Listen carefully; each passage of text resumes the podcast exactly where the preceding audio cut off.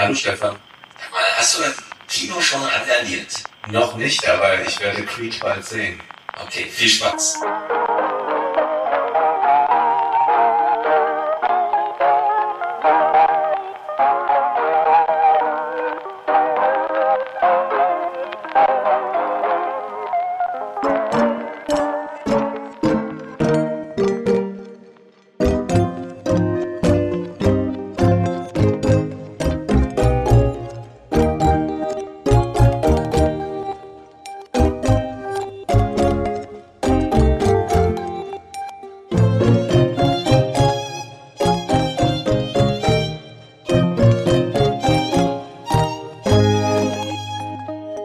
Immer die Frage, ähm, randaliert man selbst oder geht man ins Kino, um vielleicht dabei zu sein? Ich habe große Sorge. Wenn das ich Happening merke tatsächlich, dass es immer unruhiger wird in manchen Filmen, äh, die tatsächlich im Bereich Horror angesiedelt sind. Ja. Oder jetzt mit Creed, das ist so eine Aufstiegsgeschichte, es ist ein äh, sehr beliebtes äh, Franchise inzwischen geworden, was ich gar nicht so nachvollziehen kann, da ich Mhm. natürlich das Original, nämlich Rocky, bevorzuge und das hier. Ach so, es geht um diesen Boxerfilm. Ja, ja, das ist dieser Boxerfilm. Ah, und was genau ist das? Ich habe das nur so halb mitbekommen, dass es da irgendwelche Genau, es gibt eine. TikTok-Challenge. Ja. Also zum Teil wurde diese TikTok-Challenges wurden ja eingesetzt von Verleihern beziehungsweise Produktionsfirmen. Mhm. Die sagten, gut, die Leute gehen eigentlich nicht mehr ins Kino, aber schaffen wir es, so einen kleinen Horrorfilm ein bisschen zu hypen, wenn wir sagen, ihr geht in den Film und macht da irgendeine Aktion, äh, werft mit Popcorn rum oder dergleichen, filmt das und stellt das bei TikTok ein.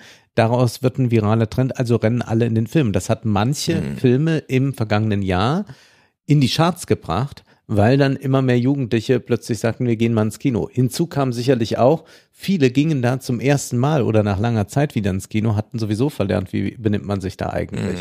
Und nun hat man mit Creed wieder so einen äh, Hype, der wurde jetzt aber nicht losgetreten vom Verleih, der hat nicht gesagt, äh, bleibt in den Kinos, besetzt die und randaliert, sondern einige TikToker, die Reichweite wollen, so möchte gerne Influencer, die haben diesen äh, Trend gestartet Mhm. und das sorgt dann dafür, dass es Polizeieinsätze äh, am vergangenen Wochenende gab, weil Leute den Saal nicht verlassen haben oder irgendwas da angestellt haben. Das ist für mich Äh. sehr traurig. Ich Ja. habe das Deswegen Kino als, als einen der wenigen Rückse äh, Rückzugsorte und ich möchte Ah. diesen Rückzugsort behalten und dann werde ich auch sehr sauer. Darfst nur noch in deine Pressevorführung gehen. Am Ende gibt's dann von mir Videos, wie ich im Kino ausraste, Ja. darüber, dass ausgerastet wird. Ja. Wir werden gespannt sein. Mit erhobenem Zeigefinger rufst du ja. von hinten. So wie Ulf Poschert die Klimakleber äh, anbrüllt, so gibt's dann Videos von Nein, mir. so wie Ulf Poschert die Weltleser, die das Abo kündigen, nochmal mit der Videobotschaft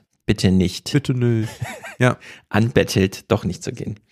Gut, kommen wir zu einem Filmemacher, wo wir über das Kino sprachen, äh, der aber so viel mehr ist, nämlich Autor und Philosoph und ein großer Denker Alexander Kluge hat in der Zeit wieder ein Interview zum Krieg gegeben und sagt da schon ganz am Anfang, Krieg hört nicht auf Argumente.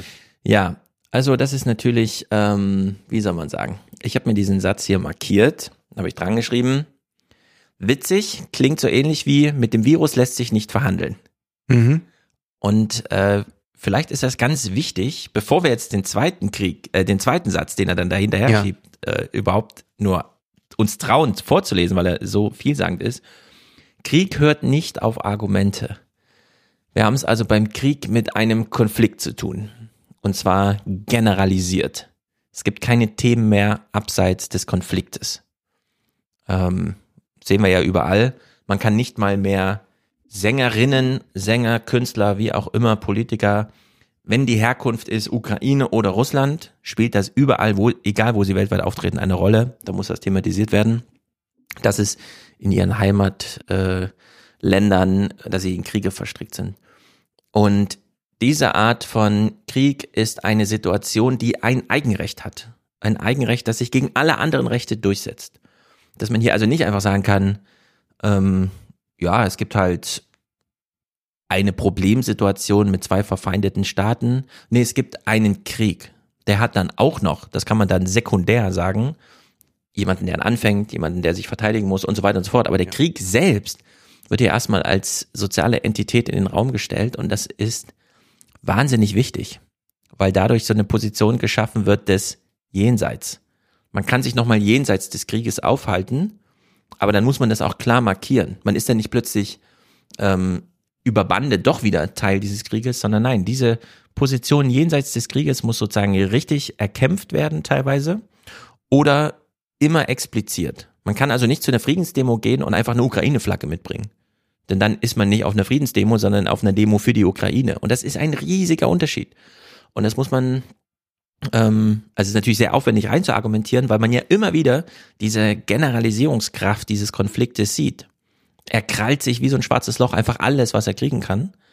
Weshalb dann jemand mit einer Ukraine-Flagge in Berlin, der eine Friedensdemo macht, gar nicht weiß, dass er sich eigentlich dafür auch mal rechtfertigen muss, dass er eigentlich in einer gewissen Erklärungspflicht ist, sondern nee, alle glauben, ich bin ja für die Ukraine, also muss ich gar nichts erklären, alle anderen müssen mir jetzt was erklären. Beispielsweise, warum sie mit so komischen Ideen ankommen wie, es gibt ja den Krieg an sich und man kann nicht einfach mit einer Ukraine-Flagge kommen man hört ja schon, dass ich jetzt gerade versuche, das zu argumentieren, warum das so wichtig mhm. ist und dass das eben auf der anderen Seite so nicht gesehen wird. Und da ist dieser Text so wichtig, weil Alexander Kluge diesen Punkt gleich im ersten Satz so aufmacht. Der Krieg hört nicht auf Argumente. Wir fingen nicht auch einfach an, äh, ja, also die, dieses mit dem Virus lässt sich nicht verhandeln, mit dem Krieg lässt sich so auch nicht verhandeln. Genau, und damit äh, schließt ja dann der zweite Satz äh, an das an, was du gerade ausgeführt hast, nämlich der Krieg hat keine Vorgesetzten, und das ist ganz ja erstmal wichtig, etwas, was ganz kontraintuitiv ist, denn man würde sagen, ja doch, äh, wir sehen ja hier äh, Putin, äh, wir sehen äh, Akteure aus dem Westen, wir sehen Zelensky, das sind doch lauter Vor äh, Vorgesetzte. Mhm, genau. Und deswegen ist doch auch gut, wenn Nationalflaggen dort, also der Partei, für die man ist, gezeigt werden. Aber nein, Kluge sagt, weder beherrscht Putin ihn, noch gehorcht er einer Großmacht wie den USA. Wie dieser gefährliche Krieg endet, weiß ich nicht, sagt er mhm. dann zugleich. Das heißt, der Krieg, und das war ja etwas, was er schon vor äh, fast einem Jahr äh, schilderte, ist generell in seiner Dynamik darauf angelegt, außer Kontrolle zu geraten. Und das können wir jetzt im äh, ganz Kleinen, du hattest ja gerade noch mal Ronsheimer im Teaser zitiert, äh, sehen, äh, dass dort in Bachmut der da keinen Vorgesetzten hat, sondern ja. da gibt es irgendein Gemetzel und da ist der Bodycount auf der einen Seite mal höher, mal auf der anderen. Ja. Aber da ist nicht mehr der Vorgesetzte des Krieges also, zu sehen. Es gilt das Prinzip der Kameradschaft, der mit einem Spaten auf jemand losrennt, recht den Tod seines Kameraden und kämpft nicht für Putin oder sowas. Und dadurch, dass er, Kluge, diesen seine erste Antwort selber mit einer Frage abschließt, ist das so genial. Man muss es mal in Gänze vorlesen. Also das Interview von Peter Neumann beginnt mit der Frage, Herr Kluge, der Krieg in der Ukraine dauert nun bald ein ganzes Jahr und Frieden ist vorerst nicht abzusehen. Viele fragen sich, wie soll das enden? Ist ja also nicht mal eine Frage an Kluge, sondern viele fragen sich. Und jetzt, wo ich Sie ja da habe, können Sie ja mal die Frage beantworten. Und da sagt Alexander Kluge, Krieg hört nicht auf Argumente, der Krieg hat keine Vorgesetzten. Weder beherrscht Putin ihn, noch gehorcht er einer Großmacht wie den USA. Wie dieser gefährliche Krieg endet, weiß ich nicht. Umso mehr treibt mich die Frage um, was machen wir nach dem Krieg? Also wir haben in der Frage und in der Antwort im Finale ein, hm, hm, hm, viele fragen sich Doppelpunkt und Alexander Kluge, was mich umtreibt ist die Frage Doppelpunkt und dann haben wir diese zwei, wie soll das enden in der Frage und Alexander Kluge endet mit, was machen wir nach dem Krieg? Er stellt also den Krieg als Entität in den Mittelpunkt definiert dann einen Raum außerhalb dieses Krieges und, und sagt aber nicht in sachlicher oder sozialer äh, Dimension, sondern in zeitlicher Dimension. Mhm. Also er markiert schon mal, jetzt nicht über Putin reden, jetzt auch nicht über, ja, es gibt die Grenze und dann ist ja irgendwo Polen und dann kann man ja da irgendwas machen so, sondern nein, wir reden jetzt mal über das nach dem Krieg. Es gibt also ein Szenario, in dem dort kein Krieg herrscht und auch Putin keine Befehle gibt oder was auch immer aber man kann es erstmal nur in zeitlicher Dimension. Und wir wissen, irgendwann endet der Krieg. Und sei es, dass es noch fünf Jahre so geht und bei dem aktuellen Bodycount sind dann halt wirklich äh, die Buddies weg. Also es gibt keine mehr, so wie ja. wir das im BBC da gehört haben im Teaser. Also äh, das ist äh, so genial, das hier so zu markieren, das auf so wenige Sätze so unterzubrechen, ist wirklich erstaunlich und es ist schade, dass äh, das so wenig gelesen und verstanden wurde. Ja, weil er auch deutlich macht, naja, auf welchen Ebenen fühlen wir eigentlich den Krieg? Und dann sagt er, ja, das sind ganz viele Ebenen. Es ist nicht einfach nur die militärische Auseinandersetzung, sondern er sagt, es gibt von Seiten Russlands diese Idee, dass es da einen unerklärten Krieg gibt, den die USA eigentlich Russland Mhm. erklärt hat. Das ist die russische Wirklichkeit. Jetzt kann man sagen, das stimmt aber nicht, aber die, diese Ebene gibt es, dass die das so sehen. Dann sagt er, gibt es diesen sogenannten Bruderkrieg zwischen der Ukraine und Russland. Und dann kommen aber noch Informationskrieg hinzu, der Wirtschaftskrieg kommt Mhm. hinzu, äh, mit den Sanktionen, all das. Und da sagt er, dass jede Ebene eigentlich eine eigene Logik hat. Ja. Deswegen ist auch eigentlich wichtig, dass jede Ebene eine eigene Verhandlung bekommt. Äh, Das ist also ganz schwer. Er versucht ja immer wie dieses Bild aufzumachen des Knotens und wie kann man den Mhm. lösen. Man kann ihn nicht einfach zerschlagen. Äh, Er sagt, die Lage ist so, dass sich hier verschiedene Wirklichkeiten verknäult haben. Ja. Und verknäulen ist so ein interessantes Wort, weil daraus auch die totale Verlegenheit spricht. Ja. Ich weiß nicht, was ich sagen wollte, ich bin sprachlos. Er hat sich halt was verknäult. Jetzt müssen wir uns angucken, was hatten sich hier verknäult. Jetzt hast du die verschiedenen Ebenen angesprochen. Ihm ist ganz wichtig, jeder dieser Ebenen hat eine eigene Logik und braucht eine eigene Verhandlung.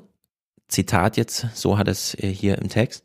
Und dann ist ja diese Frage, was machen wir mit diesem Spruch von Marina Weißband? Kriegen wir das hin? Auf der einen Seite zu sagen, das, was gerade in der Ukraine auf dem Boden stattfindet, ist das Grausamste, was wir das letzte Jahrhundert gesehen haben. Kein Land hat jemals so viele Raketen flächendeckend abgeschossen. Äh, Wir hatten selten so viel militärische Unterstützung auf der anderen Seite, dass da immer dagegen gehalten werden konnte, bis jetzt alles verschossen wurde und man mit den Spaten aufeinander zugeht. Das ist eine Ebene. Punkt, Grenze, Linie. Jetzt reden wir über ein ganz anderes Thema. Vielleicht hat die USA tatsächlich das provoziert. Und jetzt müssen wir auf der Ebene reden, dass ähm, Kluge zu Recht darauf hinweist, wir haben es hier mit einer Situation zu tun, und ich lese mal Zitat, Russland geht davon aus, dass es sich in einem unerklärten Krieg mit den USA befindet. Wir können also nicht einfach nur in der Ukraine jetzt für Frieden sorgen, ohne diese Dimension, bei der Russland davon ausgeht, dass man sich in einem von Amerika begonnenen und unerklärten Krieg befindet. Das ist doch eine legitime Sicht der Dinge, die man aus äh, dem Kreml heraus haben kann. Und selbst wenn es keine legitime Sicht wäre, es ist es trotzdem eine realistische Sicht. Also Ja. die ist einfach real. Man muss mit ihr umgehen. Und deswegen, ja, man kann jetzt natürlich auf eine Friedensdemo gehen und sagen, in der Ukraine muss die Gewalt enden, aber sie wird dort nicht enden, solange sich Russland, solange Russland, wie Kluge sagt, weiter davon ausgeht, sich in einem unerklärten Krieg gegen die USA zu befinden. Und das, das sind nur zwei Ebenen. Wir haben dann noch die ganze Energiefragen, wer darf hier wem Öl verkaufen, wer darf welches Zentralbankgeld verwalten und so weiter und so fort. Also wir haben es mit einem Knäuel zu tun, das so gewaltig ist, Ja. dass wir es nicht nur mit einem gordischen Knoten, weil den könnte man ja zerschlagen, wir haben es ja mit einem Knäuel zu tun, das man nicht einfach zerschlagen kann. Und deshalb ist erst einmal seine Aussage, wie kann dieser Krieg enden, der, wir brauchen einen Notausgang. Und das klingt jetzt erstmal merkwürdig, aber Kluge ist ja jemand, der sich äh, wahnsinnig auskennt in der Geschichte und dann ein Beispiel hat. Im Übrigen ist diese Idee des Notausgangs eine, die in seinem Werk immer wieder vorkommt. Es gibt dieses Buch von ihm mit äh, sehr vielen Erzählungen, äh, sehr viele Schilderungen aus der Geschichte. Dieser Band heißt Die Lücke, die der Teufel lässt. Und das ist eigentlich etwas, was vielleicht das äh, gesamte Werk von äh, Kluge auszeichnet, ist, dass er eigentlich immer nach dieser Lücke sucht, die der Teufel gelassen hat, durch die man als Mensch hindurchgehen kann. Also das sind so die, sagen wir mal, literarischen Ja, äh, Anwürfe, so ein Problem zu beschreiben. In der Systemtheorie bei Luhmann äh, gibt es ja diese Bilder der Paradoxien. Also man hat es mit sich widerstreitenden Kalkülen zu tun, die aber alle gleichwertig sind, alle auf Augenhöhe. Also kommt man da irgendwie nicht raus. Bisschen wie Rollenkonflikte bei Personen, da kann man sich noch am besten vorstellen. Man ist gleichzeitig Trainer und Vater zum Beispiel. Wie geht man jetzt mit dem Kind um in der Kindergruppe? Wie geht man als Vater oder als Trainer? Man würde beides ganz unterschiedlich machen, aber man kriegt es nicht aufgelöst.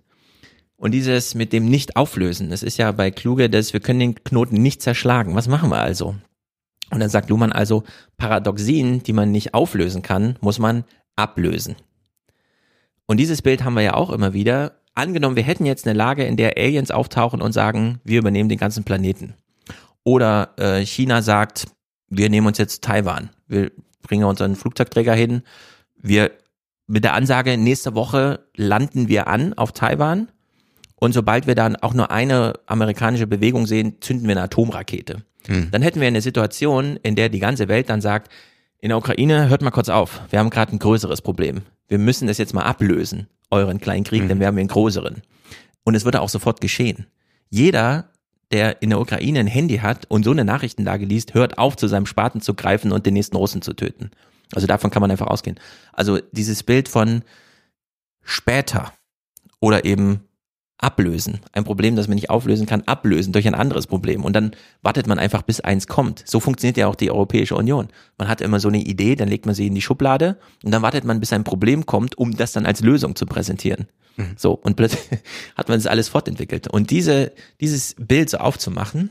Du bringt ja ein Beispiel. Mhm. Alexander der Große mit seiner kleinen mazedonischen Streitmacht das Perserreich in einer Schlacht in Kleinasien besiegt hatte, tat er etwas für Herrscher recht Ungewöhnliches. Er machte Pause. Er hörte auf, er gründete Städte wie Alexandria samt Bibliothek, dann wurde er erneut von den Persern angegriffen und diesmal eroberte er die Hauptstadt von Persien und damit den dort vorhanden, die dort vorhandenen Schätze. Diese Schatzkiste der Perser verteilte er über den Weltkreis und daraus entstand ein Wirtschaftswunder, später ein Geisteswunder, das wir heute Hellenismus nennen. Alexander vollzog eine Umkehrung. Den Machtgeiz der persischen Herrscher kehrte er um in Generosität. Und was hiermit deutlich gemacht wird mit dieser Episode, ist, dass die Geschichte zunächst einmal auch offen ist für das Unvorhergesehene. Mhm. Äh, und dass man sich jetzt aber fragen muss, kann man vielleicht dieses Unvorhergesehene eher herstellen oder kann man äh, für ein kleines Wunder sorgen? Und dann sagt er, diese Großzügigkeit, äh, die wir da bei Alexander erleben konnten, äh, die ist eine, die er vergleicht mit dem, was der Soziologe Marcel Moos als die Gabe bezeichnet. Also wir mhm. haben ja, wenn wir Geschenke machen einander zu Weihnachten zum Beispiel immer das, dass wir versuchen auszugleichen. Ich schenke dir etwas im Wert von etwa 100 Euro, du der schenkst Tausch, mir etwas genau. im Wert. Das ist der Tausch. Und die Gabe allerdings äh, versucht natürlich dort wirklich großzügig zu sein und sagen, nee, ich muss, muss nicht nochmal was tauschen. Mhm. Vielleicht kommen wir irgendwie darüber hinaus, dass das nicht mehr äh, äh, was nochmal zurückgegeben werden muss. Und äh, das ist etwas, äh, was äh, hier erstmal so in den Raum gestellt wird, was natürlich jetzt erstmal auf die aktuelle Lage sehr schwierig zu übertragen scheint. Ja, das sind halt immer Präzedenzfälle, sind immer Pionierarbeiten. Aber rückblickend weiß man ja, und er wird ja gefragt, was meinen Sie mit Generosität? Nachdem er so historisch bildlich beschreibt, ja, der Alexander hat dann halt eine Pause eingelegt und hat äh, den Machtgeiz äh, der, äh, der persischen Herrscher umgekehrt in Generosität. Und dann die Frage, was meinen Sie denn mit Generosität? Und dann beschreibt er, und da hätte man ja vielleicht auch historisch so das deutsche Beispiel nehmen können, Deutschland äh, kapituliert, bedingungslos im Mai 45 und schafft eine Situation, in der sich alle unterwerfen und es völlig in amerikanischer, französischer und britischer Hand und liegt zu entscheiden, wird es jetzt ein Agrarstaat, wo wir einfach nur noch äh, Feldarbeit zulassen, oder gründen wir da jetzt eine Demokratie? Und dann zeigt man sich generös und sagt, ah ja, wir haben ja gerade ein anderes Problem. Das wurde ja, der Zweite Weltkrieg wurde ja relativ schnell abgelöst durch den Kalten Krieg. Wir brauchen hier an der Vorfront natürlich ein Land, das erstmal funktioniert und auch eine gewisse Wirtschaftskraft und Verteidigungsfähigkeit mitbringt, weil es grenzt ja direkt an den eisernen Vorhang. Also zeigt man sich generös und kehrt imperiales Verhalten um. So schreibt's Kluge.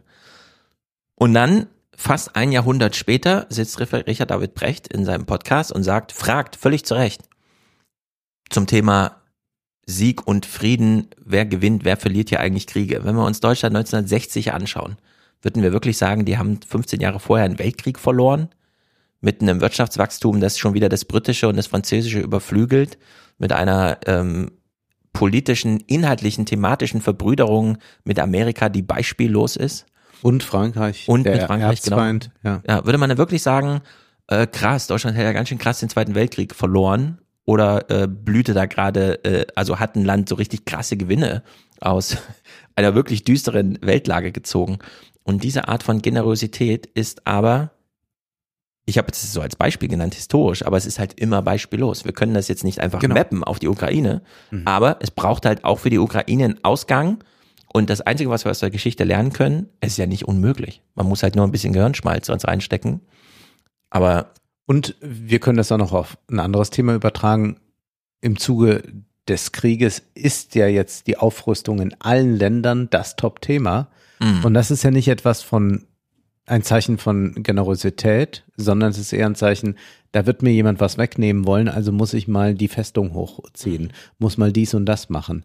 Und da ist auch die Frage, würde man nicht eigentlich äh, durch bisschen Gehirnschmalz, äh, durch was auch immer, äh, sehr kluge Diplomatie, zu einem anderen Punkt kommen, wo die ganze Welt sagt, nee, und gerade weil der Krieg ist, fangen wir jetzt an abzurüsten. Weil Ja. wir sehen, es bringt nichts. Wir sehen jetzt gerade, da sind schon mal 300.000 gestorben jetzt, äh, Soldaten, und da kommen noch so und so viel dazu. Und was würde das eigentlich bedeuten für die nächsten Konflikte? Und äh, das wäre auch eine Form der Großzügigkeit, wenn man jetzt eigentlich sagt, ja genau weil es so ist, dürfen wir nicht aufrüsten. Mhm. Also ich finde, dass äh, diese Betrachtungsweise einem dann doch sehr viel ermöglicht und dass es nicht einfach so äh, literarisches äh, Geblubber ist, wie man das ja. Ja. mitunter auch finden kann bei Intellektuellen Genau. Dieser er- Art. er fragt ja auch auf seine etwas verworrene Art, aber was wäre, wenn wir nicht nur neu auf, äh, nicht nur neu, also äh, aufrüsten, sondern auch aufbauen, schon mal vorzubereiten. Ähm, ganz konkret die Neueinrichtung der Welt nach dem Kämpfen, also die Neueinrichtung der Welt. Na klar, wir hatten den Zweiten Weltkrieg, düster, die halbe Welt war betroffen. Und dann gab es diesen Moment, dass man sagte, okay, wir machen jetzt eine UN, eine Vereinte Nation, Institution und machen da so eine Art Weltinnenpolitik. Also wir arbeiten erstmal zusammen. Und in Deutschland und in Frankreich wird als, also eine Wirtschaftsgemeinschaft für Kohle und Stahl gegründet. Obwohl Kohle und Stahl vorher noch das war, also wenn man den Aufrüstungscharakter nimmt, dann kümmert sich jeder um seinen eigenen Stahl und seine eigene Kohle und bringt sich sozusagen in Stellung. Aber wenn man es gemeinsam betrachtet, dann kann man halt mit Kohle und Stahl ein Wirtschaftswunder äh, gemeinsam generieren mit sehr viel Synergieeffekten. Und bei ihm konkretisiert sich diese Neueinrichtung der Welt nach den Kämpfen und das nach ist ja auch ähm, kursiv gesetzt, also scheint ein sehr wichtiges, ausgesprochenes Nach gewesen zu sein, wie, eben wie vorher schon dieser Verweis auf diese Zeit. Mhm. Lieferung von Baumaterial für den Wiederaufbau der zerstörten Ukraine könnten die Einbildungskraft für die Zeit nach dem Krieg entzünden. Vorstellungen von Glück sind ansteckend. Also warum gibt es keine großen Konferenzen mit den hier angelandeten Menschen, die vor dem Krieg geflüchtet sind, um mit ihnen schon mal auf sicherem Boden zu besprechen, wie man die Ukraine wieder aufbaut? Und nicht Gibt's ja einfach nicht. sagt, wir freuen uns, wenn sich viele private Investoren finden. Genau, und statt Punkt. dass Katrin Eigendorf die ganze Zeit Berichte aus der Ukraine mitbringt, wie man sich dort über deutschen Stahl, der geliefert wurde, freut, könnte man ja auch hier journalistische Anstrengungen machen zum Thema, Sie sind alle hier, Sie haben eine Vorstellung davon, wie Sie leben wollen, hier oder in der Ukraine. Wie soll das denn aussehen? Und erstaunlicherweise, es war wieder die BBC, die ähm, am 24. Februar, während Marietta Slomka nach Kiew fuhr, um dort äh, einfach eine Live-Berichterstattung auf irgendeinem Hausdach zu geben, also das heute Journal einfach von dort zu senden, hat die sich die BBC gedacht, wir mieten einen riesengroßen Saal, dann holen wir einfach 300 Flüchtlinge und dann gehen wir mit dem Mikrofon in der Hand einfach von Reihe zu Reihe und fragen die die ganze Zeit, wie fühlen sie sich, was machen sie hier, was ist ihre Idee von, können sie ihre Geschichte erzählen. Und das ist natürlich ein grotesk riesiger Unterschied in der Herangehensweise. Ja. Also äh, bei der BBC hat man so ein bisschen Alexander Kluge gelesen, obwohl das hier auf Deutsch publiziert wurde in der deutschen Zeitung. es ist so ein bisschen verrückt, wie man äh, doch unterschiedlich an die Sachen herangehen kann. Einen interessanten Gedanken für das danach, also das danach des Krieges, finde ich auch, dass er sagt, aber jeder Krieg endet nur, wenn er vergessen wird. Und Ja. das ist erstmal etwas, was äh, uns auch nicht sofort vielleicht einleuchten mag, weil wir eine Erinnerungskultur haben. Und ja, wir haben die Erinnerungskultur, um es alltäglich auch rauszunehmen. Also wir haben diese großen Feierlichkeiten zum Beispiel zwischen Deutschland und Frankreich, wo die deutsch-französische Freundschaft beschworen wird und man auch nach Verdun fährt, äh, dort an den Mhm. Gräbern steht, aber nicht mehr im Sinne von, wir haben da auch nochmal einen Konflikt zu lösen, hör mal, was ihr da aber 18, äh, 1917, da müssten wir nochmal äh, drüber sprechen, sondern Ja. das ist in gewisser Weise vergessen oder ich würde sagen aufgehoben in äh, Mhm. der ritualisierten Erinnerung, äh, denn sonst würde man fortwährend nochmal sagen, wir müssen da nochmal ran. Also zum Beispiel ist jetzt Putin jemand, der, der nichts vergessen hat und sich daraus nochmal seine eigene Welt konstruiert hat. Oder wir können das auch bei Leuten wie Erika Steinbach sehen, äh, die dann äh, nochmal mit Ostpreußen sagen, naja, wir müssten da vielleicht nochmal ganz anders drauf blicken, ja. Äh, diese ganzen Vorstellungen äh, sind, rühren daher, dass man den Krieg nicht vergisst. Und er sagt doch, das ist aber die Voraussetzung dieses Vergessen, dass man dann in einer attraktiven Wirklichkeit leben kann und diese Wirklichkeit wird durch das Vergessen dann auch eine attraktivere. Also vergessen ist ja auch ein wahnsinnig kompliziertes Wort. Es kommt immer so leicht daher. Gerade wenn man dann mag, wofür ist das Gehirn da? Na, um Sachen zu erinnern. Und dann kommen die klugen Leute und sagen, nein, das ist dazu da, um die irrelevanten Sachen auszusortieren, damit nur die relevanten bleiben. Das primäre Funktionsprinzip des Gehirns eben zu vergessen. Das meiste muss vergessen werden und die Frage ist dann, wie wird eigentlich vergessen und auch wirkungsvoll vergessen und wie kann man auch umlernen und so.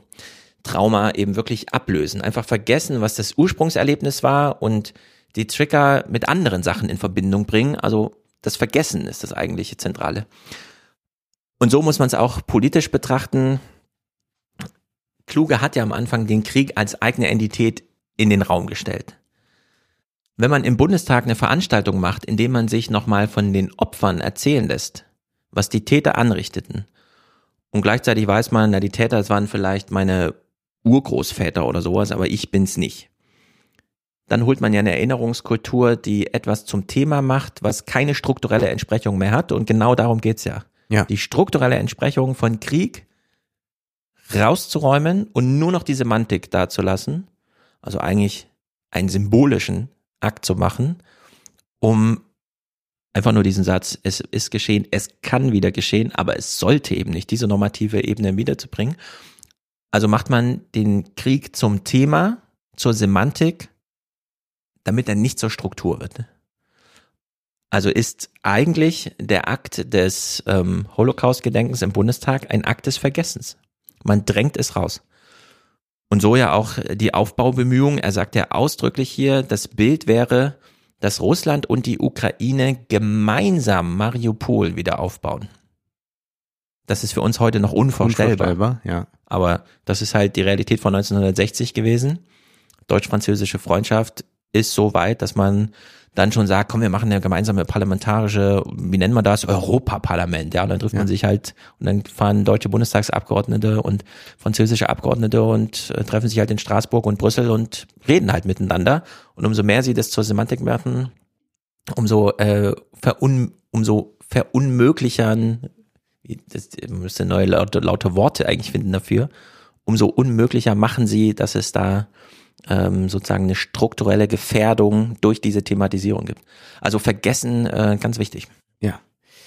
Dann hören wir, wenn es jetzt um Waffenlieferung geht, dann sagt Kluge erst einmal, dass es ihm die Sprache verschlägt. Und dann weiter heißt es, wenn sie die Bundesrepublik jetzt mit Waffenlieferungen hilft, ist sie als Souverän dem eigenen Volk gegenüber verpflichtet, das Kriegsziel, die Suche nach dem Ende des Kriegs und den Nachkrieg mit dem Freund abzustimmen. Und das ist etwas, was er zu Recht anmahnt. Das ist in dem Sinne nicht geschehen. Es wird geliefert.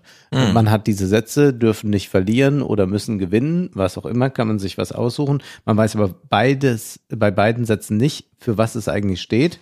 Und klug gesagt, das ist nicht Gefühlssache, sondern das ist Gebot der Souveränität. Es ist in der Präambel unseres Grundgesetzes als Friedensgebot verankert. Also haben wir auch nochmal das Grundgesetz.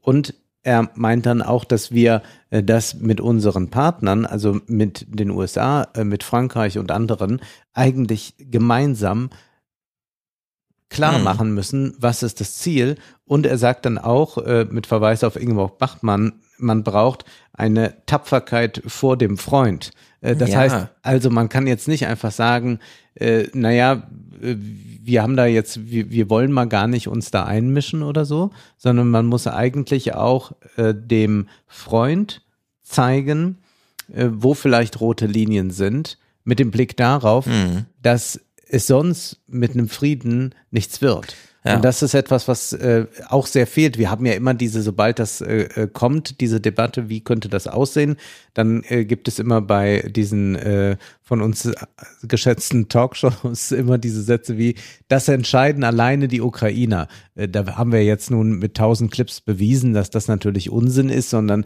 dass das in äh, einer großen äh, Abstimmung läuft zwischen Ukraine, zwischen äh, den NATO-Staaten, äh, der EU und all dem. Aber ich glaube, auch hier ist es wichtig, diese Idee des der Tapferkeit vor dem Freund Ja. sich klar zu machen, dass man ähm, ja auch dem dem Freunde mitteilen muss, wo Grenzen sind. Und das macht ja Scholz mitunter, wenn er dann zum Beispiel Polen oder so sagt. Mhm. Also ja, wir sind da auf einer Linie, aber hier das machen wir nicht mit. Ja, ich will es mal spielerisch übertreiben. Wenn die Antwort beginnt mit mir verschlägt es die Sprache, heißt das ja Auftrag an den Leser.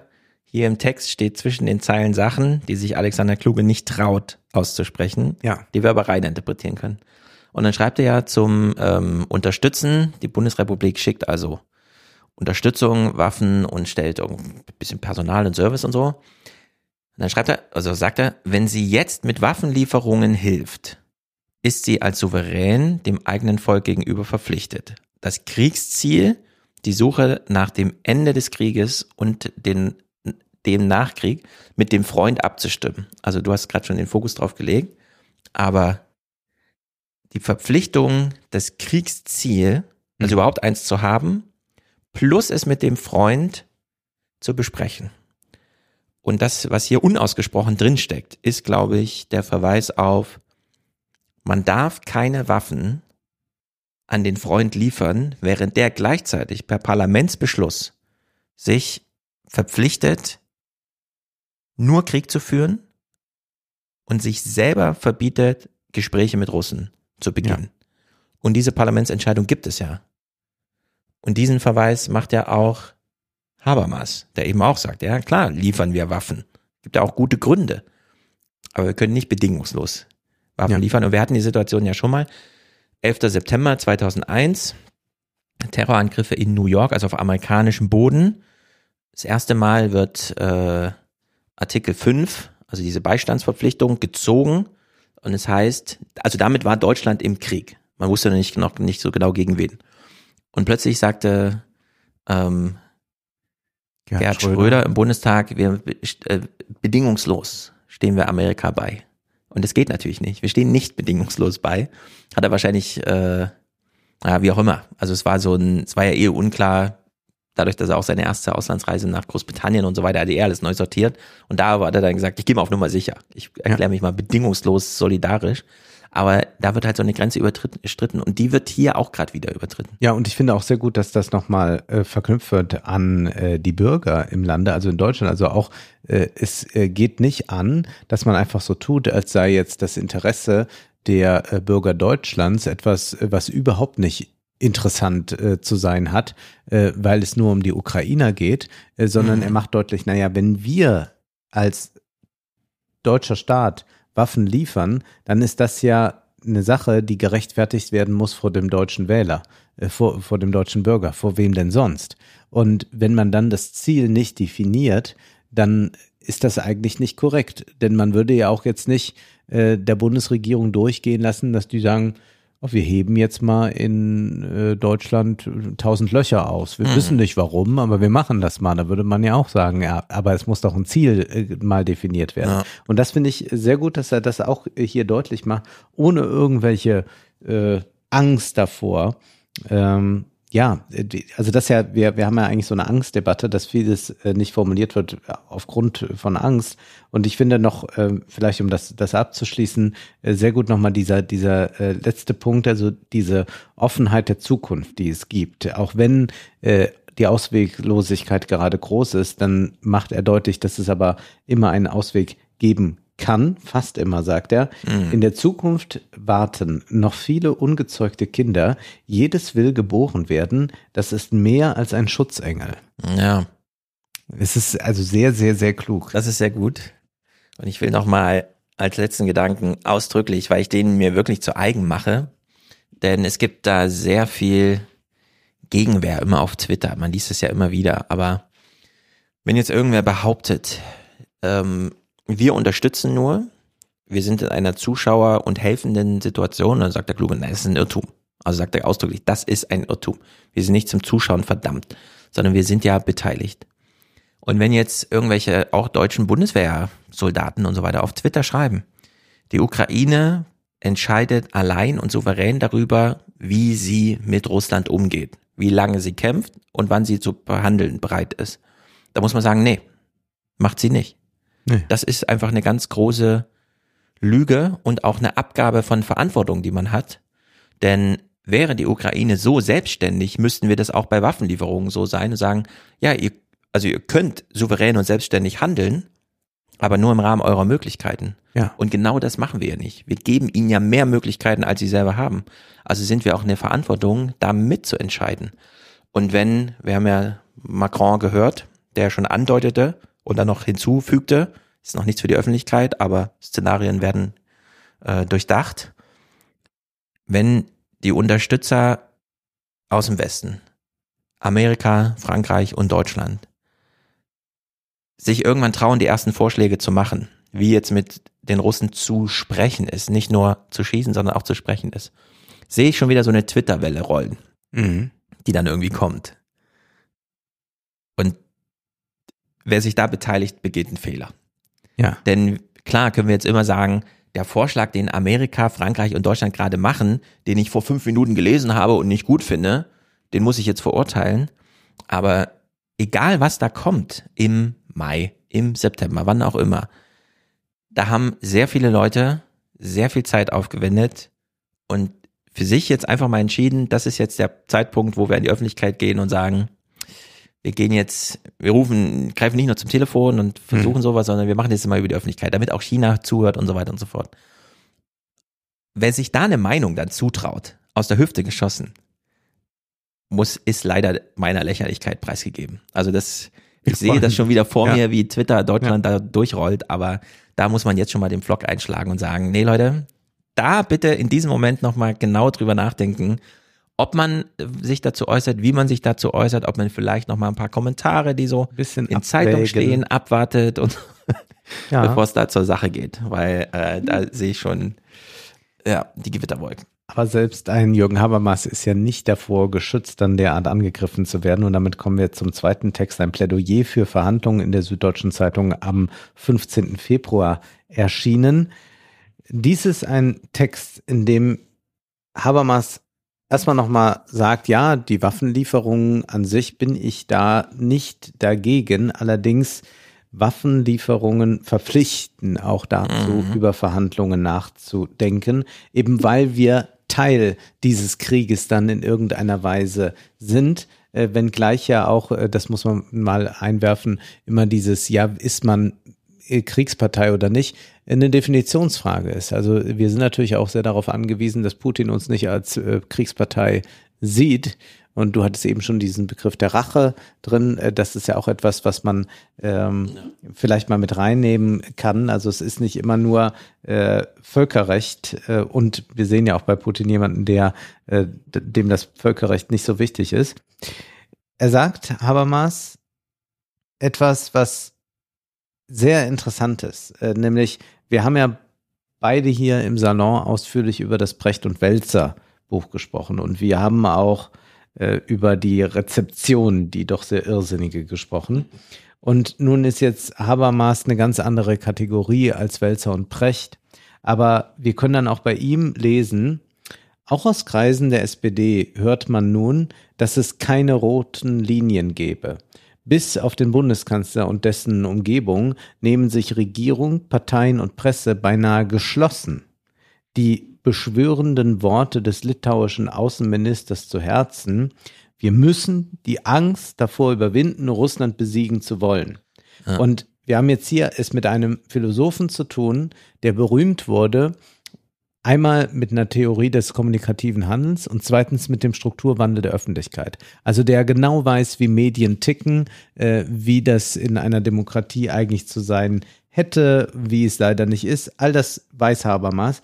Und er schreibt jetzt hier geschlossen beinahe geschlossen sei die Presse. Mhm. Also eine sehr ähnliche These wie bei Ja. Precht und Welzer. Und man muss es vielleicht auch für die Leute, die jetzt mit Habermas nicht vertraut sind, sagen, das ist jetzt für Habermas schon überdeutlich, ja. Also Ja. Habermas ist kein Polemiker, der haut jetzt auch nicht mal so ein paar äh, Takes raus, ja, wie man das vielleicht von anderen äh, gewöhnt ist. Nein, Habermas ist jemand, der das in langen Schachtelsätzen nochmal so leicht Ja. insinuiert. Und das ist schon eine sehr deutliche Note, die er hier setzt. Absolut. Und äh, wie soll man sagen? Seine Theorie oder sagen wir mal so, sein damaliger, er war ja sehr jung, als er das alles geschrieben hat, ist ja ganz erstaunlich. Das sind ja so seine Dissertationszeiten.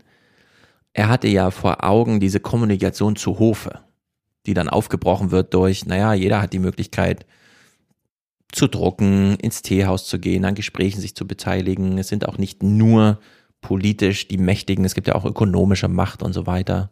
Also es, diese, dieses Aufkommen von Pluralität und so weiter, das ist wirklich sein großes Thema. Und wenn er das so schreibt, wie du es jetzt äh, nochmal äh, referiert hast, ist das ja wirklich ein Verweis auf, wir haben es wieder mit einer Kommunikationsweise wie zu Hofe zu tun, nur eben mit anderem strukturellen Unterbau. Es wird niemanden strukturell verboten zu twittern, aber man wird doch sehr hart zurechtgewiesen, wenn man nicht im Korridor bleibt. Genau. Also das, was auch äh, Precht und Welzer, indem sie es erst im Teaser als ähm, Selbstgleichschaltung bezeichnet. genau, die haben es diesen. Gleichschaltungsbegriff, Ja, bevor sie den dann abgeschaltet haben. Der Medien, ja. Das ist natürlich sehr hart, aber vielleicht nicht ganz falsch. Naja, Habermas Habermas schreibt, sehen wir es halt hier auch. Er spricht von einem bellizistischen Tenor einer geballten veröffentlichten Meinung. Mhm. Und wir achten hier auf veröffentlichte Meinung. Also er macht wie Precht und Welser auch diese Differenz auf zwischen der öffentlichen Meinung und der veröffentlichten Meinung und verweist gleich darauf, was wir auch schon häufiger getan haben. Ja, es gibt die Hälfte der deutschen Bevölkerung, die nicht zu Worte kommt. Das sagt Habermas hier ganz Genau. dezidiert. Allenfalls aufsummiert im Politbarometer oder so, da wird Ja. einfach die Meinung abgefragt, dann sieht man, ach so, aber man hat keinen qualitativen Einblick, weil man da nichts zu hört. Das ist ja nur das eine. Und dann kommt ja noch hinzu, diejenigen, die Meinungen veröffentlichen, wissen nicht, worüber sie reden. Zitat, aus der bestimmten, äh, aus der unbestimmten Perspektive eines Sieges, Sieges in Anführungszeichen geschrieben, Mhm. der alle, alles Mögliche heißen kann, soll sich jede weitere Diskussion über das Ziel unseres militärischen Beistands und über den Weg dahin erledigen. Also das ist wirklich eine Komplettverurteilung des Diskurses, wie wir ihn gerade haben. Ich bin auch kein Habermas-Fan, Nee, ja spüre nicht. aber, was er hier meint und sage, oh Mann, da hast du recht, alter Mann. Das ist Ja. ein ernsthaftes Problem, das wir hier gerade haben. Ja, also hier Definition des Kriegszieles überhaupt nicht gegeben. Äh, Die, die so sehr bestimmt davon sprechen, wissen eigentlich äh, nicht weiter. Ja, der Satz sei richtig. Die Ukraine darf den Krieg nicht verlieren. Das sagt er auch. Hm. Aber ihm geht es jetzt darum, wie kann man eigentlich zu Verhandlungen kommen, dass man nicht am Ende sagen wird, doch, die Ukraine hat den Krieg verloren. Aber Habermas sagt nicht, die Ukraine wird jetzt äh, siegen und äh, alles wird äh, fabelhaft sein, Hm. sondern äh, was eigentlich jetzt gerade der Fall ist, ist, dass wir uns nicht rechtzeitig um Verhandlungen bemühen und dadurch kommen wir irgendwann bei einer sehr ausweglosen Wahl an und da sagt er, entweder aktiv in den Krieg einzugreifen, also wir könnten ja jetzt auch sagen, nach dem, was Katrin Eigendorf da geschildert Mhm. hat, jetzt müssen wir wohl doch selbst ran. Es äh, schaffen die Ukrainer nicht alleine. Oder, sagt Habermas dann, um nicht den Ersten Weltkrieg unter nuklear bewaffneten Mächten auszulösen, die Ukraine ihrem Schicksal zu überlassen. Mhm. Also sagen, ja, dann opfert euch halt dafür, dann ist es so, wir schauen ab sofort lieber mal weg. Dieses Dilemma, äh, das eigentlich Katrin Eigendorf da aufgemacht hat, äh, wird jetzt hier nochmal aufgemacht von Habermas. Und deswegen ist es so besonders wichtig, einen Korridor zu schaffen für Verhandlungen. Ja, ist eigentlich, äh, man muss es so richtig close reading mäßig machen. Du hast ja eben auch schon vorgelesen, aber mir geht es um den vorbeugenden Charakter von rechtzeitigen Verhandlungen. Also Alexander Kluge schon mal an die Zeit nach des Krieges, die Zeitdimension, jetzt schon mal vorbeugen. Jetzt gerade haben wir eine Kriegssituation, aber welche haben wir eigentlich in einem Jahr? Was ist, wenn nach dem Krieg, also was ist eigentlich zwischen jetzt und nach dem Krieg? Wie sieht eigentlich der Krieg aus, bevor wir dann sagen, ah, jetzt sind wir nach dem Krieg? Also was ist passiert bis dann? Wir haben auch schon Scherze darüber gemacht, dass es jetzt darum geht, die Atombombe im September, die fällt, zu verhindern und solche Sachen. Und äh, dieser vorbeugende Charakter der Verhandlungen zu verhindern, dass ein langer Krieg noch mehr Menschenleben und Zerstörung fordert, okay, und uns am Ende vor eine ausweglose Wahl stellt. Und die kann man jetzt nochmal wirklich wörtlich entweder aktiv in den Krieg einzugreifen, also wir aktiv, die NATO, wir selber kriegen alle Einberufungsbefehle, oder, und jetzt ist es gar nicht die Drohung der Atomwaffen, sondern es ist nochmal so, es hat noch so eine Überbande, um nicht den Ersten Weltkrieg unter nuklear bewaffneten Atommächten auszulösen, die Ukraine ihrem Schicksal zu überlassen. Also in dem Moment, wo eine Atombombe fällt oder Amerikaner wirklich glauben, wenn wir je, also wir haben Russland jetzt ausgezerrt und so weiter, die sind an, mit dem Rücken an die Wand gespielt, äh, der Befehl liegt sozusagen, also alles ist vorbereitet, wir haben ja von Mark Billy gehört, wir sehen im Grunde, wie die Nuklear ähm, äh, Facilities so eingestellt sind. Und wenn man so, wenn es so droht, okay, jetzt haben die schon mal Vorbereitung getroffen, da sind jetzt irgendwie so Personal eingetroffen und so, da wird also ein Abschluss vorbereitet. Was macht die, was macht Amerika dann? Und dass man dann dieses Kalkül von Putin plötzlich sieht, ah ja, Obama hat damals rote Linien angemerkt und hat geblufft. Mhm. Und jetzt sagt die USA über China, alle Welt sind sich einig, keine Atomwaffen. Und Putin weiß, also wenn ich jetzt Atomwaffen auch nur sozusagen nicht nur androhe, sondern wirklich vorbereite, dann habe ich sie wirklich an einem Punkt, wo sie nicht wissen, was sie am Abend machen. Also dann treffen sich morgens einfach im Weißen Haus Leute und wissen nicht, was sie entscheiden müssen. Und dass es dann vielleicht doch äh, so eine Idee gibt von, nee, wir müssen jetzt die Ukraine opfern. Ja. Also wir können gerne über die Zeit nach des Krieges reden, ja. auch mit einem harten Ton gegenüber Russland, aber wir müssen die Ukraine jetzt verloren geben. Wir, er wir will wollen, sehen wir wollen, und wir wollen ja, aber nicht sehen. Ja. So, einfach, da wird halt jetzt hart gepokert. Und diese Situation beschreibt er hier. Und das finde ich eigentlich interessant, weil das äh, nicht so dieses, ja, der Putin wirft ja eh keine Atombombe, das mal außen vor. Was ist, wenn Putin nur blufft, und zwar mal richtig blufft mit Atomwaffen? Mhm. Ob er sie dann werfen will oder nicht, wissen wir dann immer noch nicht. Aber der Bluff ist zumindest schon mal da.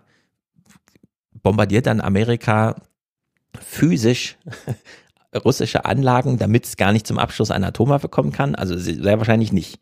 So. Und, und der und, oder, oder sagt Amerika, naja, dann ist es halt so, wir äh, hatten eigentlich das, diese Idee mit dem Inflation Reduction Act und dem äh, dieser Klimatransformation, aber jetzt machen wir doch einen Weltkrieg. Ja. Äh, oder sagen die dann, naja, so wichtig ist uns vielleicht das doch mit der ja. Ukraine dann nicht. Also wir haben es hier mit einer ganz komplizierten spieltheoretischen Situation zu tun, von der wir wissen, und das kann jetzt auch niemand abstreiten, der ansonsten auf Twitter immer ganz genau weiß, dass der Putin nur blufft und so weiter wir wissen, dass die Amerikaner, die Franzosen und die Briten dieses Szenario diskutieren. Ja. So wie uns das Habermas hier aufschreibt. Und das tun die ja nicht zum Spaß. Und die machen es auch nicht zum Spaß, nicht öffentlich. Ja, genau. Sondern das ist, es hat einen Grund, warum wir das gerade mal so bei Habermas ganz verschwurbelt sehen und sonst nirgends. Mhm. Warum Eigendorf das nie thematisiert, warum das niemals bei Maybrit Illner Thema ist. Ich meine, man kann doch mal diese, Maybrit Illner hat Olaf Scholz zu Gast. Ja. Und quält ihn die ganze Zeit mit Sachen, bei denen klar ist, Nein, Frau Illner, ich kann Ihnen jetzt leider nicht sagen, was wir hier mit beiden besprechen, weil das ist Fernsehen. Putin sieht das auch. Also das, wir geben dann so ein paar Karten weg. Sie schwächen unsere Situation, wenn Sie jetzt ernsthaft eine ja. Antwort von mir verlangen.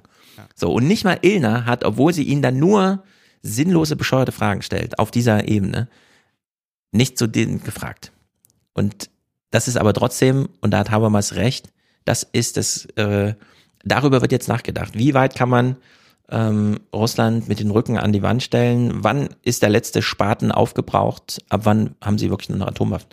Und dieses Szenario aufzuziehen, dass es vielleicht eine Lage gibt, in der einfach gesagt wird, ähm, ja, wir müssen jetzt, wir haben eine neue Situation, wir müssen die Ukraine jetzt aufgeben. Sonst zündet Putin wirklich Atomwaffen. Das ist nicht nur eine Drohung oder so, also es ist gedroht, aber er macht es dann, glaube ich, wirklich. Wir sind uns ziemlich sicher, dass es dann wirklich macht. Was machen wir dann? Wie gehen wir dann damit um? Und das mal äh, hier reinzuschreiben, ist so wichtig. Was ja im Prinzip heißt, wir sind eigentlich jetzt in einer gefährlicheren Situation als äh, vor einem halben Jahr. Ja, und es wird halt auch immer schlimmer. Mhm. Umso mehr, wir haben es ja auch besprochen, ähm, entweder man macht eine konventionelle und dann äh, muss halt jeder seinen Wehrdienst machen oder wir haben eine atomare Abschnitt, aber nicht beides, das macht mhm. keinen Sinn. So, und wir sehen so langsam, dass die konventionelle Kriegsführungsstraße endet. Ja.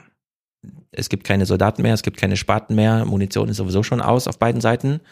Und aber der Krieg hört ja nicht auf. So, mhm. und dann müssen wir kluge ernst nehmen. Ja, der Krieg geht halt immer weiter, solange man kein anderes Szenario, das irgendwie ansteckend ist, solange man kein alternatives Szenario hat, ist der Krieg infektiös. Ja. Und generalisiert sich in alle Richtungen. Und daher ist dieser Verweis, also wie er das hier beschreibt, dass es durch die nukleare Bewaffnung Russlands eine Situation geben kann, in dem wir, Zitat, die Ukraine ihrem Schicksal überlassen. Dass das im Rahmen der Möglichkeiten ist, ist so ein wichtiger Hinweis. Und weiter heißt es ja dann auch, dass es äh, dazu kommen kann, dass wir mehr oder weniger unbemerkt über die Schwelle zu einem dritten Weltkrieg ja. hinaus getrieben werden. Und auch er verwendet, verwendet diesen Begriff des Schlafwandelns in ja. seinem Text. Diesen Nochmal mal, der Verweis ja. zum Ersten Weltkrieg. Diesen Absatz müssen wir mal in Gänze vorlesen. Ja. Das Schlafwandeln am Rande des Abgrunds wird von wird vor allem deshalb zu einer realen Gefahr, weil die westliche Allianz der Ukraine nicht nur den Rücken stärkt, sondern unermüdlich versichert, dass sie die ukrainische Regierung so lange wie nötig unterstützt und dass die ukrainische Regierung allein über Zeitpunkt und Ziel möglicher Verhandlungen entscheiden kann. Diese Beteuerung soll den Gegner entmutigen, aber sie ist inkonsistent und verschleiert Differenzen, die auf der Hand liegen. Vor allem kann sie uns selbst über die Notwendigkeit täuschen, eigene Initiativen für Verhandlungen zu ergreifen. Und er hat es ja später nochmal im Text. Wenn wir nur das Militärische nach vorne stellen und sagen, die Ukraine alleine darf entscheiden, wann sie verhandelt. Und dazu gehört auch, dass die Ukraine einfach aller Welt markiert, wir haben hier einen parlamentarischen Beschluss, wir dürfen gar nicht verhandeln. Wir haben es uns selbst ausgeräumt, kennen wir ja so ein bisschen mit der Schuldenbremsendiskussion. Ja. Wir nehmen uns einfach jede Handlungsmöglichkeit. Dann lässt man auch die Russen im Unklaren darüber, wie weit der Krieg, den man selbst begonnen hat, als Bumerang zu einem zurückkommen kann. Ist Moskau bedroht? Ist Putins Leben bedroht? Und so weiter und so fort. Wie weit muss man jetzt Verteidigungsstrategien entwickeln und sie auch wirklich einsetzbar machen? Oder, und das wäre ein anderes Szenario, man sagt, wir liefern euch Waffen und die dürft ihr so lange einsetzen, bis die Russen ukrainischen Boden verlassen haben. Und dann sagt man einfach, Putin, du bist nicht bedroht, Moskau ist nicht bedroht, aber der Krieg endet erstmal damit, also wenn du alle Leute abziehst, ist der Krieg vorbei. So, es gibt dann keine weitere Vergeltung. Wir haben es den Ukrainern verboten. Die Amerikaner haben ja solche Sachen gemacht wie das schießt nur 70 Kilometer, obwohl auch 300 Kilometer möglich wären und so. Ja. Und das wäre ein Signal an Putin. Du kommst aus der Nummer nicht raus. Heusken schreibt in seinem Buch, du musst auf jeden Fall vor Gericht und so weiter. Aber das ist nach dem Krieg. Ja. Wenn du auf russischem Boden bleibst, wo wir keine äh, Zuständigkeit haben, so, dann nehmen wir dich auch nicht jetzt fest. Heusken und so. auch mal da auf. Das ist aber auch ohne irgendeine Konsequenz. Schreibt ja, er macht da das auf. so als Forderung und so, schreibt das so als Idee auf.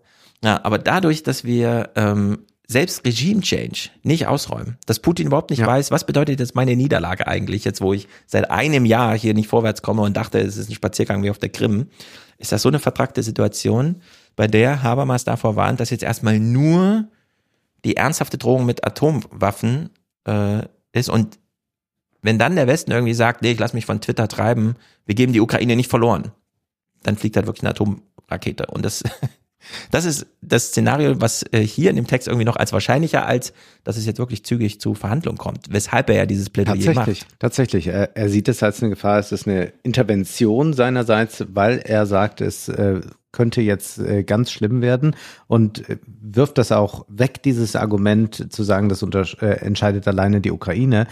ja, das mag äh, zwar sein bei einer beteiligten Partei, dass sie das dann auch zu entscheiden hat, aber diese beteiligte Partei, also die Ukraine, kann ja überhaupt nur noch immer beteiligt sein an diesem Krieg durch die westliche Unterstützung. Ja. Und deswegen hat der Westen dort auch mitzureden. Das ist ja eine wirklich verquere Annahme zu meinen, das äh, ginge alles ohne den Westen und das würde dann äh, Zelensky mit Putin aushandeln oder wie sollen das aussehen? Äh, Das ist ganz, ganz erstaunlich und was auch Habermas ja nochmal deutlich macht, das hat erstmal mit Pazifismus und so gar nichts zu tun. Also es ist nicht jetzt hier ein Plädoyer generell für den Pazifismus, sondern er schaut sich einfach das realpolitische äh, Dilemma an, in dem wir uns befinden und sagt dann, äh, dass wir uns gar nicht in äh, diese äh, rhetorische Nuancierung hineinbegeben müssen. Äh, wie ist die pazifistische Bewegung in dem 19, im 19. Jahrhundert entstanden? Wohin hat sie sich dann entwickelt? Er schreibt heute, äh, ist eigentlich diese Frage Pazifisten, Nicht-Pazifisten äh, nicht so entscheidend für diesen Konflikt. Äh, wir müssen erst einmal zur Kenntnis nehmen, dass wir es mit äh, dieser extremen Eskalationsgefahr zu tun haben. Mhm. Es muss also gar nicht so grundsätzlich werden, wie das manche glauben. Ja. ja, also wir haben eine Situation, erschütternde Aussage eines leitenden NATO-Funktionärs. Er zitiert ihn, es sieht dort aus wie in Verdun. Und das ist ja, äh, ich meine, wir haben, Ja, wir haben hier noch Film dazu und alles. Also es ist alles Wo ja auch, äh, äh, also wir, wir haben, wir, wir wissen um Verdun, da wird man ja doch noch in der Schule auch gut unterrichtet. Und wir haben Geht den so, Film, wir haben jetzt den Film Ja. äh, ähm, im Westen nichts Neues, wo auch im Übrigen mit dem Klappspaten als Waffe operiert wird, Mhm. wenn nichts mehr geht. Wir hören dann von Habermas, die Ukraine ist unter den verspäteten europäischen Nationen die allerspäteste. Sie ist wohl immer noch eine Nation im Werden. Ja. Und das bedeutet aber auch, man kann das Werden dann von europäischer Seite mitgestalten. Weiter heißt es aber auch, in dem breiten Lager der parteinehmenden Unterstützer der Ukraine scheiden sich die Geister gegenwärtig im Hinblick auf den richtigen Zeitpunkt für Friedensverhandlungen. Die eine Seite identifiziert sich mit der Forderung der ukrainischen Regierung nach einer schwellenlos anwachsenden militärischen Unterstützung, um Russland zu besiegen und damit die territoriale Integrität des Landes einschließlich der Krim wiederherzustellen. Der andere Teil möchte die Versuche forcieren, einen Waffenstillstand und Verhandlungen herbeizuführen, die mindestens mit dem, mit der Wiederherstellung des Status quo ante vom 23. Februar 2022 eine mögliche Niederlage abwenden. In diesem Für und Wider spiegeln sich historische Erfahrungen und dann macht er so einen kleinen Schlenker dazu, äh, wie diese Erfahrungen aussahen. Dann kommt das, äh, es sieht aus wie in Verdun und er zitiert dann den erschütternden Frontbericht von äh, Sonja Zekri. Äh, dieser Frontbericht würde seine Sympathie nicht verhehlen, aber auch nichts beschönigen. Und auch da äh, erinnert die Darstellung ihn an äh, das Grauen an der Westfront von 1916. Das heißt, dass Soldaten, die sich an die Kehle gehen, Berge von Toten und Verwundeten, die Trümmer von Wohnhäusern, Kliniken und Schulen, also die Auslöschung eines zivilisierten Lebens. Darin spiegelt sich der destruktive Kern des Krieges, der die Aussage unserer Außenministerin, dass wir mit unseren Waffen Leben retten, doch in ein anderes Licht rückt. Ja, also diese, wir haben ja auch diese Verweise auf den Kriegsfilm und so, die historischen. Dann die Mark Milley, die Natur des Krieges und dann äh, Kluge. Wir haben es mit einer mh, eigenen Entität, Entität zu tun, der Krieg an sich. Er macht ja hier diesen Satz, der Wa- Gewaltcharakter des Krieges hatte gewissermaßen die Aura einer seiner Naturwüchsigkeit verloren. Ähm, und dann aufgrund der historischen Erfahrung die Charta der Vereinten Nationen, äh, erträgliche Kompromisse, die er auch nochmal in diesen Satz einstreut, wenn der Ausbruch bewaffneter Konflikte nicht durch schmerzhafte, auch für die Verteidiger des gebrochenen internationalen Rechts selbst schmerzhafte Sanktionen verhindert werden kann, das haben wir ja versucht, äh, ist die gebotene Alternative gegenüber einer Fortsetzung des Krieges mit immer mehr Opfern die Suche nach erträglichen Kompromissen. Ich finde es ein interessantes Plädoyer zu sagen, wir haben diese ganze Gewalt und diese Naturwüchsigkeit und die Nature of War und diese eigene Entität und es ist immer schwer, so diesen Jenseitsstandpunkt zu finden, da wieder eine Zuschauerrolle zu sehen und so. Und das ist ja eigentlich die größte Herausforderung, gerade für das deutsche Twitter-Publikum. Vielleicht auch der zentrale äh, Fokus dieses Textes, dass man erträgliche Kompromisse Ja. akzeptiert, Also obwohl sie Kompromisse sind. Losigkeit kann es nicht geben, Genau. wenn man Frieden Dieses Wort erträglich. Während immer noch alle sagen, die Ukraine muss gewinnen, aber keiner weiß genau wie. Und man stellt sich einfach nur vor, dass Russland da niederliegt und Putin abgedankt hat und was auch immer. Also so ein, so ein Maximalsieg irgendwie, weil man sich die Maximalniederlage nicht vorstellen kann. Und dass es dazwischen einen Weg gibt, der auch Twitter-Publikum als, okay, so ist es jetzt.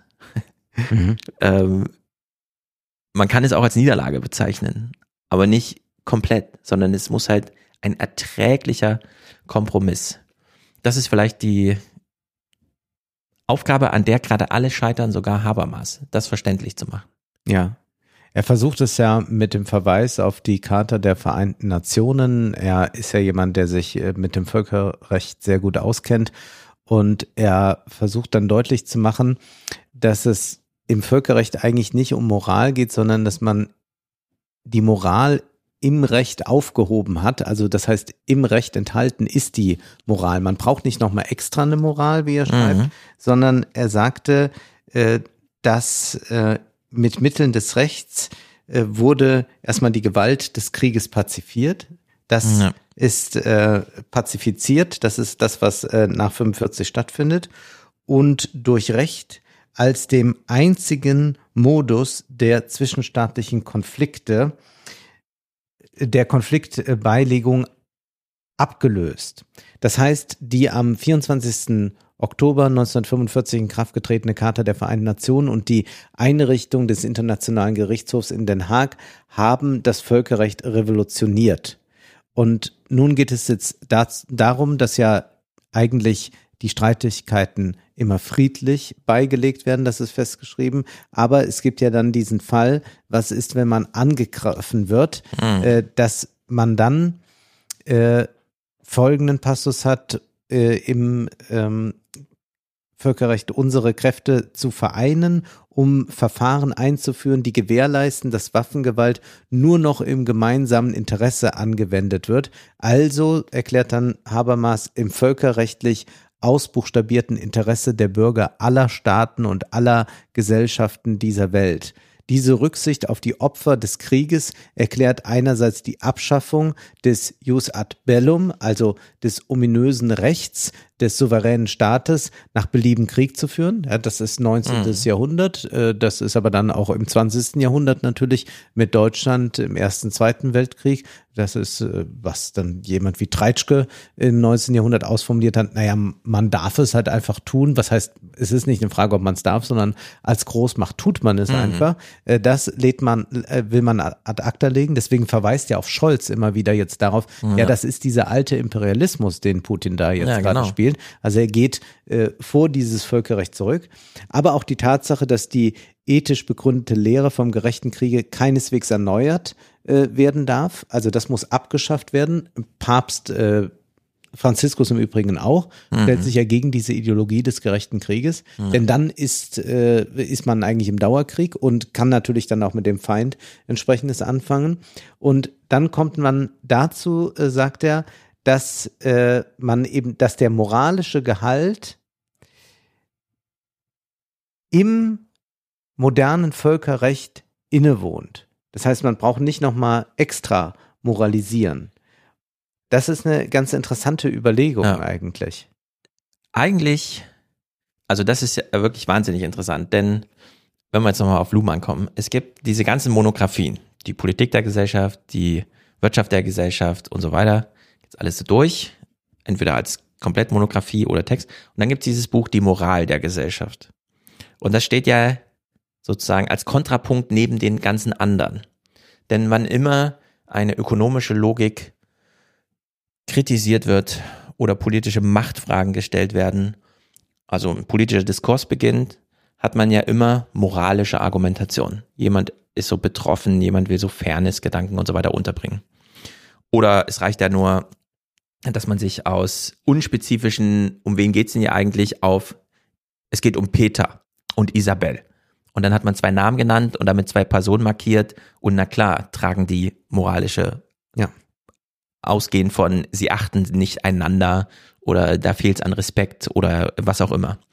So. Und dieses Geflecht aus, wir haben auf der einen Seite Moral und auf der anderen Seite das Recht, dass ich sich um normal, nor, äh, um Moral nicht schert, sondern in so einem trockenen, deswegen auch immer diese dritte Instanz, die dann entscheidet, der Richter oder wie auch immer, man verhandelt, man tritt nicht selber vor Gericht auf, sondern lässt jemanden für sich sprechen. Das gilt ja dann für alle, es gibt Anwaltspflicht und so weiter und so fort. Damit hat man ja eine ganz große Unterscheidung zwischen Moral und Recht. Jetzt ist der Krieg eine, der auch so eine ganz große Unterscheidung aufmacht, markiert durch dieses, nee, es ist nicht mehr das 18., 19. Jahrhundert, es gibt nicht einfach das Recht des Stärkeren. Der Krieg ist nicht Politik mit anderen Mitteln, sondern er ist keine Politik, er ist nur noch Gewalt. Er ist ja. nicht, Politik ist die Androhung von Macht. Man droht einfach, wir nehmen dich fest, wenn du bei Rot über die Straße gehst, also machst du es nicht. Aber wenn jetzt alle bei Rot über die Straße gehen, kommt der Staat auch schnell an seine Grenzen, weil Ressourcenmangel und so. Und das ist eben beim Thema Gewalt anders. Wir sehen, dass diese Länder, die beteiligt sind, jetzt wirklich Ressourcenmangel haben. Also die verbrauchen sich da gerade auf. Nicht nur was mit, also Kriegsmaterial, sondern grundsätzlich einfach. So, und diese Unterscheidungen, zu sagen, wir haben es jetzt mit einem Krieg zu tun, das ist nicht mehr Politik. Und wir haben es auf Twitter nicht mit einer politischen Diskussion, sondern mit moralischen, was auch immer, wie man das dann nennt, Meinungsbekundungen ja. weiter zu tun. Ähm, was nicht diskutiert wird, weil Twitter eben so ein moralisch aufgeladenes Kriegsgebiet ist, in dem Sinne, ist, was der Habermas hier diskutiert. Und zwar sich auch für die Pointe seines Textes aufhebt. Indem er zum einen vorher schon auf die UN-Charta zu sprechen kommt und sagt, ja, aus dem Krieg, also dieser völlig unpolitischen, hier ist jetzt einfach nur noch Gewalt äh, Zweite Weltkriegserfahrung, was hat man gemacht? Man hat ein ganz großes juristisches Gebäude, Völkerrecht, ja. völkerrechtlich bindende Verträge, UN-Resolution, Verurteilung und dann auch diese Idee von, es gibt Waffengewalt, du hast es ja hier zitiert, nur noch gemeinsam. Was heißt denn das eigentlich? Naja, man kann halt nicht ausschließen, dass mal jemand angreift, aber wenn jemand angreift, ist der der Isolierte. Der stellt sich damit gegen den Rest der Welt, der gemeinsam zur Waffe greift, um zu verteidigen. Und genauso eine Situation haben wir ja gerade. Und das muss auch verteidigt werden. Und so versteht er auch diesen Satz, äh, die Ukraine darf den Krieg nicht verlieren. Also das meint nicht, äh, das meint für ihn jetzt nicht und Regime Change, sondern es meint, und da ist genau diese rote Linie, die das Völkerrecht gezogen hat, wo es dann diese äh, gemeinschaftlichen Interessen daran gibt, mhm. dass äh, man dies nicht äh, zulässt, dass man aber auch äh, versucht, einen irgendwie gearteten Kompromiss dann herzustellen, um das enden zu lassen. Mhm. Genau, also das ist nochmal ein, ein eigener Fokus, wie er da Scholz verteidigt, mhm. sehr clever. Und diese Pointe hier unten im Text läuft ja dann darauf hinaus, wir haben jetzt Aufmerksamkeit auf einen akuten Regelungsbedarf. Ja. Also die Gewalt, wir können jetzt der Gewalt auf zwei Arten begegnen. Entweder mit moralischen Verurteilungen, der Putin und überhaupt, und die Russen, sind die nicht alle so und ja, am Ende hätte man noch irgendwie so Spaten verboten aufgrund so einer äh, moralischen Anwerfung. Wobei, das ist eh ein Thema für sich, ne? Der Spaten, die Düngemittel, das Gas und so weiter, wie das alles jetzt da man ins Ernährungsthema reinschneidet. Aber jedenfalls, er kommt in dem allerletzten Absatz auf diese Aufmerksamkeit auf einen akuten Regelungsbedarf. Was bedeutet, jetzt nicht moralisch aufgewärmt und so weiter hier reingehen, sondern ganz kühl, nüchtern abwägen, was sind denn die Interessen um die es geht. Und wir haben es hier mit einem Zitat umfassenden Interessensgeflecht zu tun. Also wie das Knäuel sozusagen, ja. das äh, Kluge da schon nannte. Und dann, und das finde ich dann auch wieder publizistisch witzig, dass in der Zeit ein Text erschien, der die Pointe hat, zumindest, also er hat mehrere Pointen, aber die, die er sich fürs Finale aufhebt, ist dann der Verweis auf den, auf die FAZ, auf den Osteuropa-Experten Hans-Henning Schröder. Achso, genau, es ist in der Süddeutschen erschienen, Genau, kluge war in der Zeit. Genau. Ja, also dieser Habermas-Text erscheint in der Süddeutschen Im, und verweist im dann, Rivalen, genau, er rivalisierenden verweist dann Platz, im Finale auf den Osteuropa-Experten Hans-Henning Schröder, ehemaligen Direktor des Deutschen Instituts für internationale Politik und Sicherheit in Berlin, der nämlich, Klammer auf, in der FAZ vom 24. Januar 2023, Klammer zu, auf die Abrüstungsvereinbarungen und ökonomischen Rahmenbedingungen hingewiesen, ohne die keine Vereinbarung zwischen den unmittelbar Beteiligten stabilisiert werden kann. So, was bedeutet, ja, Twitter ist ein Kriegsgebiet wie die Ukraine, das wollen wir eigentlich ablösen. Das hilft uns gar nicht weiter. Wir können einfach nur hoffen, dass mit dem Krieg in der Ukraine dann auch das äh, Kriegsgebiet Twitter, das moralische Kriegsgebiet Twitter einfach ein bisschen abgerüstet wird, alle so wieder ein bisschen und dann sich wieder über Kochrezepte oder so unterhalten. Und wir kommen nicht umhin, ein schon bestehendes, sehr kompliziertes, äh, sehr kompliziertes ähm, juristisches Konstrukt, wo alle Interessen der Länder und so weiter äh, einzeln thematisiert werden.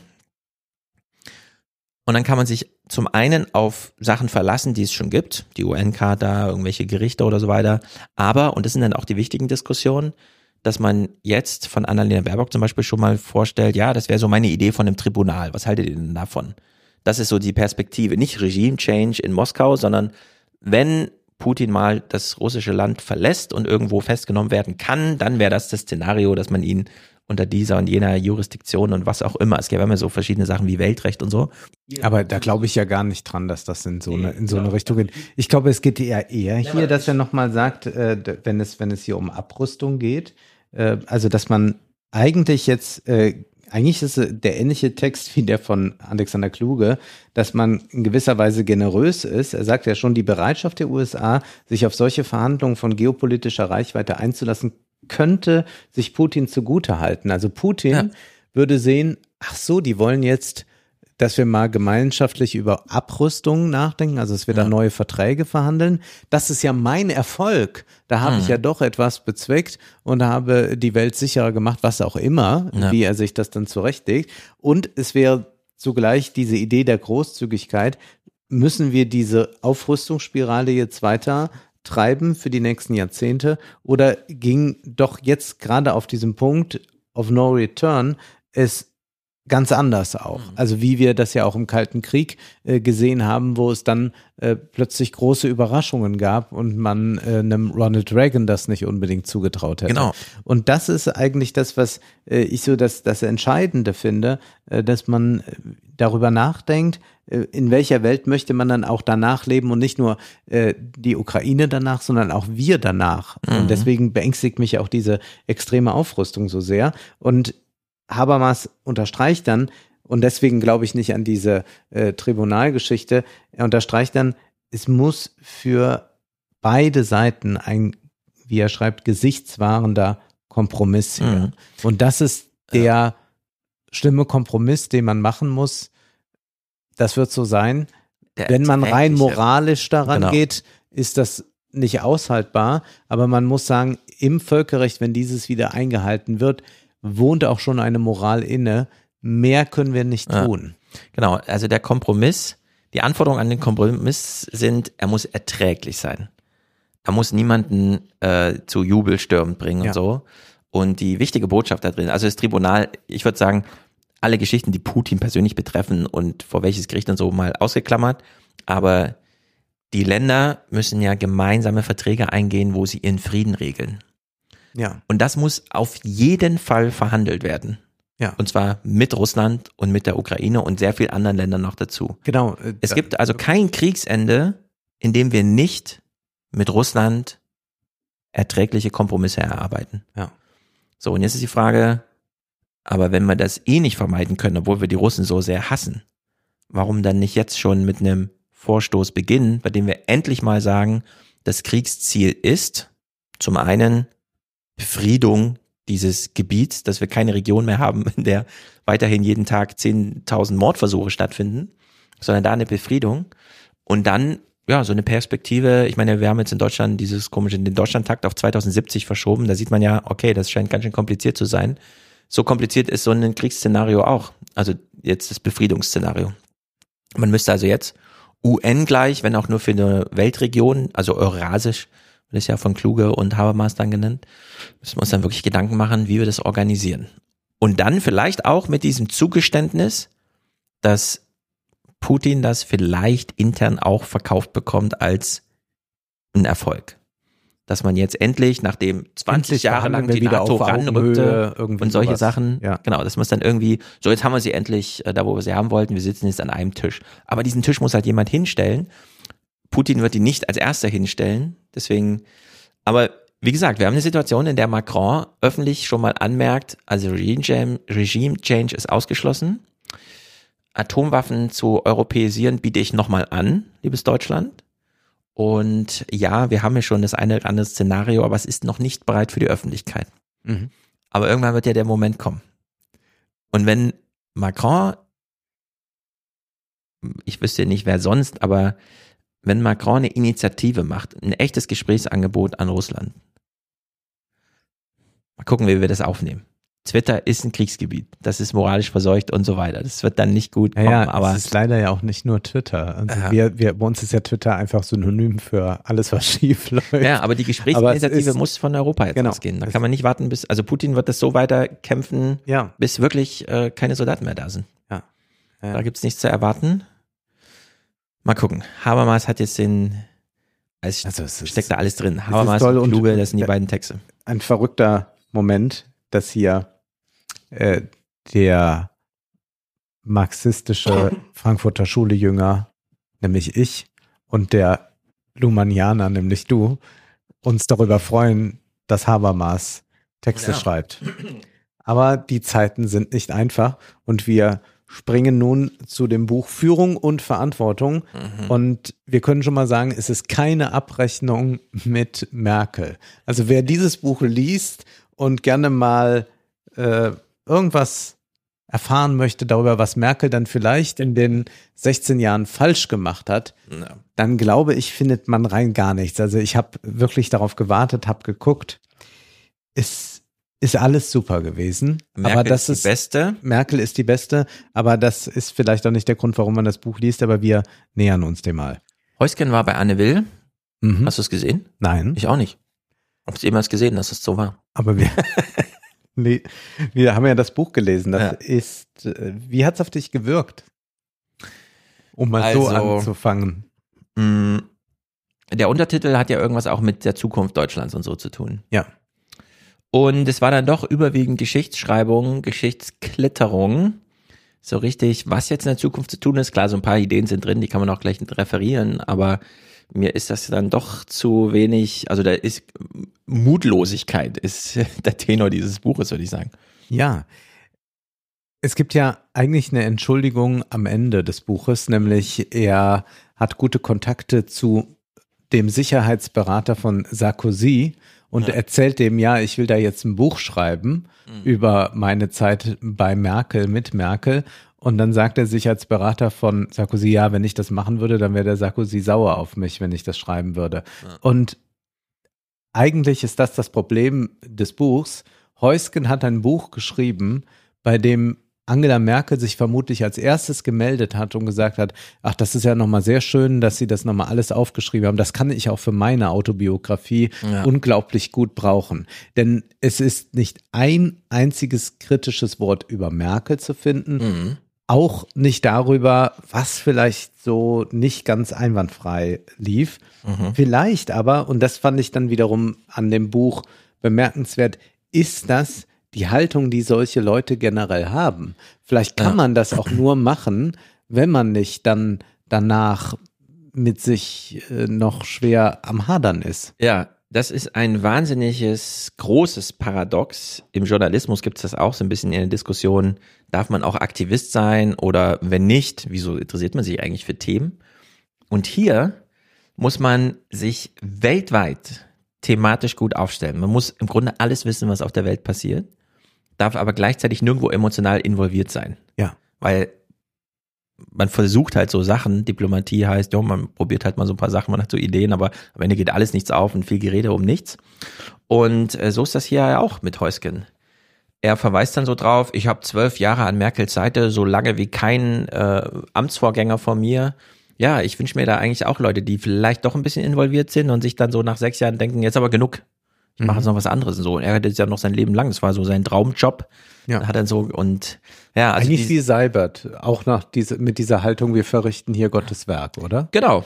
Seibert hat ja wenigstens noch diese direkte Hinwendung zum Publikum. Heusgen betont ja ganz scharf, es durften ja nur Merkel selbst für sie sprechen oder Regierungssprecher. Kein einziges Zitat von ihm jemals, außer in diesem Petra Pinsler Text. Ein einziges Mal ein, Interview, gegeben. Aber da war er noch nicht wirklich im Amt. und dann war, ich glaube, der Titel, das ist Merkels Welterklärer. Merkels Welterklärer. Und das ich hat- ja, ich habe auch nochmal nachgelesen, also der Text ist äh, ganz interessant und da steht auch wirklich im ersten Absatz schon drin. Er lebt in der Welt, in der die Russen uns das Gas liefern, aber über Menschenrechte schweigen. 2005. ah ja. Ja, also Mhm. äh, es hat vielleicht den richtigen Tenor. Ja, es ist eine ganz komische Gemengelage. Genau, und das müssen wir mal kurz erklären. Er gibt dieses Interview zum Amtsantritt quasi, wird Ja. von der Zeit gefragt. Das Interview erscheint, es ist kein Interview, sondern es ist so ein Feature über ihn Text, ne? und äh, mit O-Tönen von ihm. Und Merkel liest das dann auch in der Zeit, Merkels Mhm. Welterklärer, und ruft Heusgen an und fragt nach, ob er jetzt vorhabe, regelmäßig Interviews zu geben. Und damit ist für ihn völlig klar, ab sofort nur noch Hintergrundgespräche. Ja, niemand darf mehr. Niemand kann mehr ran. Ja. Also, ja, sagen wir mal so, als Person ja nicht uninteressant, denn zwölf Jahre Merkels Außenpolitik zu machen, die jetzt so vor die Wand gefahren ist, gleichzeitig niemals öffentlich kommuniziert zu haben in dieser Zeit.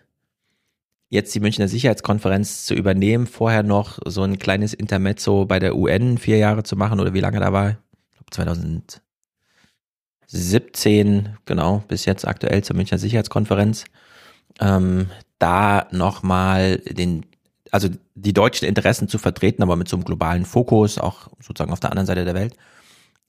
Und dann ein Jahr nach der ersten Münchner Sicherheitskonferenz, die man selbst organisiert, wo man noch äh, sagt, ja, ich wusste das auch nicht, dass der Putin da angreift, hat mich echt überrascht und so. Dann während der Sicherheitskonferenz ein Buch zu veröffentlichen, also am 15. Februar, in dem man sich innerhalb des Buches nochmal darüber freut, dass auch der Wang aus China da ist, was ja irgendwie so, keine Ahnung, Ja. das Buch war ja schon gedruckt und da hat man es noch schnell so als Halbsatz reingeschrieben und dann nochmal eine Seite nachgeklebt oder so. Also sehr merkwürdig. Ja, das ist ja äh, Wang 2022 und dieses Buch ist jetzt 23 erschienen. Nimmt das nicht auf die Nein. 23er Bezug? Nein, nein, da war der Wang war ja auch schon äh, 22 zugeschaltet. Ja, aber jetzt war er ja da. Und es war ja ihm sehr wichtig, dass die immer, Aber das kann nicht sein, dass das da noch ein, das da reingefunden hat. ja. Na gut, dann habe ich mich zurecht drüber gewundert, weil es dann Wagen 22 meinte. Genau, es war ihm ja sehr wichtig, dass die Chinesen immer da sind und dies Jahr ist ja wirklich wieder vorstellig gewesen. Wir haben es ja gehört im Podcast. Also so ein Buch dann so vorzulegen, eigentlich crazy, weil wir Ja. haben ja Erwartungen gehabt, aber gut. Es ist dann doch eine eigene Art von Geschichtsschreibung, aber nicht uninteressant. Es ist ja doch einiges passiert in Merkels Zeit, aber es hat halt mehr so einen Memoirencharakter, als jetzt sich nochmal einzumischen. Viel Wie reportierend, auch- viel Ja. bekommen wir nochmal nacherzählt von dem, was man vielleicht weiß oder was man auch woanders nachlesen könnte. Äh, Wer jetzt glaubt, da wirkliche Interna zu bekommen, der wird enttäuscht sein. Es gibt nur vielleicht einen einzigen Staatschef, bei dem er sich ziemlich weit hervortraut äh, bei aller Diplomatie. Das ist Donald Trump.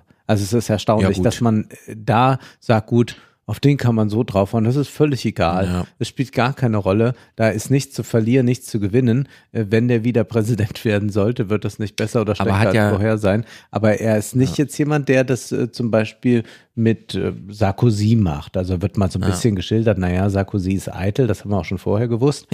Aber äh, wie er mit Trump umgeht, ist nochmal etwas anderes, weil man einfach sagt, gut, das ist eine andere Kategorie, da lohnt sich auch Diplomatie Mhm. überhaupt nicht. Na, ich habe ja auch dieses Buch von ähm, John Bolton, Mhm. der ja quasi auch die ganze Weltgeschichte nochmal unter seiner Ma- Maßgabe erzählt in diesem Tenor, ich wäre eigentlich der bessere Außenminister gewesen und so. Ich will mir hier nochmal einmischen. Es wurde mir versagt. Ich bin nur Sicherheitsberater geworden, nicht Außenminister, also mache ich es nochmal über dieses Buch. Darüber steckt hier gar nichts drin und ich finde auch die Sachen, die dann kommen, also er geht ja die Geschichte so durch, alle großen Player, das ist halt so anekdotenhaft. Man erfährt ja jetzt nichts irgendwie strukturell Bedeutendes, wo man nochmal anknüpfen kann, sondern das ist halt so dieses, Jacques Chirac mochte kein Wein als französischer Präsident, also hat die Merkel Bier, immer ja. ein Bierfass geschenkt zum Geburtstag und ja, Trump ist halt ein Idiot und der hat dann auch noch angerufen, als in, im Saarland Kram Karrenbauer gewonnen hat, weil er dachte, das ist von Bedeutung und hat gratuliert und so ein Scheiß. Also ist so ein bisschen halbgar. Aber gut. Ein Glück, dass wir sie los sind. Mit diesem Zitat fängt er ja an. Die Chinesen reagieren darauf, dass er endlich aus Deutschland seine zwei Jahre UN-Sicherheitsrat hinter sich hat. Ja. Also er wollte uns zeigen, er ist ein harter Hund, er kann mit China hart diskutieren. Okay, überprüfen wir später im Text nochmal. 40 Di- Jahre Diplomatie für Deutschland, jetzt also in dieser neuen Rolle. Privileg. Zwölf Jahre für Merkel, so lange wie kein Vorgänger. Und die Aufgaben waren Russland einhegen, Beziehungen zu China intensivieren. Okay, geschenkt. Dann schreibt er aber gleich im nächsten, äh, ja, und Afrika. Ich denke, Afrika, also klar, Merkel war mal da und so, er kommt dann später auch drauf zu sprechen. Aber, Aber- ganz, ganz am Schluss, ne? Das ist interessant. Vor Also, nachdem er 2015 alles spielte Afrika hat, eigentlich keine Rolle. Und kommen überhaupt- noch mal so ein Na. paar afrikanische Staatschefs, die man auch mal getroffen hat vor, Ja. aber es ist eher so eine Pflichtschuldigkeit Ja, als jetzt eine wirkliche Passion. Und das ist ja eigentlich große, der große blinde Fleck von Merkel gewesen. Ja. Einfach diesen afrikanischen Kontinent demografisch, also insbesondere demografisch 2015 und vorher eben zu übersehen. Ja, wir haben ja nachher noch so einen Text aus Le Monde Diplomatique zum Thema Afrika und da kann man das auch nochmal deutlich sehen. Also auch hier kann man feststellen, Afrika spielt für Heusgen Mhm. eine marginale Rolle. Ja. Aber er beschreibt doch ganz nett, wie er da eingestellt wurde. Also Merkel fragt ihn, wie sieht's so aus, macht so eine Art Vorstellungsgespräch und das eigentliche führte dann mit Thomas de Maizière, also dem kommenden Kanzleramtsminister und Der ihn auch dann richtig prüft, wie in Ja. der Schule. Da wird Ja. er so ein bisschen durchgeprüft, aber bekommt dann natürlich den Job auch und sagt dann, außenpolitischer Berater im Kanzleramt war damals und heute auch einflussreicher als Staatssekretär im Auswärtigen Amt, aber schlechter bezahlt. Also es sind dann diese kleinen Trade-offs, die man macht. Man darf ganz vorne mitmachen, aber man wird ein bisschen schlechter bezahlt. Und sehr witzig stelle ich mir vor, er geht nicht so richtig ins Detail, aber er wird außer äh, politischer Berater. So richtig Referatsleiter darf sich da 40 Leute aussuchen, die da für ihn arbeiten und so. Und dann sagt, redet er mit Merkel darüber, wie sieht denn jetzt mein erster Amtstag aus? Und wir wissen ja, die deutschen Kanzler fahren ja erstmal überall hin und so. Und dann äh, klamüsern sie so aus, okay, erste Station Paris natürlich, deutsch-französische Bande, dann Brüssel, weil EU, NATO, alles wichtig, und Polen, weil wichtiges Nachbarland. Und dann gibt ihm Merkel irgendwie den Arbeitsauftrag, ja, aber alles an einem Tag. Und dann muss er da, während er selber noch seinen Stab zusammenbaut, so eine Reise organisieren.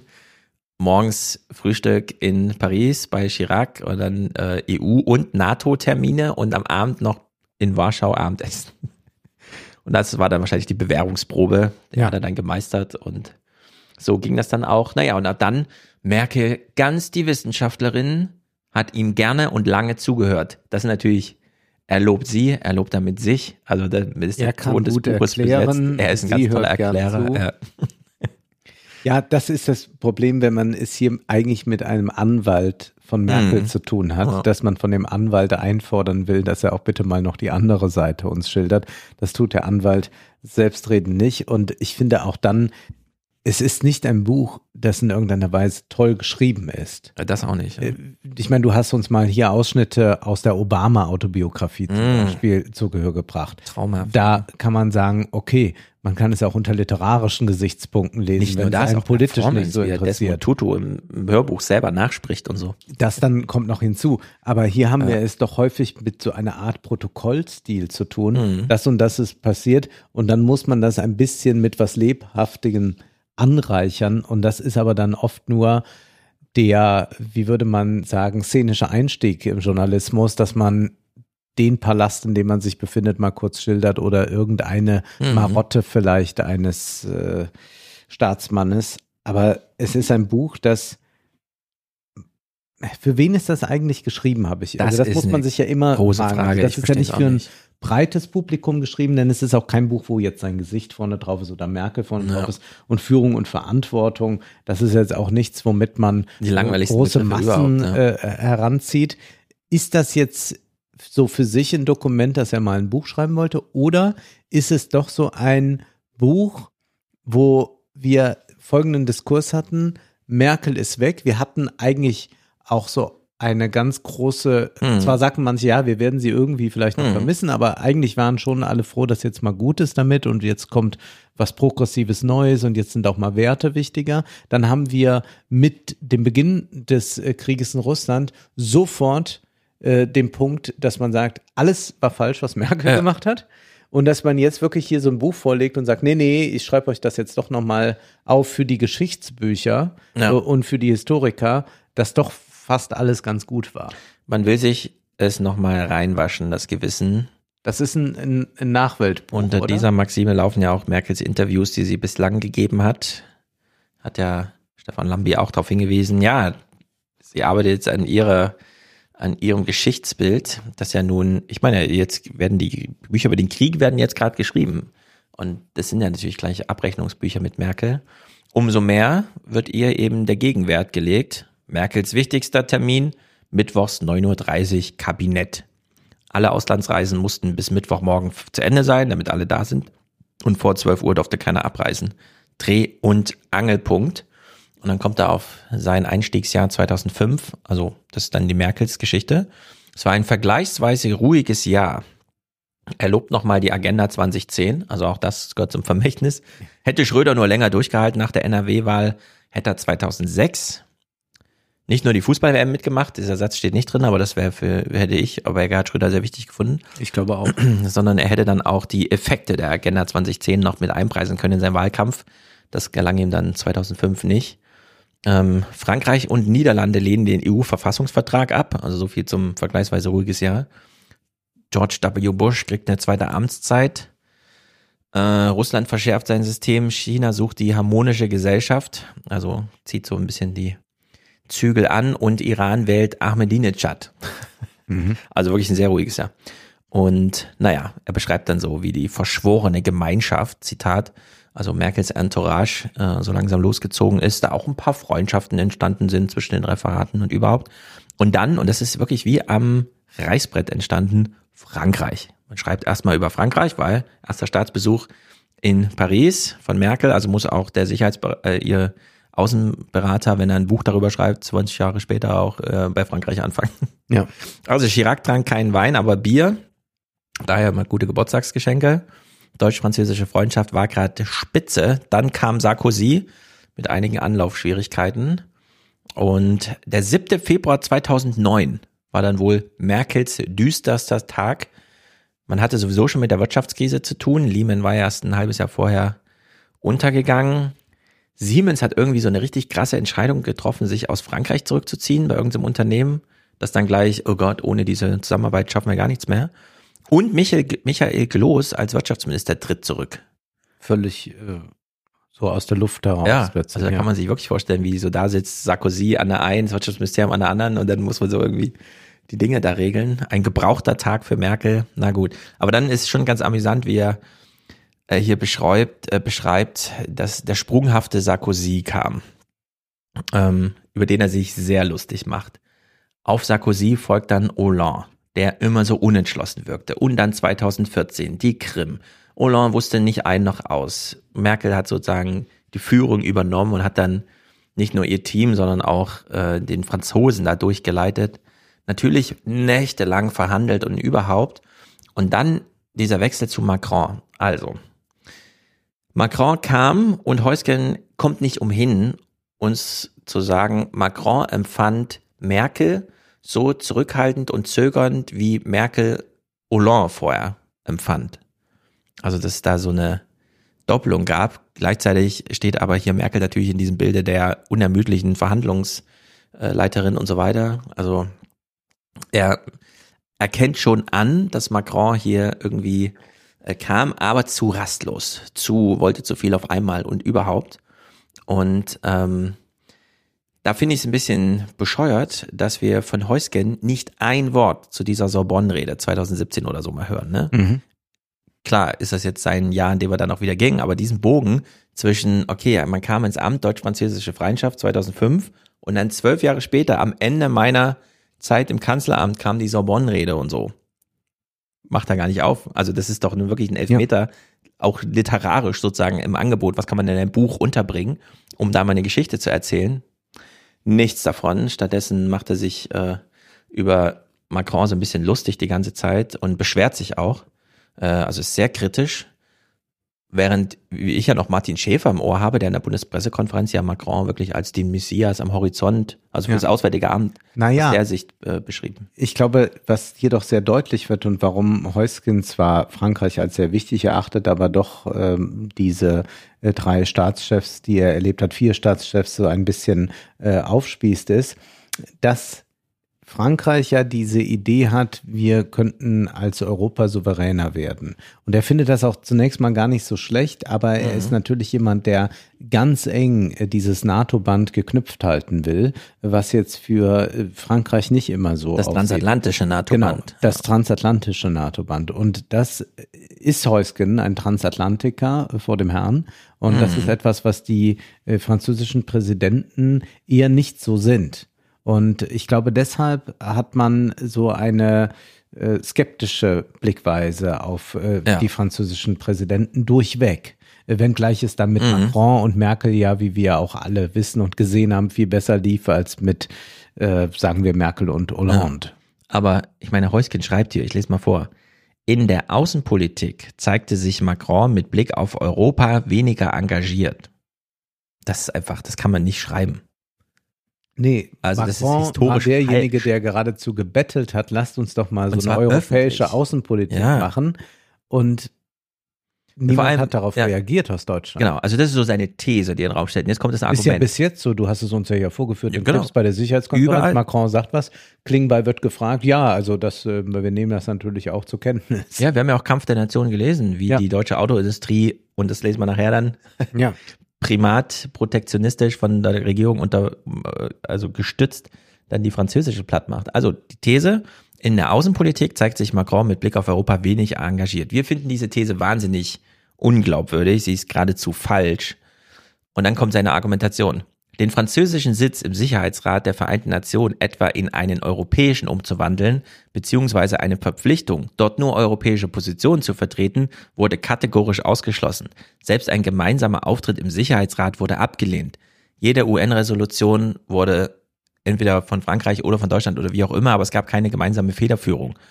Da würde ich sagen, ja, wenn ich an äh, der ausgestreckten Hand verhungert werden lasse, nach einer Sorbonne-Rede, mit der ich mich wirklich in die Öffentlichkeit stelle, und dann passiert erstmal ein Jahr gar nichts und die reden sich so raus mit, ja, wir hatten eine Bundestagswahl und eine komplizierte Regierungsbildung und dann ein Jahr später steht aber die Regierung und dann heißt es so, ja, aber jetzt haben wir erstmal andere Probleme und sowas.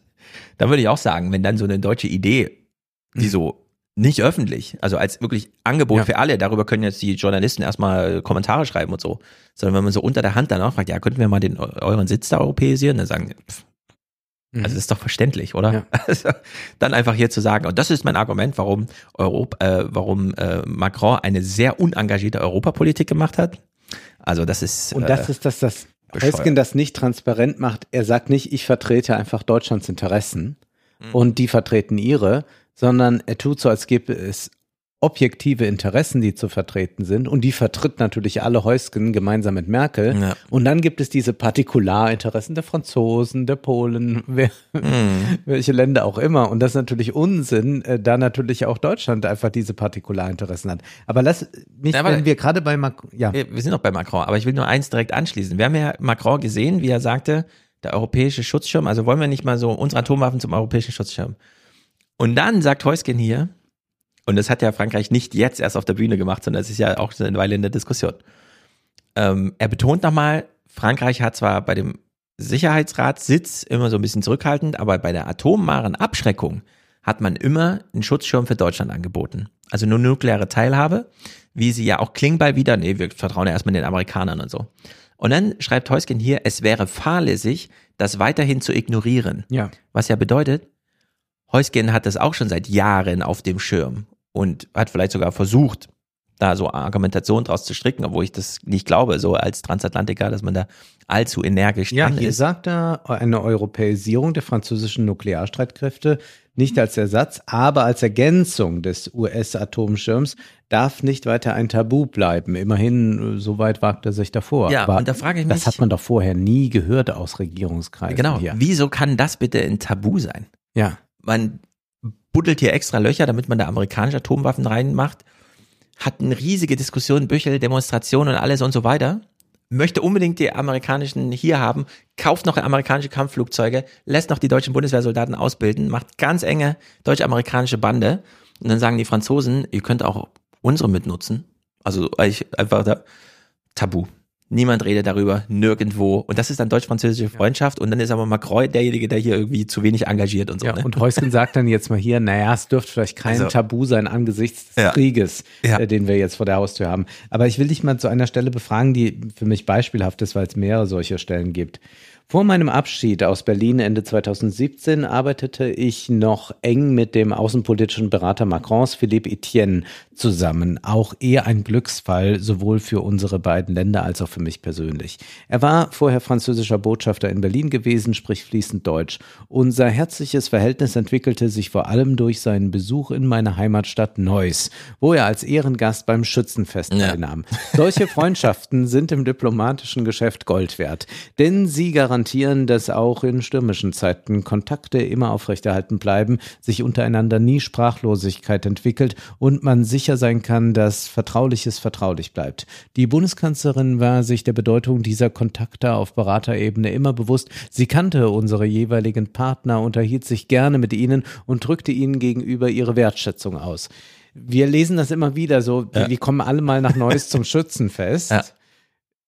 Was ist das eigentlich? Das scheint ja irgendetwas schon zu sein. Also es ist ja hier von freundschaftlichem Verhältnis die Rede. Es ist aber nicht ein freundschaftliches Verhältnis, sondern es ist ein Arbeitsverhältnis und wir haben es da mit zwei verschiedenen Parteien zu tun, mit Ja. unterschiedlichen Interessen, die manchmal Schnittmengen haben, größere, mal kleinere. Mhm. Und es scheint aber ja doch, wenn wir jetzt über die Weltpolitik mal resonieren wollen, ganz entscheidend zu sein, dass solche Arten der Kommunikation, die ja eigentlich unsinnig sind, also man würde so sagen, das ist so Smalltalk-Kommunikation oder was auch immer, dass die ganz entscheidend dann doch sind, um im richtigen Moment dann zu sagen, naja, dann komm, dann lass uns das Mhm. doch so und so machen.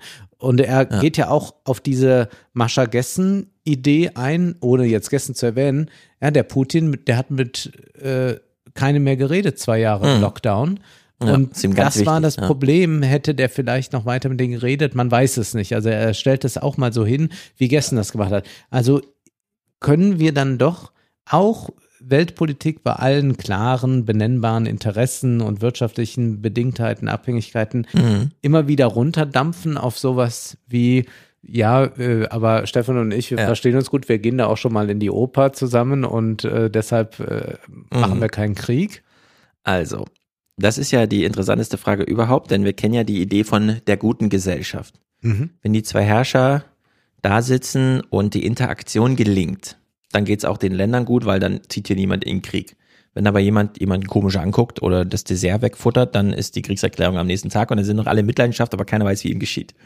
Diese Idee finde ich äh, super witzig, insbesondere für Merkel, denn hier steckt ein echter Widerspruch drin. Er betont das ja nicht nur, dass von ihm direkte Counterparts irgendwie dann nach Neuss Ja. kommen, sondern die ganze Politikidee von Merkel war ja, ähm, mit unendlichem Verhandlungsfleiß immer alles in Randgespräche zu lagern, so dass es dann im Plenum nur noch um das Absegnen der vorher in Pendeldiplomatie und was auch immer Wie bei der Innenpolitik ja auch. Genau, sie sitzt so im, Keine Parlamentsdebatten, bitte große, wir machen das mal unter Genau, drei. in der parlamentarischen Aussprache ihrer Regierungserklärung saß sie mal noch fünf Minuten so an ihrem Platz, aber danach irgendwo hinten irgendwelche Gespräche mit irgendwem oder mit ihrem Handy und so weiter und so fort. Gleichzeitig haben wir ja sie als, sie erklärt sich nicht dem Volke. Wenn sie mal eine Fernsehansprache macht, uh, dann ist aber schon sehr besonders, dann ist echt die Hütte am Dampfen oder Fernsehduelle gibt's nur eins und so, Ja. ne? Also dieses Interaktionsgespräch ist ihr total wichtig, aber mit dem Volk redet sie nie. Und das hat ja auch ihren Nimbus genährt. Sie hat es ja, Ja. aus funktionalen Gründen gemacht. Weil wenn sie dann auftrat, oh, dann war ja aber auch, dann war jedes Wort Goldwaage. Und jetzt schreibt er hier, Merkels Wesenskern der Demokratie erklären, was man tut. Und wenn das auftaucht in so einem Buch, ne, da denkt man sich auch, da muss ich auch Nee. sehr lachen. also du kannst nicht erstens darüber schweigen, dass Merkels Nimbus dadurch genährt wurde, dass sie die ganze Zeit schwieg. Dann noch erklären, ganz explizit, Merkel war die Beste, weil sie immer alles in Randgespräche ausgelagerte. Und wir abseits, haben das auch alle am liebsten so gemacht. Genau, abseits der Protokollführung und so In weiter und so Neuss. fort. Dann Neues, solche Geschichten. Wir konnten es ja super gut verstehen beim Schützenfest. Und dann aber der Wesenskern der Demokratie erklären, was man tut. Und da sieht man, da fällt so ein Buch einfach wirklich auseinander. Als wäre das gar nicht zusammengeklebt, ja. Alle Seiten so. Und das stimmt auch nicht. Es äh, gibt eine Anekdote dazu. Ich hatte einen Podcast gehört mit äh, dem Chef von Schloss Elmau, also diesem Luxushotel, wo dann äh, der G7-Gipfel äh, stattfindet, schon zum zweiten Mal. Und der sagte, dass es beim ersten Gipfel Proteste gab und er habe dann Interviews dazu gegeben und haben gesagt, ja, aber das ist doch so und so und wir brauchen doch auch eine Sicherheitsarchitektur. Und daraufhin sei der Protest nur noch viel größer geworden. Und dann hat Merkel ihm gesagt, ja, äh, das war natürlich der Fehler. Sie dürfen Genau. nicht anfangen, sich zu Ja, erklären. erklären das sagt nicht. sie Ja. ihm dann noch und er macht es auch nochmal deutlich. Aber hier erfahren wir, nee, Ja. klar, wir sind Also immer dieses Buch gut ist, unterrichtet gewesen. hat so einen gewissen heimlichen Humor, der äh, offen zutage tritt. Das muss man einfach mal sagen. Naja, Merkels bester Tag. 25. März 2007. Äh, der Vertrag von Lissabon wird unterschrieben. Äh, ist natürlich eine große Feierstunde. 2005 werden diese EU-Verfassungsverträge abgelehnt. Also hat man zwei Jahre später dann zumindest so einen Vertrag von Lissabon. Als der dann allerdings 2009 in Kraft tritt, ist schon wieder Krise. Also da kann man so schön an diesem Fassung, Verfassungsvertrag will das Volk nicht. Dann klamüsert man so einen Lissabon-Vertrag mit Euro-Einführung und dem, äh, nee, mit ähm, äh, diesen ganzen Neuerungen und so weiter äh, da rein, gründet überhaupt erstmal eine Europäische Union aus der Europäischen Wertegemeinschaft oder wie auch immer sie vorher hieß. Und äh, 2009, als sie dann, äh, nachdem man den besten Tag hatte, sie da irgendwie äh, abzusegnen, äh, ist dann schon Krise und man kriegt das gar nicht mehr äh, gefeiert. Und dann schlängelt sich der Text so weiter. Heusgen betont nochmal die Bedeutung von Jens Weidmann, der sie da wirtschaftlich berät und man denkt sich so, ah ja, alles klar. Hat das auch so gut gemacht. Der, er schreibt ja auch so Sätze wie, gelegentlich wurde Angela Merkel wegen ihrer Behutsamkeit, ihres langsamen Vorgehens kritisiert. Zu Unrecht. Denn ihr Ziel war immer klar. Ein starkes Europa. Ja. Aber auf dem Weg dorthin mussten die deutsche Öffentlichkeit, die Wirtschaft, das Parlament in kleinen Etappen durch beständiges Aufklären und Erläutern mitgenommen werden. Ne. Letztlich ist dies der Wesenskern der Demokratie. Und Genau. das stimmt nicht. Also das ist eigentlich nicht der Wesenskern der Demokratie, jemanden mitzunehmen. Das hat nämlich was sehr Passives. Das kann man mit kleinen Kindern machen. So, jetzt Genau. nehmen wir die mal mit. Wir holen dich allein gehen sie nicht, wir holen dich ab und bringen dich hin. Und das ist aber eigentlich, also da, da hat er recht, so ist Merkels äh, Politik gewesen, aber das ist ja gerade das demokratische Defizit an dieser Politik. Genau. Wenn man einfach nur sagt, ja, wir machen das richtig, wir müssen das nur euch noch richtig erklären, damit ihr das auch versteht. Also auf Und dann sollen das auf europäischer Ebene natürlich auch mal die Griechen Genau. zum Beispiel verstehen, Ja. dass wir eigentlich nur das Beste Wir wollen. haben euch jetzt abgeholt. Ihr Kommt müsst mal nur mal gut zuhören, dass Austeritätspolitik eigentlich super Ja, ist. also auf Zitatebene ist das Buch, was das angeht, sehr amüsant. Nachdem er hier äh, Macron als europäisch nicht engagiert genug bezeichnet, kommt er auf Merkels, also nach Frankreich kommt eben Brüssel, weil zweiter Besuch. Ja. Und dann äh, schreibt er, sie, also Merkel, tat alles, um die EU zusammenzuhalten und zu stärken. Und klar kann man das immer noch so sehen, aber wir haben doch jetzt wirklich eine Aufarbeitung der Wirtschaftspolitik deutscher Natur auf europäischem Boden, die wirklich anderes zeigt. Die Krisenbewältigung mit wir müssen stärker aus der Krise rauskommen und sei es, dass danach 30 Prozent der jungen Italiener arbeitslos sind und in Spanien 40 Prozent, dann setzt man halt Schäuble als Finanzminister ins deutsche Fernsehen, der dann fragt, warum kommen die nicht einfach zu uns? Aber du weißt Das ja, ist doch die Schäuble- europäische Idee. Was er über Schäuble zu sagen hat. Ebenfalls ein leidenschaftlicher Ja. Europäer. Ja, es ist einfach grotesk. Und schreibt Also das aber dann gleich ja, und dann hatte der ja mal diese Idee, ob äh, Griechenland überhaupt noch in der Eurozone bleiben soll. wie sich das dann da leidenschaftlicher Europäer. von äh, seinem Herrn Sinn darlegen. Naja, Flüchtlingskrise ist natürlich ja auch ein Thema. Allerdings habe ich mir nur notiert, er lobt sie viel zu sehr. Ja, ja, es ist. Europa hat gezögert, äh, das ist natürlich klar. Ich meine, die Also es Geschichte. sind lauter Entschuldigungen drin. Ja, vor allem die Geschichte ist doch jetzt eigentlich geschrieben. 2015 kommen die ganzen Flüchtlinge. Merkel hat Syrienkrieg sowieso schon auf dem äh, Zeiger gehabt, weil wir ja zwei Tornados geschickt haben und so. Und äh, dann waren sie da und sie hat dann gesagt, okay, die dürfen jetzt einfach kommen. Die Grenzen sind sozusagen offen, es gibt keine Grenzkontrolle mehr.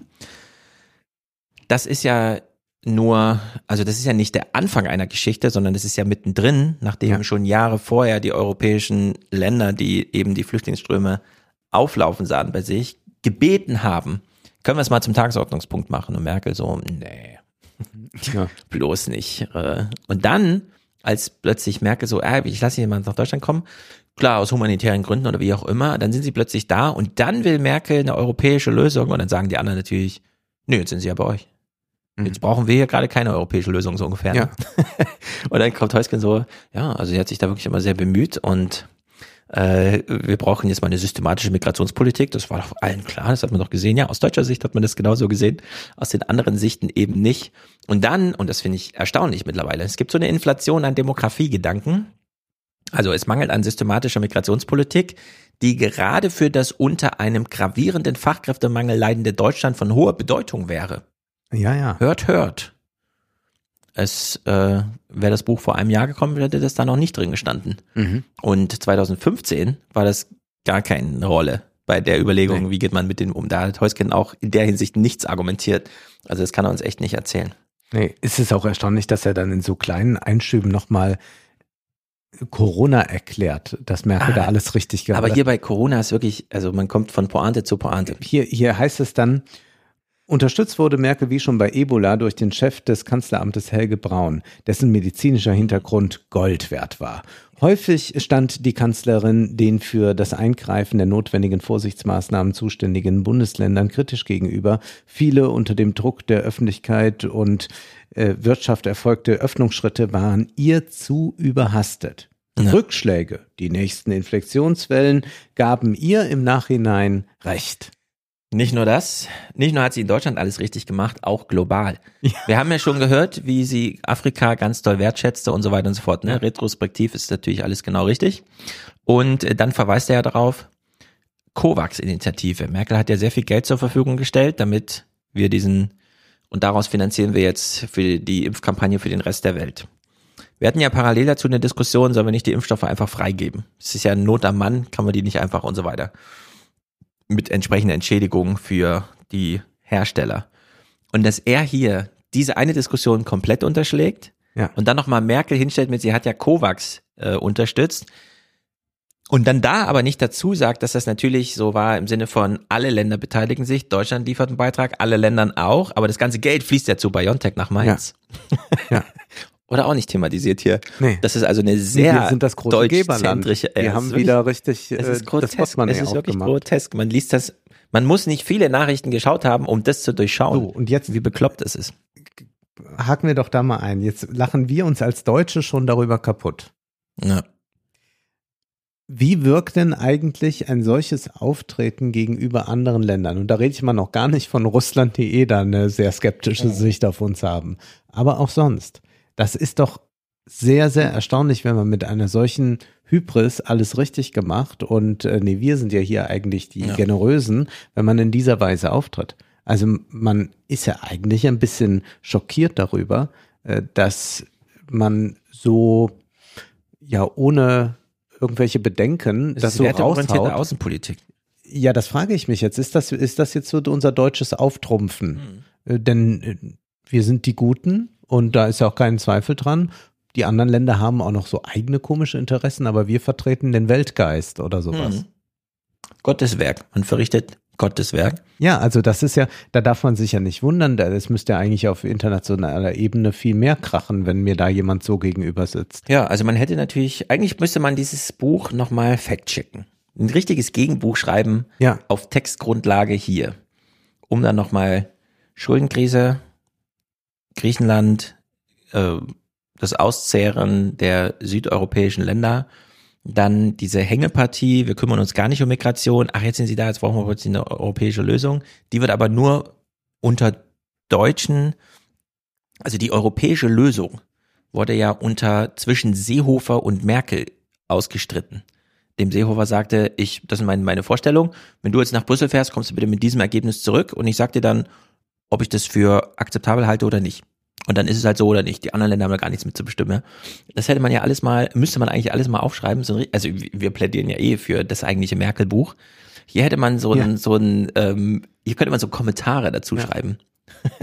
wie bei Word, dass man so eine graue Spalte daneben hat, wo man sich die eigenen Kommentare schon mal reinmacht, weil hier gibt's noch ganz schön viel äh, gerade zu biegen. Also sagen wir mal so, Bücher werden geschrieben und dann sind die Autoren stolz darauf und werden auch beobachtet als, oh, das ist aber bemerkenswert und so weiter und so fort. Heuskens Ansehen hat jetzt sehr gelitten dadurch, dass wir dieses Buch hier von ihm lesen. Äh, man hätte ihn vorher noch für, oh, das war einer, der ganz nah dran und so weiter. Mhm. Aber jetzt sieht man ja, in welchem Modus er da ganz nah dran war, weil so wie er uns das hier verkauft, das ist ja auch diplomatische Arbeit, die wir hier sehen. Ja. In seinem Sinne, in seiner selbst so. Und wenn er so diplomatisch arbeitet, ist es leider schade. Also Ja. dann muss er ja wirklich nur mit geschlossenem Visier aufgetreten sein und dann wirft man wahrscheinlich zu Recht ähm, immer wieder vor, wenn ihr irgendwo in Afrika zugegen seid, dann sagen die da einfach, ja klar, wir können uns jetzt eure Vorträge zu irgendwas anhören, aber wir könnten auch einfach das Geld der Chinesen nehmen. Die Ja. quatschen uns nicht wenigstens noch das Ohr ab mit irgendwelchen werteorientierten Blödsinn und so. Aber genau, also das scheint alles zu bestätigen, was wir Ja. über deutsche Ich habe Außenpolitik mich dann mitunter gefragt, oder ist es die Gewalt äh, des Faktischen, dass man doch am Ende, selbst wenn man Merkel ist, selbst wenn man Heusgen ist, in einer Zwangsjacke dasteht und der Handlungsspielraum so gering ist. Er beschreibt ja dann zum Beispiel, da kommen wir vielleicht noch zu, zu dem Minsker Abkommen, Mhm. äh, wo die Schwierigkeit bestand, was man dann vielleicht doch geschafft hat. Und ich habe schon meine Skepsis, wenn man dann so sagt, ja, alles falsch gemacht. Aber ist es wenn neben diesen, ähm, na sagen wir, Blindheiten, äh, die hier drin liegen, auch eigentlich so ein Dokument von einer großen, ich will nicht sagen Ohnmacht, aber einer Handlungsbeschränkung, die vorliegt, wenn man Arroganz. in einer mächtigen Position ist und versteckt Ja. hinter Arroganz. Ja. Ja. Ja, es ist in der Hinsicht, also ich meine, die Sachen, wo er hier dann mal so stolz verkündet. NATO, Gipfel, alles ist US-dominiert, ist ja klar, Condoleezza Rice ist da. Die Diskussion ragt sich darum, nehmen wir jetzt die Ukraine auf oder nicht? Condoleezza Rice beginnt zu weinen, als sie merkt, dass er das mal hart auch bleibt. erstaunlich, ja. Was sind das für Kategorien irgendwie? Ja. Ich habe einfach nur das Richtige getan, selbst als Condoleezza Rice weinte. Und dann musste sie zu Bush gehen und sagen, ja, Deutschen ziehen leider nicht mit. Also das ist wirklich, Frankreich aber auch nicht. Und Ja. was ich erstaunlich fand, ist, dass Merkel sich so unglaublich gut mit George W. Bush verstanden hat, was ja auch nicht gerade ein schönes Licht auf sie wirft. ja, aber das ist halt soweit auch öffentlich dokumentiert. Sie war ja noch mal auf seiner Gartenparty da irgendwie eingeladen und dann gab's ja da noch, äh, also George W. Bush ist ja eh rehabilitiert, rehabilitu, Rehabilitiert. rehabilitiert, genau. ja, tutti pardonné, so. das spielt jetzt alles keine Rolle mehr. Ja, es ist, äh, ja, es ist alles verrückt.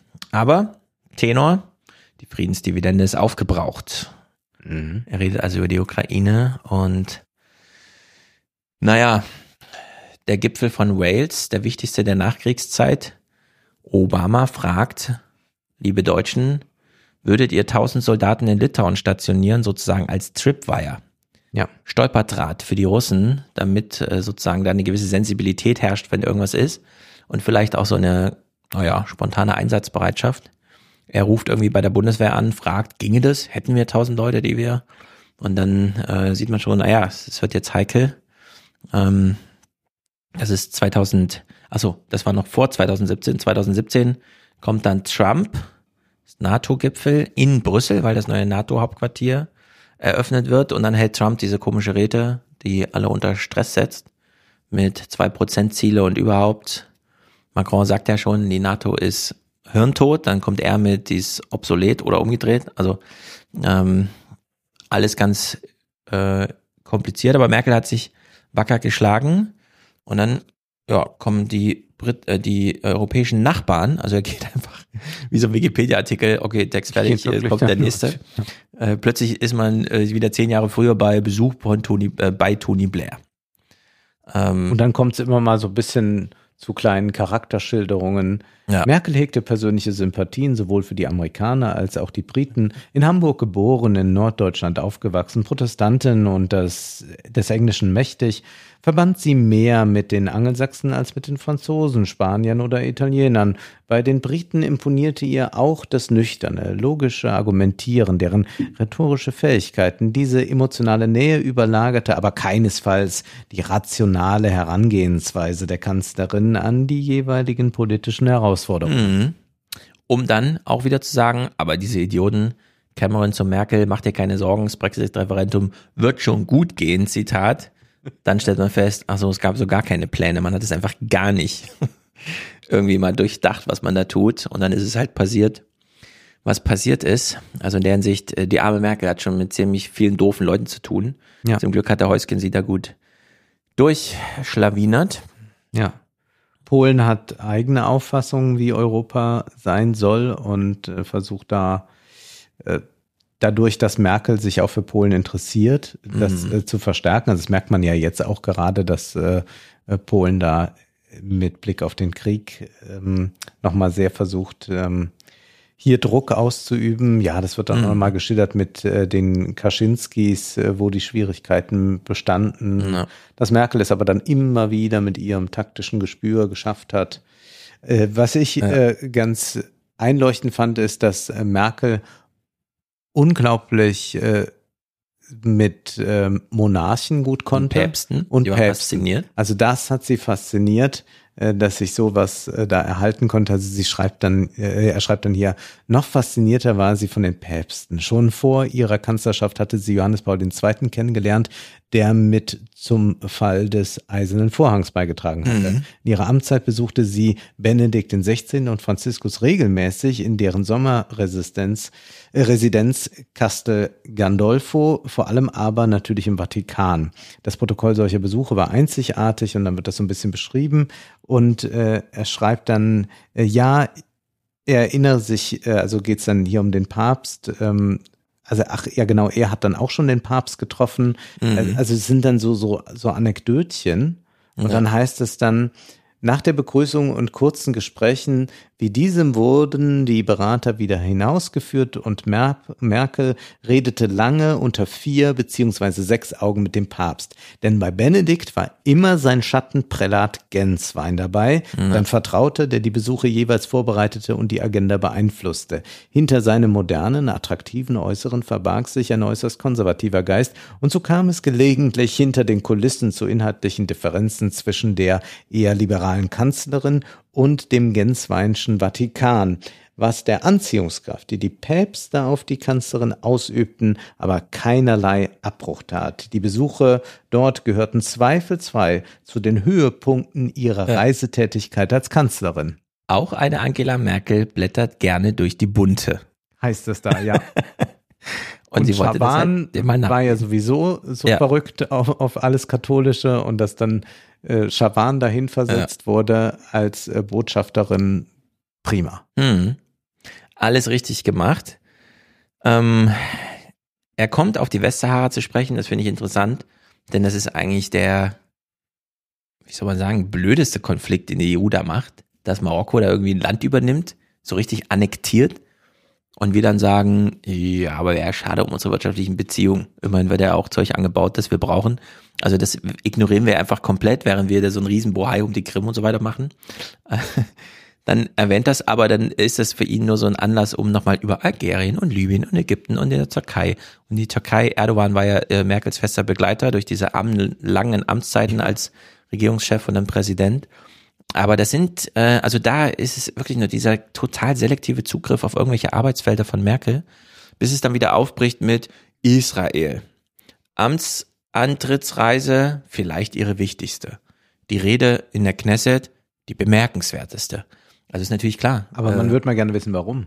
ja, aber das ist, äh, das ist so, das Buch spiegelt dann einfach die deutsche Staatsräson wieder. Natürlich ist die Reise nach Israel die wichtigste und natürlich ist die Rede vor der Knesset die bedeutendste und so, weißt Ja. du, das ist dann so erwartbar, das so zu schreiben.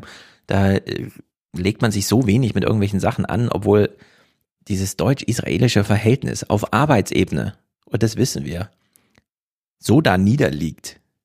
Ja. Ist eigentlich bescheuert, in dem Buch das Gegenteil zu behaupten. Und dann so, ja, alles Friede, Freude, Eierkuchen. Wir sind da halt Ja. hin und es war alles total bedeutsam und interessant. Also, äh, keine Ahnung. Klar, super heikles Thema immer, aber das hätte man, da hätte man sich doch noch mal so ein paar, Ja, man müsste mal. an, also gerade zu zumindest jetzt, mal, ja. Das Buch ist zwar 23 Ja. jetzt rausgekommen, da muss man doch noch mal einen Satz schreiben irgendwie. Also er, er, er, er sieht ja dann die, die Entwicklung in Israel mit Sorge, aber es kommt auch nicht mal irgendwas Interessantes von ihm jetzt, also wie das dann zum Beispiel auch in Abstimmung mit den USA äh, sein wird äh, in Zukunft. Also er sagt ja, dass also die Zwei-Staaten-Lösung, das wird es, äh, das ist völlig äh, aus dem Blickfeld, ja. das wird doch nicht sein. Aber er, also er hat alles, was man da liest darüber, kriegt man mit ein paar Tagesschauartikeln ja auch ja. dreimal hin. Und das finde ich so erstaunlich, dass man das Buch eines Insiders liest und es aber so drüber geflogen wird. Da würde ich sagen, das kann man kalt recherchieren, ja. wenn man Google beherrscht. Ja, vor allem, äh, klar, es wird nur noch eine Einstaatenlösung geben und dass Israel noch ein jüdisches und demokratisches Land sein kann, bin der, also schreibt er, ich bin der Überzeugung, dass dies nicht mehr gelingen kann. Punkt, fertig hier hätte man ja wirklich nochmal diskutieren können, wie das Was so ist, wie das sich das dann? entwickelt hat. Genau. Ja. Also ist man jetzt jüdisch und macht dann wirklich Apartheidsregime gegen die äh, palästinensischen Eingemeindeten. Das ist ja die Diskussion, die wir dann mal führen müsste, ja. Wie er da beschreibt, ja, das Westjordanland ist halt jetzt so zerklüftet, ja, wodurch denn? Weil da die ganze Siedlung eingemeindet, also wirklich israelisch umgemodelt worden und so. Aber das wird dann gar nicht äh, diskutiert. Ich meine, es ist irgendwie, es liest sich so als starker Satz. Israel wird nicht ein jüdisches und demokratisches Land sein. Also entweder ein jüdisches, und da autoritäres sich schon sehr weit raus. Also das ist ja äh, fast so die These von, von Omri Böhm. Äh, aber man hätte sich aber dann man, noch, Ich glaube, äh, ich erwarte aber von einem Sicherheitsberater dann ja. mal, dass er dann mal aussagt, aber wie würde dann äh, seines Erachtens ein friedliches Zusammenleben dort aussehen können? Ja. Und das zu skizzieren, da hätte er genügend Raum, das zu tun. Äh, auch wenn man das ja als ein Agendabuch liest, im Sinne von, äh, ich guck mal jetzt so ein bisschen, wo könnte mm. man dann die äh, Münchner Sicherheitskonferenz ähm, hinführen. Und da geht er halt überhaupt nicht weiter, sondern dann kommt gleich das nächste, dann sind wir wieder in den USA angelangt. Ja. Und dann kommt diese ganze Sache, ich verstehe mich gut mit George W. Bush. Genau. Und Snowden, Merkel wurde abgehört, war natürlich ein bisschen blöd, dass sie da informiert werden musste. Ja, musste man ihr dann. Aber abhauen unter Freunden geht gar nicht. Das war ja ein ganz wichtiger, das, also ich meine, das war im ja. Grunde alles, was Merkel dazu gesagt hat, ne? ja. Er betont nochmal, wie toll dieser Satz war. Naja, es ist, ähm, ach hier, das ist auch ganz witzig. Ähm, diese Situation, die wir alle noch vor Augen haben, liest sich im Text wie folgt. Bla bla bla. Trump steht vor der UN, hält seine Rede, betont die deutsche Abhängigkeit von russischer Energie. Dann schreibt er hier, Zitat, ein durchaus legitimer Einwand. Als das damals geschah, haben wir alle gesehen, wie er da neben Mars lag, äh, saß und die sich totgelacht haben. der Trump, ja. der sagt, wir sind abhängig, der Idiot, der hat doch gar keine Ahnung und so. Ja. Und jetzt hier so äh, nachträglich, ja, ein durchaus legitimer Einwand.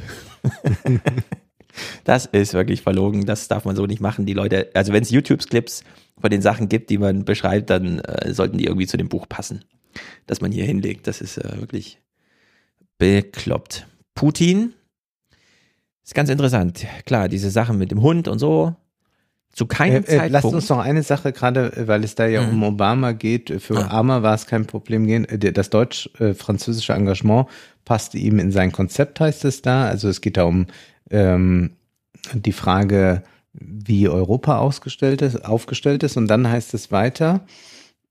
Ähm,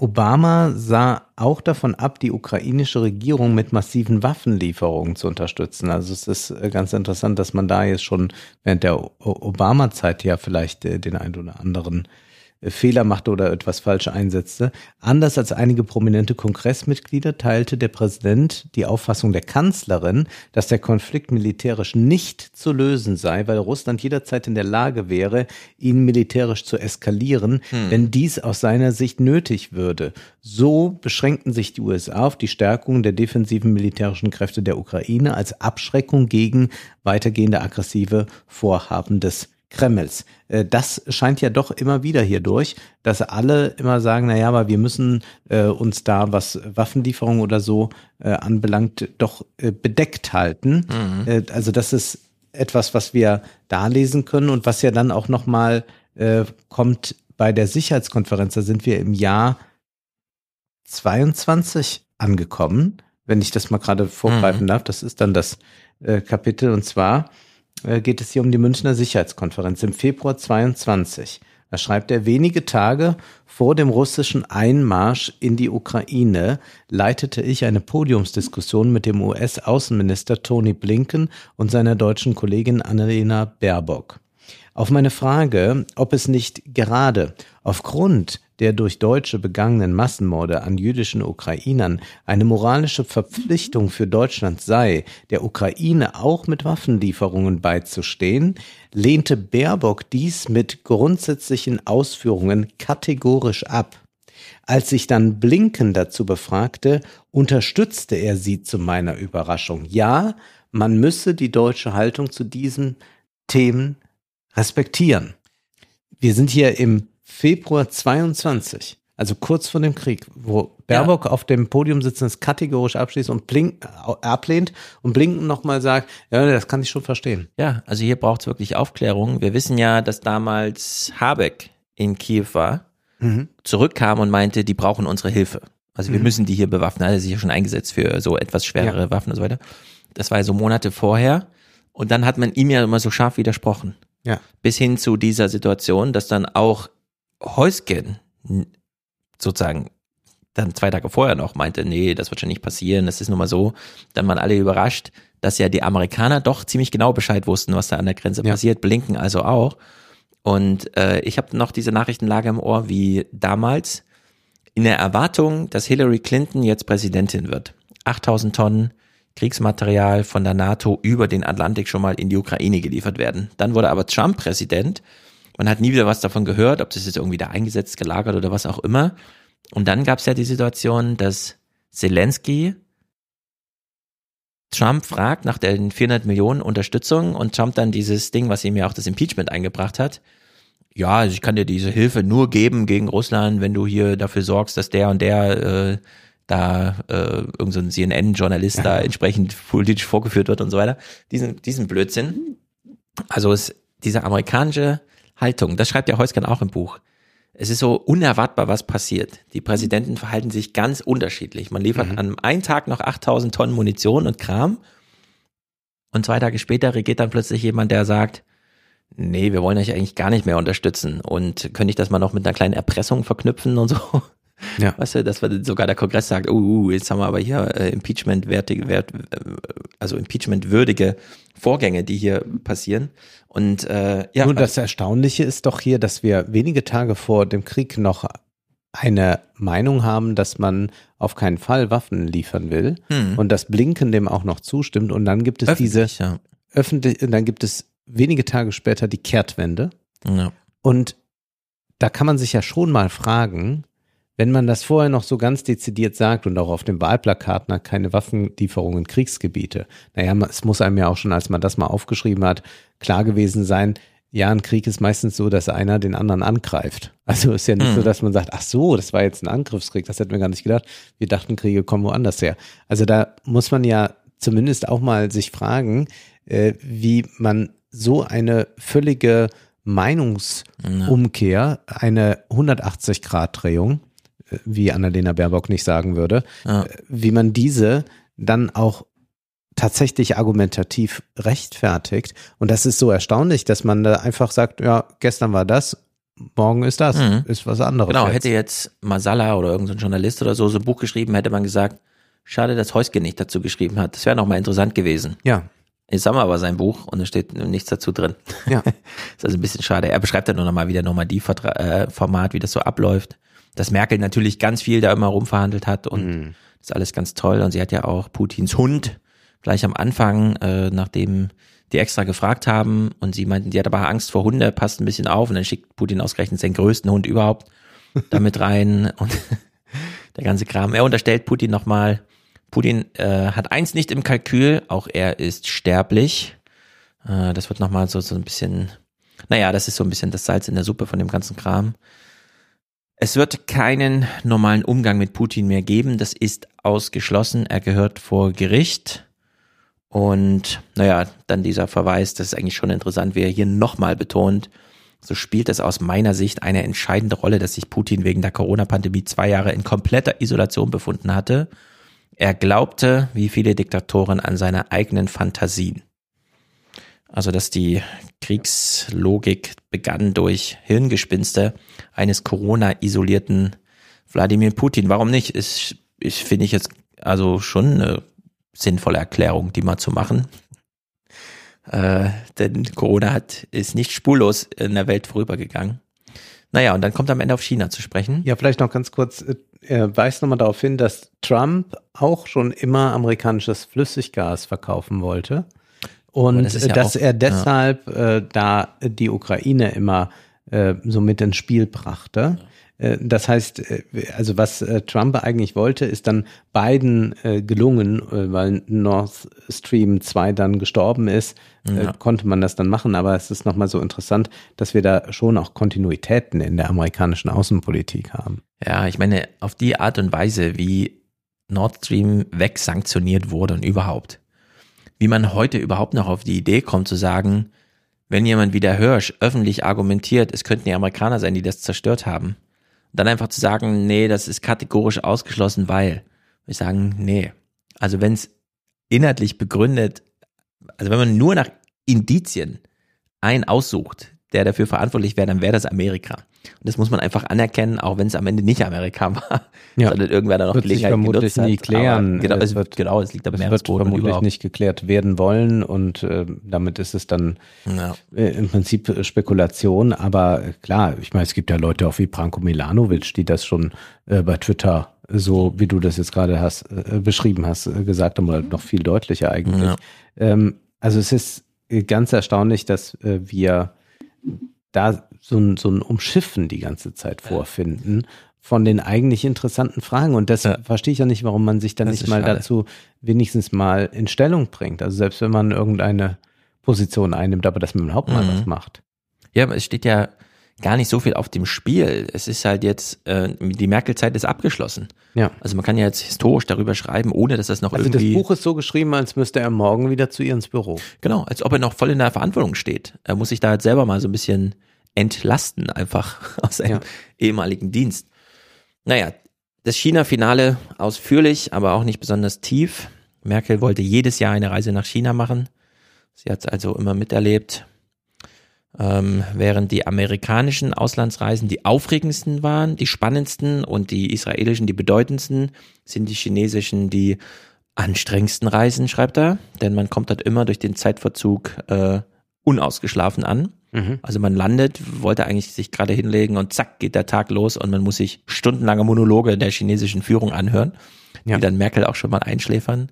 Okay, die militärischen Piraten, äh, Piraten, Paraden haben beeindruckende Präzision und Xi macht nur einen Tag Urlaub im Jahr und den vielleicht nicht mal ganz, sondern nur halb. Ja, Familie spielt alles keine Rolle. Ja. Es wird nur regiert. Vielleicht noch eine Sache ist interessant, man hört ja dann mitunter, äh, wurden auch die Menschenrechte angesprochen, ne, wenn über so einen Besuch berichtet wird. Und hier erfährt man auch mal so ein bisschen, wie das sich eigentlich gestaltet. Und zwar ist es oft so, dass wenn sie dorthin gereist sind, dann wurde eine Liste gemacht mit äh, menschenrechtlichen Themen, Mhm. äh, Zum Beispiel dann auch ganz konkret äh, die Witwe eines Friedensnobelpreisträgers oder so. Was ist eigentlich mit der? Äh, Die müsste doch eigentlich aus der Haft entlassen werden, solche Dinge.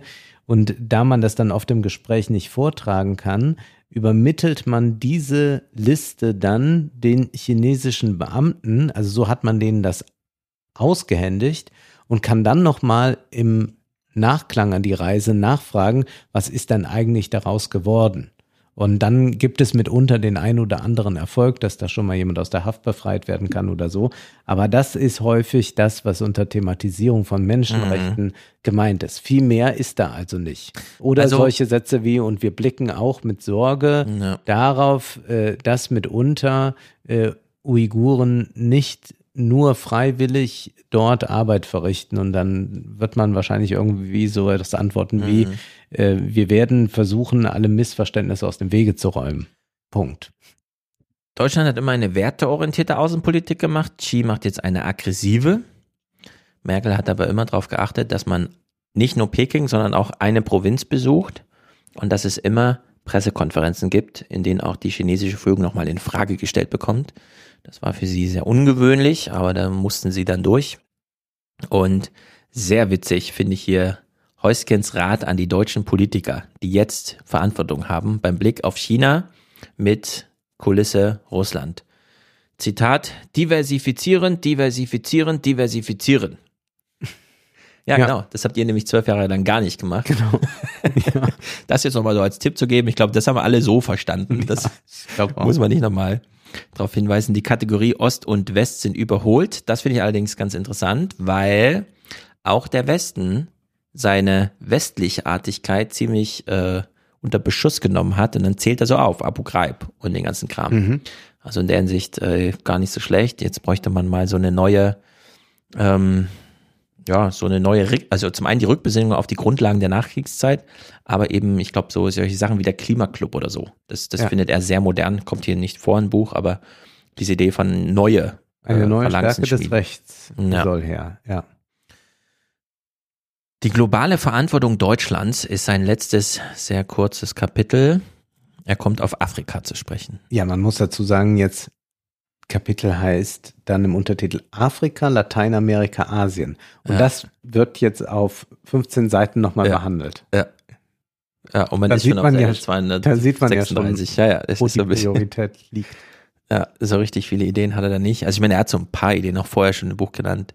Man könnte ja allen Kandidaten eines EU-Mitgliedsstatus schon mal kein Stimmrecht, aber Anwesenheitsrechte einräumen. Dass Ja. sie einfach dabei sind, dass sie im Gespräch sind, dass sie sich vorstellen und bekannt machen können. Warum nicht? Finde ich alles gut. Er plädiert sehr dafür, das Auswärtige Amt und dieses Entwicklungshilfeministerium zusammenzulegen, so wie das viele Länder machen, Frankreich zum Beispiel. Das finde ich auch dringend nötig. Aber die Frage ist halt, warum hast du es nicht vor zehn Jahren schon gesehen und mal angemerkt? Hätte man ja durchaus machen können.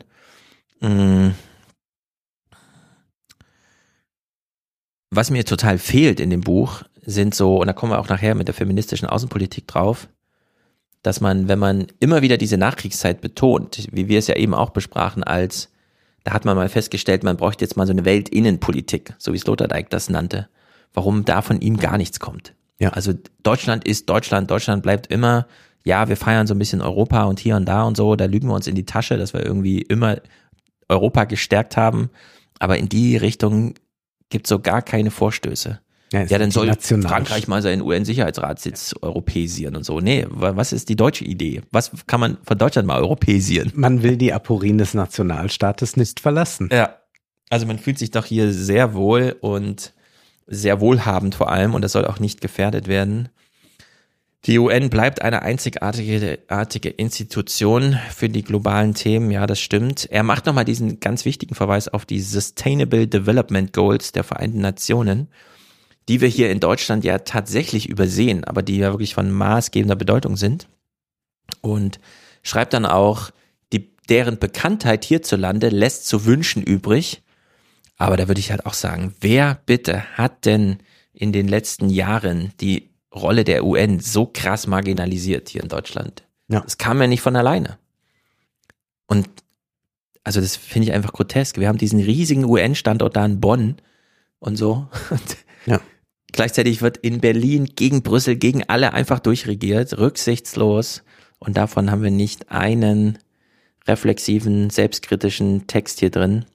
Das ist wirklich sehr schade. Also dieses Buch ist so ein bisschen, Wir empfehlen es nicht, äh, sondern es, glaube ich, reicht wirklich. Es wäre so für Historiker gesagt haben, interessant. für einen Historiker interessant. Oder wenn sich jemand dran machen Kritische will, Historiker. das Gegenbuch äh, zu Genau. schreiben, dann empfehlen wir es zur Lektüre.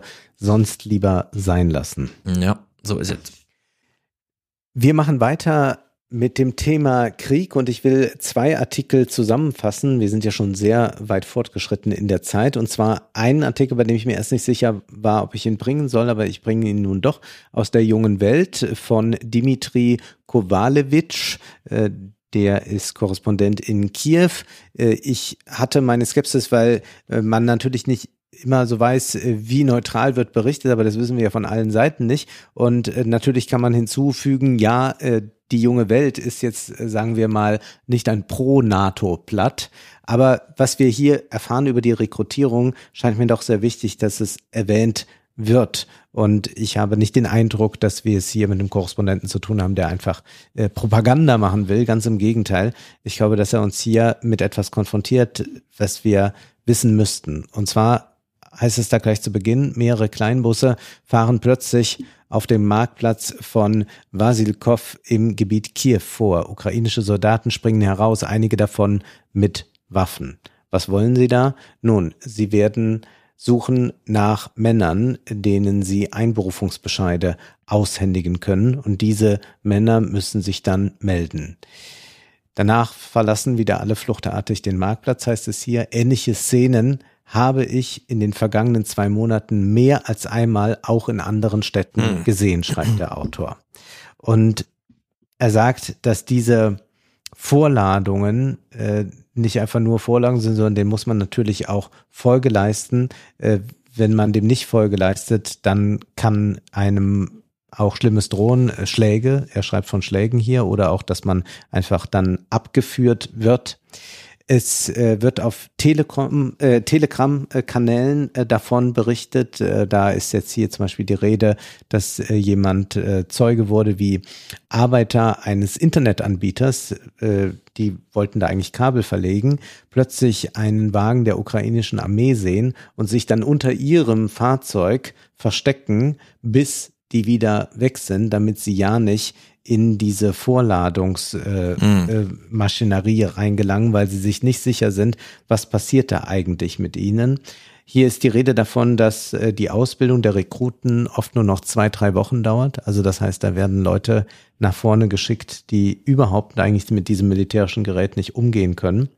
Und was auch zu lesen ist, dass man eigentlich so ein Schneeballprinzip gemacht hat, nämlich die ukrainischen Militärs, die die Einberufungsbescheide aushändigen, werden Todesboten genannt. In der Regel handelt es sich bei ihnen um neu mobilisierte, denen bei der Einberufung ein Aufschub gewährt wird, falls sie eine Mindestzahl von Vorladungen aushändigen oder dem Melde- und Rekrutierungsbüro eine bestimmte Anzahl Rekruten ausliefern.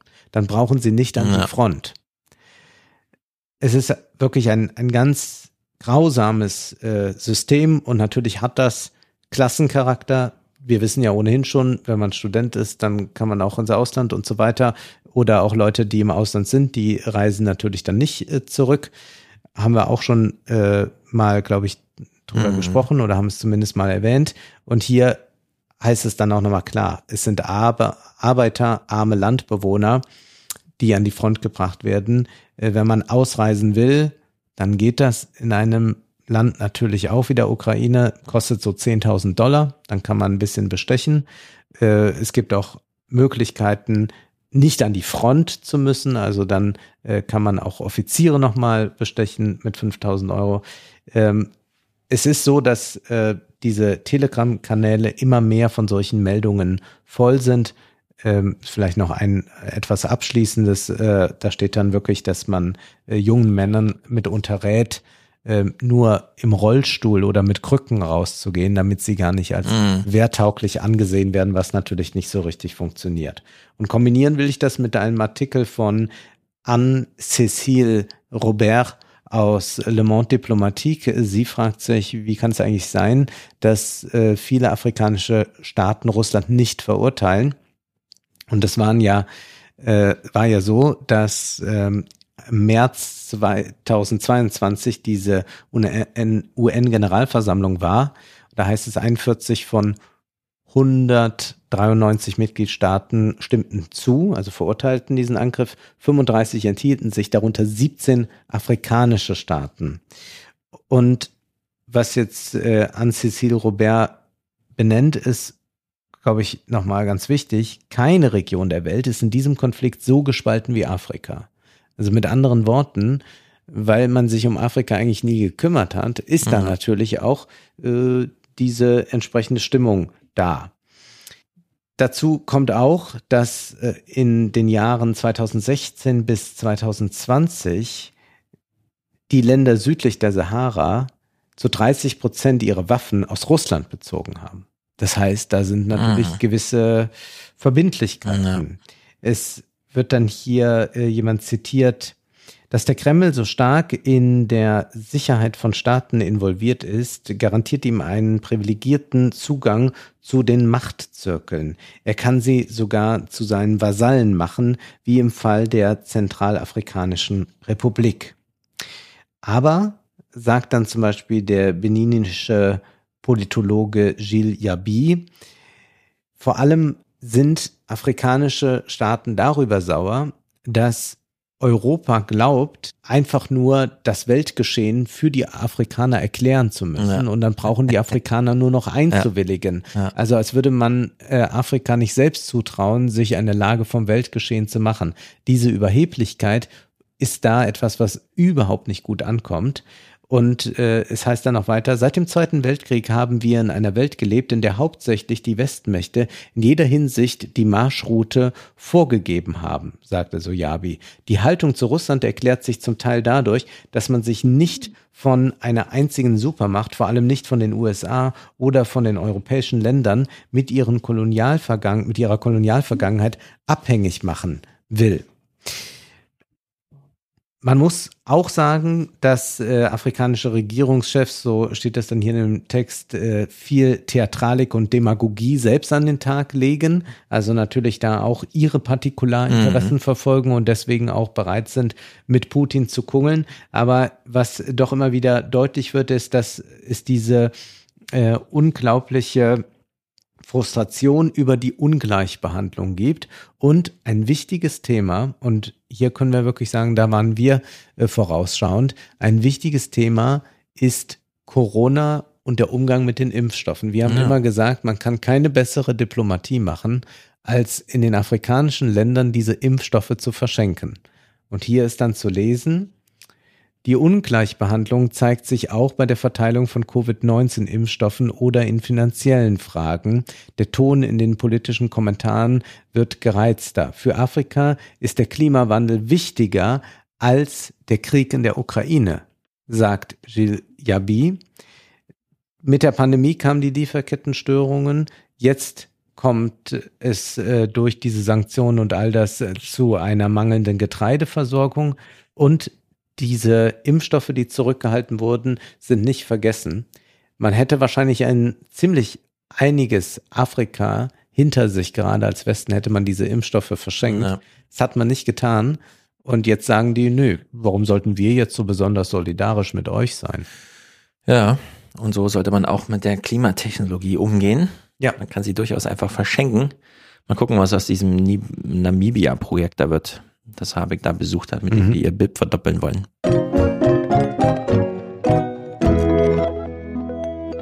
Marcel Fratscher hat einen Gastbeitrag geschrieben im Spiegel, wird also weiterhin gelesen. Überschrift, Deutschland muss weg vom Primat der Wirtschaft. Die Sorgen um eine Deindustrialisierung Deutschlands wächst, schön und gut, aber die Bedrohung für den Wirtschaftsstandort besteht aber im Primat der Wirtschaft über Politik und Gesellschaft. Also klare, Mhm. klare, äh, was hier wichtig ist und was nicht. Und das ist, also das Primat der Wirtschaft über Politik und Gesellschaft ist der Kern des deutschen Wirtschaftsmodells, sagt er. Diagnose, Gegenwart. Und das ist ungeeignet für eine Welt, die es jetzt zunehmend mit Krisen und Veränderungen zu tun bekommt. Wir müssen uns wirtschaftlich und politisch neu erfinden, den Einfluss äh, vom, vom Einfluss der Unternehmen emanzipieren. Ja. Also mein klarer Forderungskatalog. Ähm, die größten Herausforderungen werden nicht national gelöst werden können, sondern wir haben es ja mit Klima- und Umweltkatastrophen zu tun. Künstliche Intelligenz wird äh, von Bedeutung sein. Immer knappere Besor äh, Ressourcen und der Wettbewerb darum. Dann müssen die Unternehmen einfach selber in der Lage sein, mit diesen Problemen, äh, da kann man nicht immer deutsche Schutzschirme irgendwie und hier und da, weil das halt auch immer mit so einem, äh, wir hören es ja jetzt von der FDP, Technologie offen, nee, nicht Technologie offen, sondern einfach nur hinterher, historisch abgemeldet, immer viel zu spät, wird dann noch irgendwie so ein Profit rausgeschlagen und dann stellt man fest, ah gut, geben wir uns der neuen Zeit geschlagen und dann ist halt äh, der ganze Markt schon weitergerückt.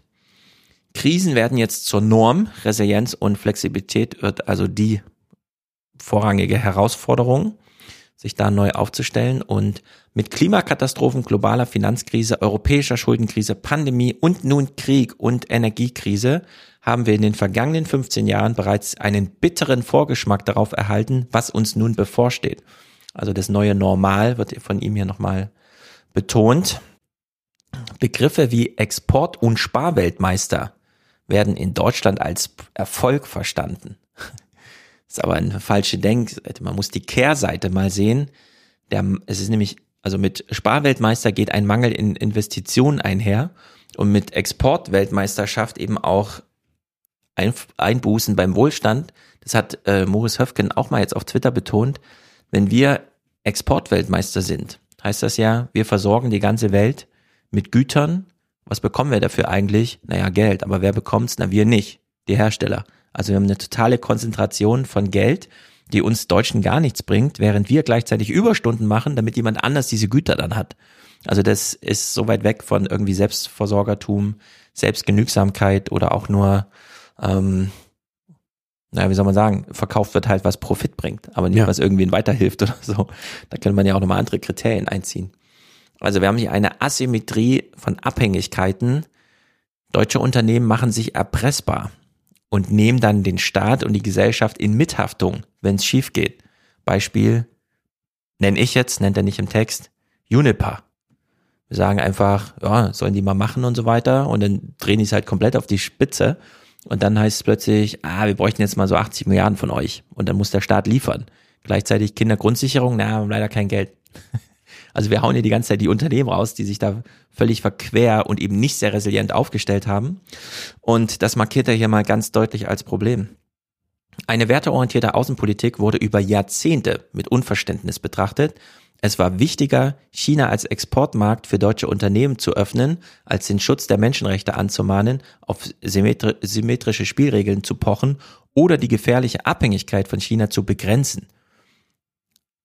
Also wert, werteorientierte Außenpolitik, nee, hätte man mal machen sollen, mhm. ist ja der Vorwurf. Und nicht wie Heusgen, haben wir doch ganz toll gemacht, unsere werteorientierte Außenpolitik. Also in der Hinsicht äh, stellt sich dieser Text hier gegen auch solche Geschichtsschreibungen, wie sie uns Häufgen nochmal vorstellt. Wir brauchen jetzt eine Infrastruktur, die funktioniert, Klimaschutz als echte Herausforderung und damit auch Geldzahlungen, Investitionen. Mhm für deutsche Investitionen, ah, ich lese mal im Original, also, denn für deutsche Unternehmen ist es rational, enorme langfristige Risiken einzugehen, wohl wissend, dass bei einem Scheitern der deutsche Staat gezwungen sein wird, als Versicherung zu fungieren und ihnen den wirtschaftlichen Schaden zu ersetzen. Und das ist der Tenor seit 2008. Er kommt dann auf alles Mögliche zum Sprechen, zum Beispiel auch auf die Abwrackprämie und der ganze Kram. In der und Pandemie wahrscheinlich gehen auch BASF und Co. davon aus, dass wenn alle Strecke reißen, das schon wieder übernommen wird. BASF nennt er explizit. Ach ja. Und er kommt auch auf die Pandemie und so weiter zu sprechen. Ähm, Subventionen hier, Hilfen da. Und dann, wie vorhin schon im Teaser besprochen, brauchen wir jetzt aber mal Geld für Kurzarbeiter. Äh, für die Kurzarbeitersituation werden wir gleichzeitig 20 Milliarden einkassiert haben. Hier dieser für mich, finde ich, entscheidende Satz. Die deutsche Wirtschaft klagt heute bitterlich über die 370 Milliarden Dollar, die die US-Regierung Unternehmen, Haushalten und Kommunen für die Stärkung von Klimaschutz und nachhaltigen Technologien zur Verfügung stellt. Kaum erwähnt wird dagegen, dass Deutschland mit einem Fünftel der Wirtschaftskraft der USA fast die gleiche Summe primär für die Subvention von fossilen Energieträgern im Jahr 2022 bereitgestellt hat. Mhm. Mhm. Also das ist doch, das ist doch die Bankrotterklärung für dieses ganze, wir machen es mal als Deutschland AG. Wir gehen hier Hand in Hand, angebotsorientiert und ordoliberal, halten aber die Schuldenbremse ein. Ja. Das ist wirklich grotesk und das äh, stimmt ja wahrscheinlich auch in diesen Zahlendimensionen. Was haben wir alles gemacht, um bloß das alte Modell aufrechtzuerhalten? Und ja, Gasspeicher voll, der ganze Kram, also einmal fossil, die ganze Welt leer gekauft, was fossile Brennstoffe und so angeht. Und sich dann aber aufregen, wenn die Amerikaner so diesen großen Schritt in die Zukunft gehen und sagen, wir fördern jetzt zum einen die amerikanische Wirtschaft und machen das äh, im Sinne einer besseren Klimapolitik, in der Forcierung Klimatechnologien und so, die wir eben bis jetzt noch nicht haben, die diesen Investitionsanschub brauchen. Können wir lieber also, über die Klimakleber reden? Ja, genau. Ich hatte noch so einen interessanten viel schöner. Punkt. Ja, genau. Lieber über die Klimakleber aufregen und die als Taliban abkanzeln. Die Unternehmen und ihre Verbände klagen immer über die überbordende Bürokratie. Und dann stellt er nochmal da, ja, das ist halt dieses, klar ist sie überbordend, damit haben sie auch ihre Märkte gesichert. Die Unternehmen haben ja mitgeschrieben. Also ist das immer auch Krokodilsträne und verlogen, wenn man da plötzlich anfängt, oh, das ist aber alles überbordend. ja, also die Politik muss sich jetzt hier mal kümmern. Wir brauchen ein neues Wirtschaftsmodell, grundlegend verändertes Wirtschaftsmodell, schreibt er hier die Umklammerung der Wirtschaft muss gelöst werden, also die Umklammerung durch die Wirtschaft der Politik. Anstatt Unternehmen zu subventionieren und alte Strukturen zu zementieren, muss sie den Wettbewerbsdruck durch bessere Regulierung erhöhen, finanzielle Leistungen kürzen und im Gegenzug exzellente Rahmenbedingungen von Infrastruktur über Klimaschutz bis hin zu Fachkräften und einen hervorragenden Bildungssystem bereitstellen. Und das ähm, ja, geht eben einher mit, wir schöpfen jetzt mal Gewinne ab. Also Mercedes macht 20 Milliarden und wir schöpfen mal ab, um darüber ein Bildungssystem zu finanzieren, wodurch die neuen Ingenieure herangezüchtet werden, statt dies protektionistisch alles auf Seiten Mercedes zu lassen und denen vielleicht dann noch die Löhne zu bezahlen für die Arbeitskräfte, die natürlich dann künftig weniger zu tun haben werden, wenn niemand mehr ihre Verbrenner nachfragt. Also ein sehr wichtiger Text. Ich finde es immer wieder crazy, wie er sich hier in den Mittelpunkt, äh, also hoffentlich in den Mittelpunkt einer Diskussion stellt, von der wir dann wissen, dass sie doch nicht kommt. Aber äh, diese kleinen Duftmarken sind doch für uns alle, die wir uns immer wieder viele von uns sitzen ja auch auf Podien oder sind sonst irgendwie in Gesprächen. Sie fragen, wie weit kann man Argumente eigentlich treiben? Und da muss man sagen, orientiert euch an Marcel Fratscher. Volles Rohr. Also bitte nicht zurückhalten bei irgendwelchen Argumentationen. Es ist wirklich alles so doof, wie es aussieht. Und das darf man dann auch einfach so sagen. Diesen Mut kann man sich zugestehen, denn Fratscher macht's für uns hier alle auch. Das ist wirklich, wirklich, wirklich sehr gut.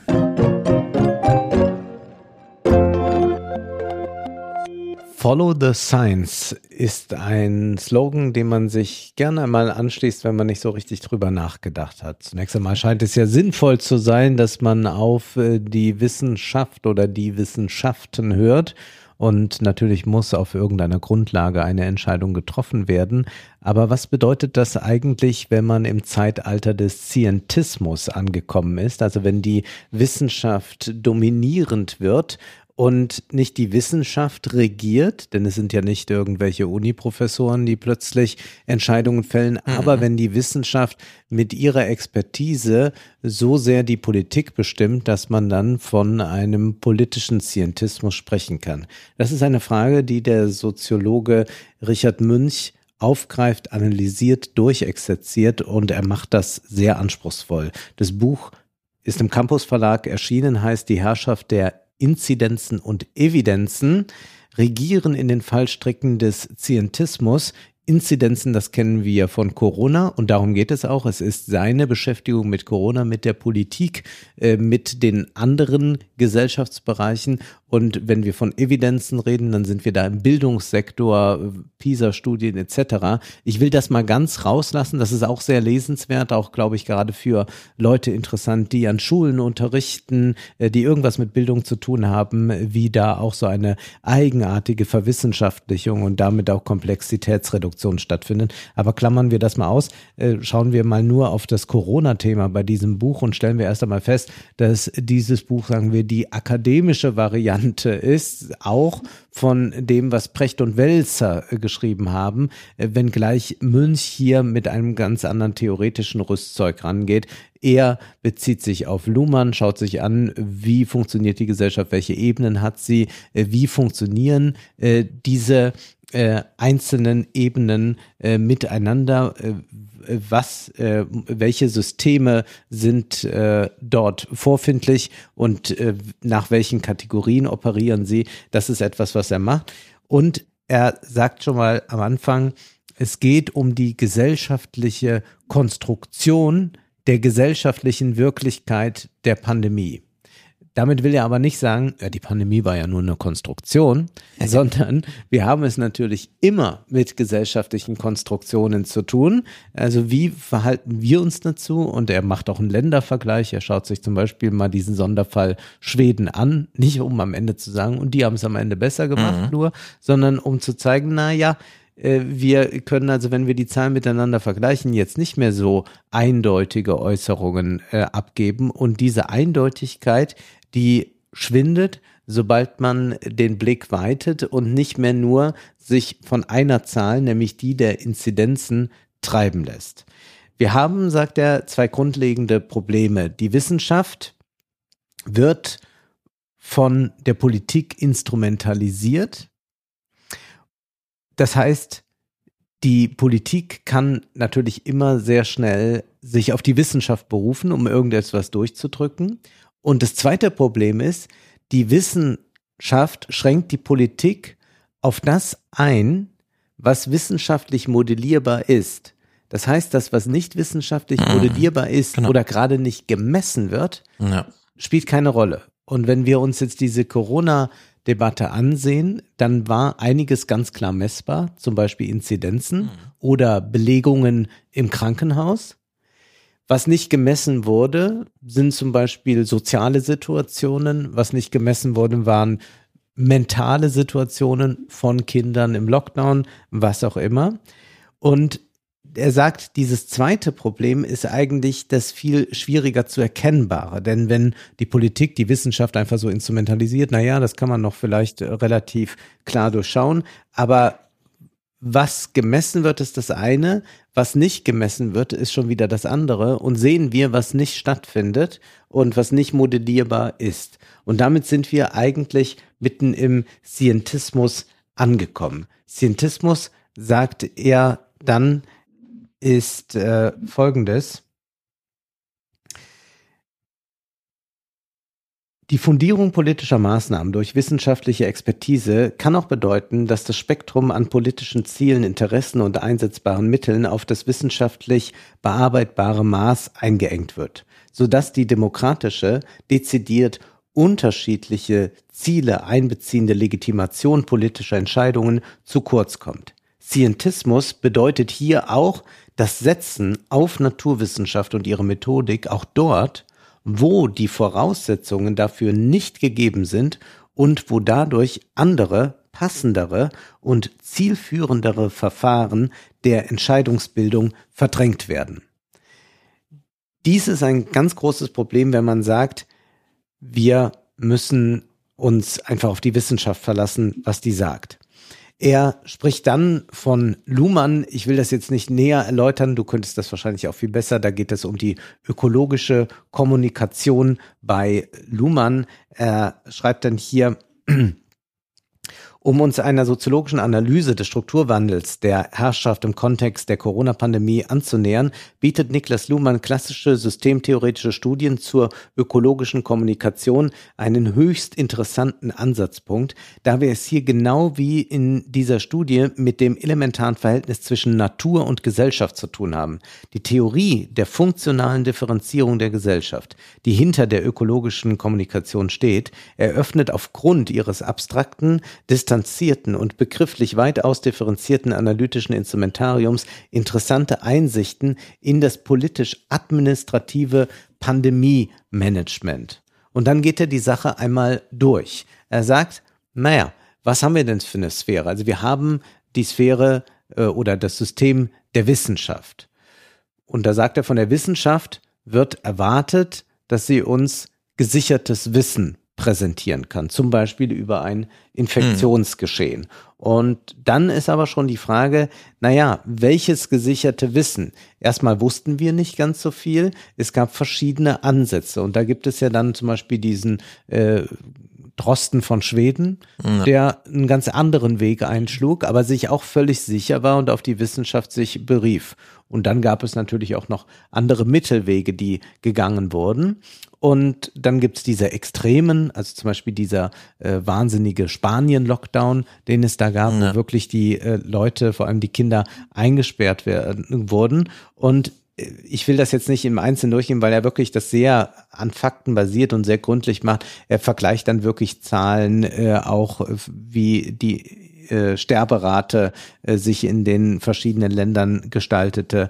Er vergleicht auch die Lebensjahre, die ähm, durch das Virus ausgelöscht wurden. Also auch das ist ja eine entscheidende Frage. Äh, Es geht ja nicht nur darum, wie viele Menschen sind gestorben, sondern auch wie viele Lebensjahre äh, sind dabei ähm, verloren gegangen. Und jetzt sagt man ja immer so gerne mit Bezug auf Max Weber, naja, äh, Wissenschaft muss Werturteilsfreiheit äh, gewährleisten. Da sagt er nun ja.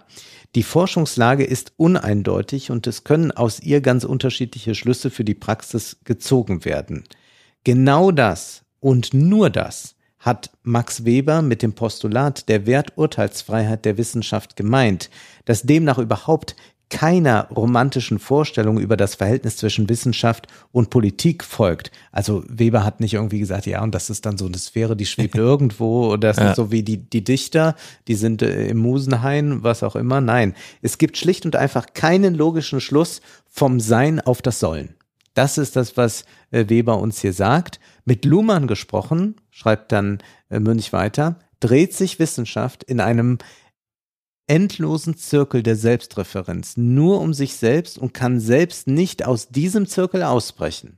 Also man kann nur innerhalb der Wissenschaftsparadigmen äh, Paradigmen, äh, arbeiten, man kann sie verlassen, aber man kommt nicht aus der Wissenschaft selbst hinaus, sondern das System der Wissenschaft ist an sich ein geschlossenes. Ihre Wirkung auf die Pandemie bleibt uneindeutig und ist durch immer mögliche Veränderungen der Erkenntnislage einem stetigen Wandel unterworfen. Dass es zu einem bestimmten Zeitpunkt mehr Evidenzen für eine bestimmte Hypothese als für eine Gegenhypothese gibt, heißt in der Wissenschaft nie, dass man nun Versuche der Widerlegung der Hypothe Hypothese einstellen könnte. Also dieses Prinzip äh, des äh, Fragens geht weiter. Konsens, sagt er auch, ist eigentlich etwas, wo man dann äh, besonders skeptisch werden muss, wenn dieser sich einstellt. Er springt dann über zum Recht und schaut sich dieses System an. Das funktioniert nach dem binären Code, Recht oder Unrecht. Und danach muss entschieden werden. Und dann schaut er, wie das Recht sich äh, während äh, Corona verhielt. Medien, naja, wie sind die eigentlich konstruiert? Für die gibt es ja auch etwas Relevantes. Für das System der Medien steht bei der Pandemie wie bei allen anderen Ereignissen auch der Informationswert und die Erzeugung von Aufmerksamkeit im Mittelpunkt. Da wäre also der binäre Code Information, Nicht-Information, was aber noch nicht eine qualitative Äußerung ist. Das heißt erstmal nur Neuigkeit. das heißt erstmal nur Neuigkeit und Ja. das kann dann auch eher sein, lasst uns nochmal über die Schändung des Grundgesetzes äh, schreiben, als über das, was in den Weltmeeren Ja. Stattfindet. Ich meine, das, was journalistisch mit Medien ist immer dieses, hast du schon gehört das? ja, Und wenn die Antwort ist, nein, habe ich noch nicht gehört, sag's mir, dann ist man halt, dann äh, verkündet man eine Neuigkeit. So wurde auch äh, Drostens Podcast darüber abgeklopft, nicht was ist wissenschaftlich wahr von dem, was er sagt, alles, sondern was ist denn interessant, was ist denn eine Neuigkeit? Oder wollen wir uns wirklich die stundenlangen Darbietungen eines Leseerlebnisses eines Wissenschaftlers anhören? Nein, ist natürlich äh, kondensiert auf das, was neu ist. Und dann hat man es aber schon auf Zuhörerseite immer unter dieser Maxime, ja, womit mobilisiere ich jetzt welche politische Idee? Ja. gehört und damit ist man ja völlig raus aus der Wissenschaft, sondern dann kreuzt sich da so, da irritiert sich dann eher auf Hörerseite Wissenschaft und Politik, äh, äh, äh, Mediensystem und Politik. Und es geht den Medien dann um eine Aufmerksamkeitserzeugung, das wundert uns nicht. Und er sagt, da liegt also in dieser Konstitution des medialen Systems auch schon das, was wir dann erleben können mit den Schreckbildern Corona-Diktatur und denen wieder, die sich nur mit denen beschäftigen, die von Mhm. der Corona-Diktatur reden. Das heißt, eine Polarisierungstendenz ist in diesem System schon angelegt. Die Wirtschaft, sagt er, die fragt hingegen eigentlich nur Geld haben, Geld nicht haben. Äh, ist das äh, wirtschaftlich sinnvoll oder nicht? Das buchstabiert er dann auch durch. Dann geht er zur Politik über und das ist äh, das ganz Entscheidende. Da heißt es Macht haben gegen versus Macht nicht haben. Hm. Und man hat dann erst einmal einen großen Rückhalt in der Bevölkerung für alle Maßnahmen. Das heißt, man hat Ja. die Macht dafür. Äh, Man würde also wiedergewählt werden. So beliebt war Merkel lange nicht mehr wie Mhm. während der ersten Corona-Phase. Äh, Macht sie doch alles richtig. Wir kennen das. Ja, sie ist doch Wissenschaftlerin. Und das sind der, das ist der Modus, in dem sich das befindet. Aber das sind auch wieder äh, andere, äh, das ist wieder ein anderer Modus als äh, die vorangegangenen. Interessant ist in diesem Zusammenhang der schwedische Sonderweg, schreibt er immer wieder, also diese Verzicht auf Lockdown-Maßnahmen. Er ist auch außerhalb des Landes, auch bei befreundeten Regierungen, auf wenig Gegenliebe gestoßen. Er äh, schildert das dann, wie das so ein bisschen rezipiert wurde und sagt dann, auch das politische System kann sich nur selbstreferenziell um sich selbst drehen. Die Pandemie interessiert allein unter dem Gesichtspunkt Macht haben versus Macht nicht haben. Das gilt systemtheoretisch auch wieder völlig unabhängig von den Motiven der Politiker und ihrem Erkenntnisstand allein nach der faktischen Wirkung ihres Handels auf die Wähler. In der Demokratie ist der Wahlstimmengewinn oder Verlust im Endeffekt das allein entscheidende Kriterium. Das führt dann dazu, dass man äh, sich opportunistisch verhält, äh, führt aber auch dazu, dass man äh, versucht natürlich, äh, diese Macht zu erhalten. Äh, da muss man sich an die Zivilgesellschaft äh, richten und diese muss natürlich geeint werden. Da sagt er, das funktioniert, wie Luhmann das auch schon sagte, zum Beispiel sehr gut durch eine Angstkommunikation. Damit kann man eine ähm, Gemeinschaft herstellen und diese diffuse Angstkommunikation äh, sorgt dann äh, dafür, dass man eigentlich eine Regression herstellt, denn äh, diese Einzelsysteme, die sind ja äh, funktional ausdifferenziert im hohen Maße. Wenn man aber jetzt so eine allgemeine Angstkommunikation äh, hat, äh, die auch, also darum geht's jetzt nicht zu sagen, es war einfach nur Angstkommunikation, sondern mhm. auch eine Berechtigung hat, aber dann äh, stoppt diese Ausdifferenzierung, äh, dann haben diese einzelnen Systeme sich dem Primat des Politischen zu unterwerfen. Da das Politische aber scientistisch getrieben ist dadurch, dass man sich rechtfertigt in den politischen Maßnahmen durch die Inzidenzwerte und ein paar andere Sachen, hat man eigentlich die Komplexität von Gesellschaft abgeräumt, hat ja. das sehr stark zusammengeschrumpft darauf, dass man sagt, ja, wir müssen alles tun, dass die Zahlen runtergehen. Und dieses alles bedeutet dann auch, wir gucken nicht mehr hin, was sonst im Argen liegt dabei. Mhm. Und das ist seine äh, große Kritik daran und er macht das wirklich sehr, sehr anschaulich. Er hat dann manche ähm, äh, Fantasien, so wo er sich auf Hayek positiv äh, bezieht und auf so eine äh, Marktliberalisierung. Das muss ich nicht alles teilen, aber ich finde erstmal diese Überlegung sehr gut. Und er bringt auch ähm, mit, dass es diesen Konformitätszwang gibt. Er sagt, in der Bedrohungslage unterliegen auch die Massenmedien dem politischen Konformitätszwang. Sie sind unter dieser Bedingung aufs engste mit der Politik verflochten. Auch sie müssen zeigen, dass sie auf der richtigen Seite stehen. Das können wir ja jetzt auch gerade wieder leben. Und je mehr Bedrohungslagen auch über die Pandemie hinaus die politische Kommunikation beherrschen, umso mehr wird die Verlängerung der Politik in den Medien hinein zum Dauerzustand.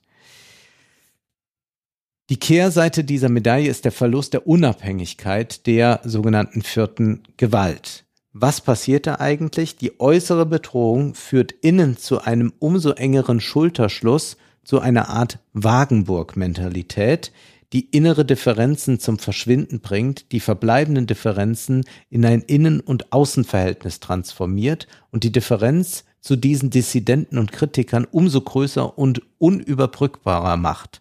Eine Verständigung über die Innen-Außengrenze hinweg ist dann nicht mehr möglich.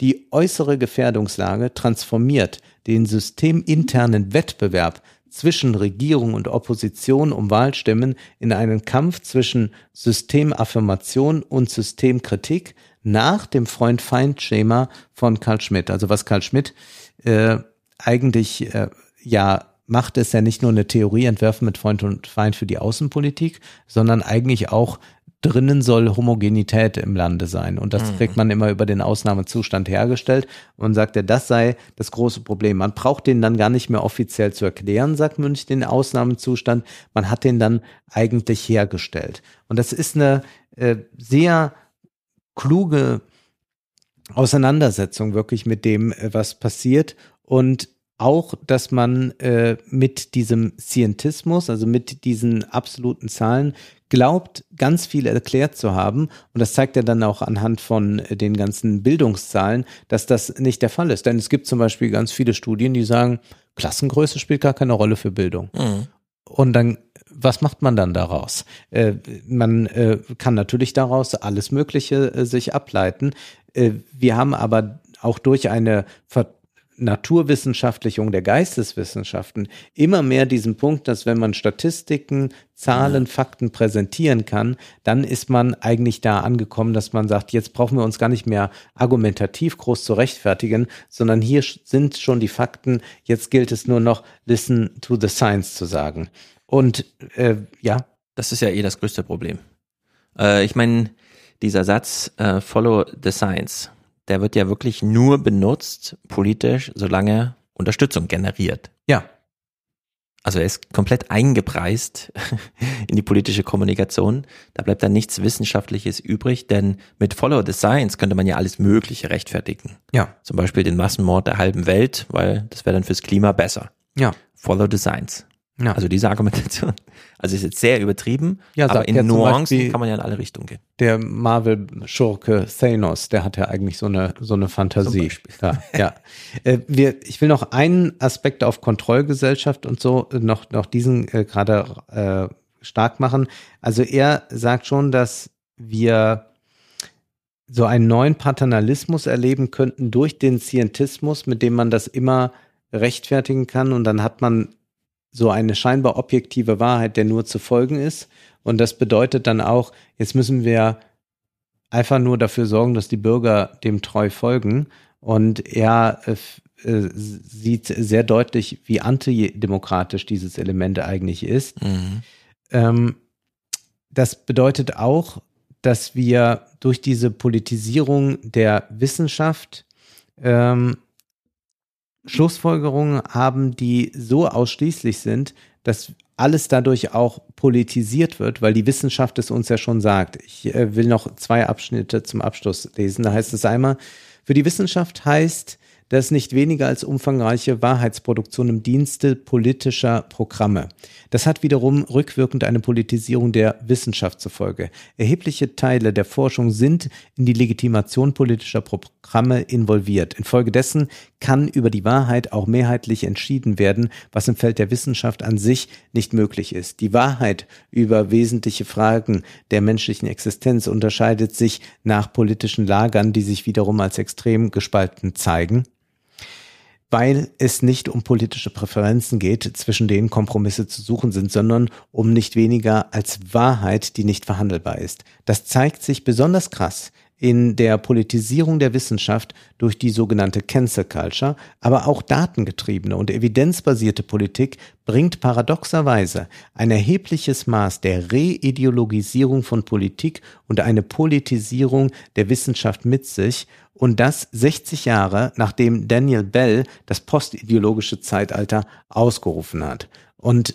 so sieht er das auch mit Blick auf die Medien, wenn die sagen, ja, dann machen wir doch einfach mal einen Faktencheck, dann wissen wir es doch wirklich. Ja. Er sagt ja, die mediale Aufmerksamkeitsökonomie wirkt als Durchlauferhitzer für die evidenzbasierte Ausrufung von Gefährdungslagen und als Verstärker für die ideologischen Grabenkämpfe. Diese Tendenz wird zusätzlich durch die Herausforderungen des Oligopols der Mainstream-Massenmedien durch die alternativen Medien befeuert. Die aus dem Boden sprießenden Faktenchecks und Korrektive setzen den stark ideologisierten Kämpfen um die Wahrheit nur die Krone auf, weil auch sie nicht der ideologischen Konfrontation, sich nicht der ideologischen Konfrontation entziehen können. Ob sie es wollen oder nicht, unterliegen sie der Logik von Macht haben versus Macht nicht haben, beziehungsweise ihrer Sekundärkodierung in Regierung und Opposition und werden deshalb eher der einen oder eher der anderen Seite zugerechnet. Das ist mal bis hierhin das Buch. Es ist dadurch, dass es sehr, sehr theoretisch ist, viel mit Simmel, Weber, aber äh, vor allem Luhmann, dann noch ein bisschen Bourdieu und nachher Foucault arbeitet. Das ist auch nochmal ein sehr wichtiger Aspekt über die Frage, wie werden wir eigentlich regiert als Subjekte. Ist ja auch interessant, dass die unser ganzen Foucault-Anhänger aus den Geisteswissenschaften zu Corona gar nichts zu sagen wussten, wo es sich ja wirklich mal äh, geboten hätte. Das kann man hier bei Münch finden. Keine leichte Lektüre, äh, außer für diejenigen, die jetzt mit soziologischen Texten wohl vertraut sind, aber eine lohnenswerte und ich finde es interessant, das Buch ist jetzt einige Monate schon erschienen. Ich habe im Internet eine einzige Rezension dazu Ja. gefunden. Also scheint mir auch eine sehr wichtige Auseinandersetzung mit einem sehr großen Problem zu sein. Denn dieser Wissenschaftsbezug, klar, man hat jetzt immer die jungen Klimaaktivisten, die dann irgendwie sagen, aber wir müssen uns doch retten, wir wollen doch überleben, oder? Und dann sagt man, ja klar wollen wir überleben. Und da gibt's auch keine Streitigkeiten. Also Ja. ein Verbrennungsmotor in einer Garage tötet dich. So. Ein Verbrennungsmotor in einem abgeschlossenen Weltsystem tötet dich auch. So, also da kein Streitpunkt, aber man muss sich halt anschauen, was sind das für Rationalitäten der anderen, die da greifen.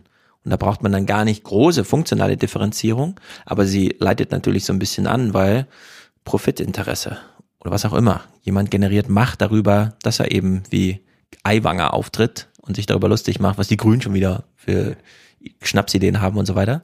Und das generiert auf der einen Seite Macht, auf der anderen Seite Profite. Und da aufgeklärt mit umzugehen, wäre hilfreich. Man hat ja auch gesehen, nach 20 Jahren Klimakonferenzen ist man dann umgeschwenkt vom moralischen Appell gegen die Politik auf, ah ja, vielleicht machen wir es doch mit wirtschaftlichen Anreizen. Und das ist ja echt ein Sprung nach vorne gewesen. Ja. Den hätte man auch ein bisschen früher machen können. Oder ernsthafter, das Kyoto-Protokoll mit den äh, Handeln von CO2-Rechten und so weiter, aber das äh, kam dann doch alles irgendwie zu spät.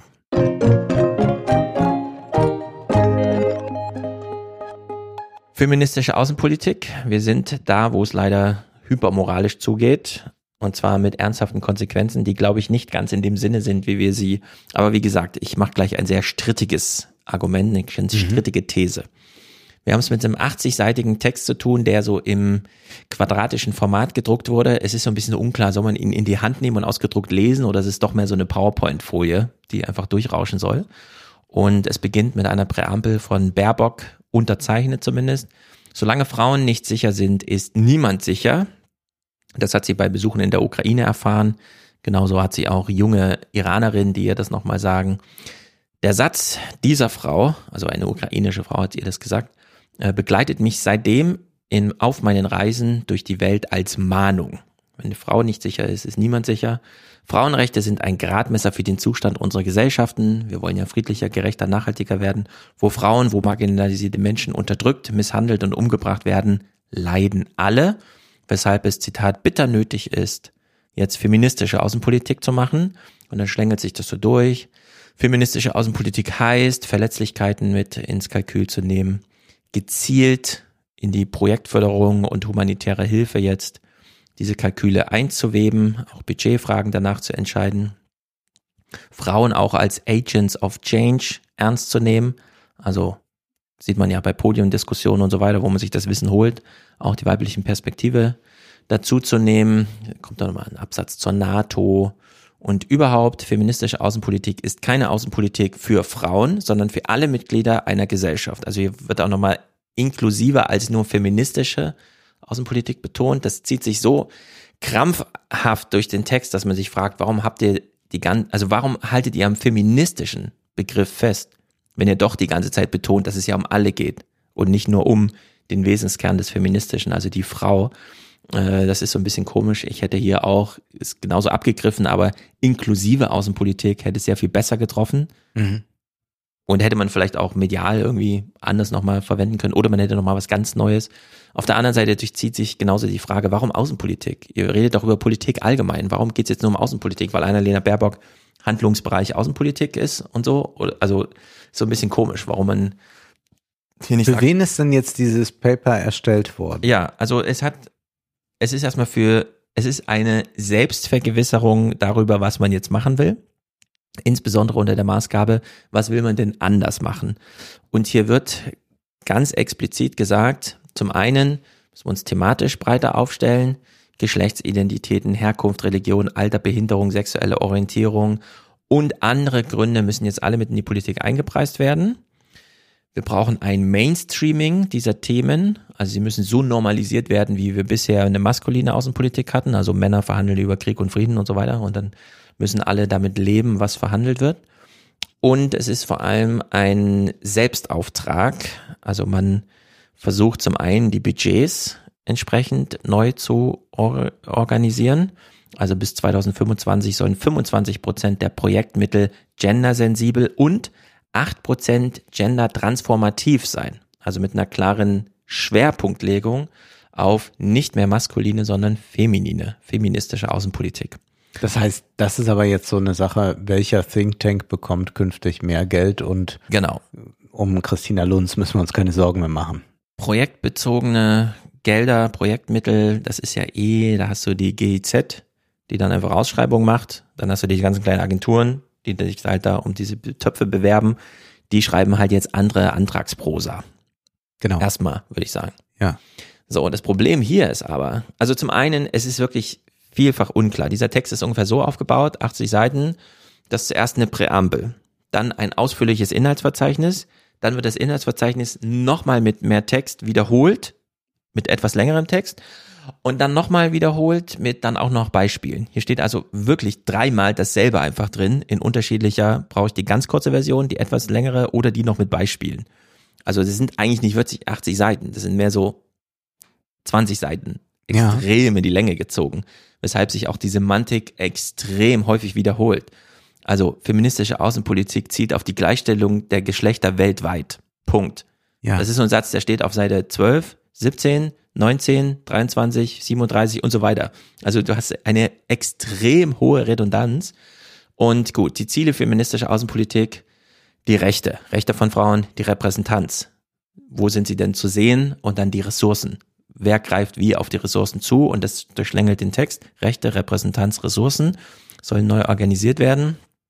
Und Beispiele Chile, Frankreich, Kanada, Luxemburg, Mexiko, Niederlande, Spanien, Schweden steht schon gar nicht mehr drin, weil die das ja schon wieder ausgeräumt haben nach ihrer neuen Wahl mit auch echt etwas rechterem Einschlag.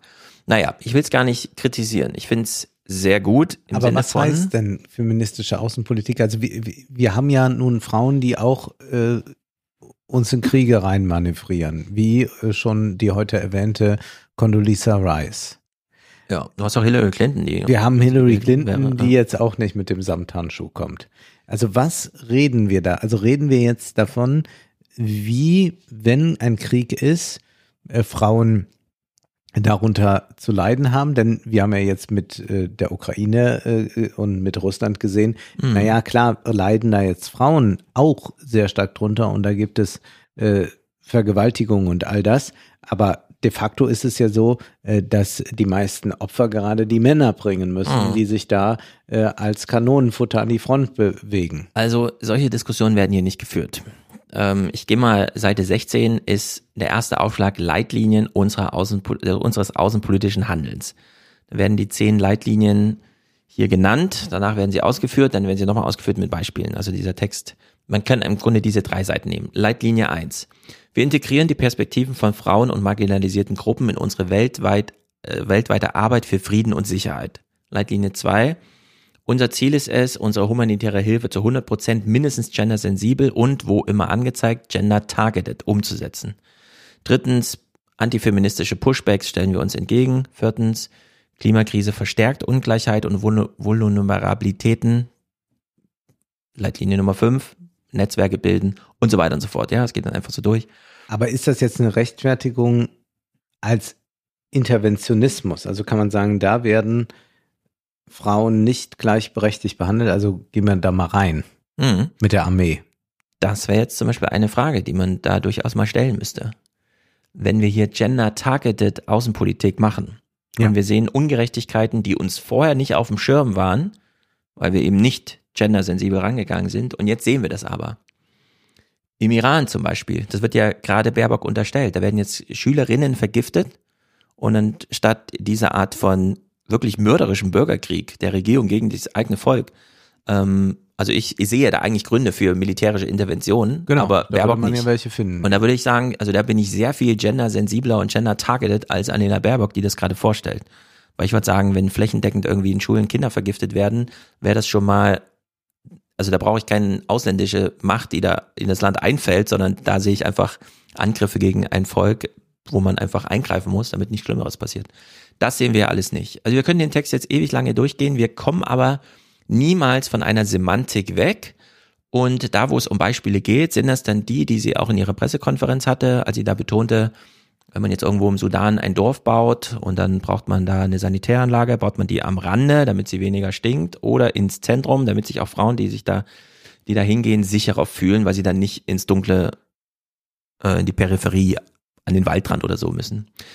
So, und jetzt zieht sich dieser Text 80 Seiten lang so durch. Wir haben jetzt den Tenor so ungefähr verstanden. Es gibt Gender-Targeted Mainstreaming, also es wird so richtig ernst genommen. Und dann kommt das Datenblatt. Und das ist wirklich interessant. Also am Stichtag, 30.12.2022, Beschäftigte im Auswärtigen Amt 49,8 Prozent Frauen. So, 49,8 Prozent sind, das ist Gleichstand. Ja. Im höheren Dienst 39,1. Fu- Leitungsfunktion im höheren Dienst insgesamt 28 Prozent. Und dann wird sie so durchgegangen. Also das ist das Bild. Und dann haben sie das Gleiche nochmal historisch aufgezogen. 1980 im einstelligen Prozentbereich der Fraueneinteil im höheren Dienst. Jetzt sind wir so ungefähr bei 40. So, Frauenanteil in den Besoldungsgruppen A16 bis B9. Wir sind bei 26,7 Prozent. Wenn man diesen Text wirklich ernst nimmt und man ist ein Mann und arbeitet im Auswärtigen Amt, weiß man, hier macht man keine Karriere mehr. Nee. Also man kann hier nicht mehr befördert werden. Der Text ist in der Art und Weise auf Gender-Krawall gebürstet, dass äh, meine Sorge ist, ähm, dass die Genderfrage die Qualifizierungsfrage überwiegt. Und hier einfach ähm, nicht nur bei gleicher Qualifikation wird die Frau bevorzugt, sondern wir sind gender-targeted. Wir bevorzugen jetzt die Frau per se. Wenn es eine weibliche Bewerberin gibt, wird die gewählt. Wenn es mehrere gibt, findet der Kampf zwischen denen statt. Aber ähm, ich sehe hier ähm, eine echte Gefahr für ein etwas zu schnelles Drehen an einem Rad, dass ähm, qualifizierte Männer unter die Räder kommen. In einer sehr wichtigen Angelegenheit, nämlich auswärtige Politik. Wo ja auch nochmal die Soldaten angesprochen, männliche Perspektiven vielleicht ganz äh, wichtig wären. Äh, wenn zum Beispiel aus Unter einem anderem, Land 18- bis 60-Jährige nicht ausreisen dürfen, dann wäre ja da eigentlich mal die feministische Alarmglocke zu Genau. schlagen.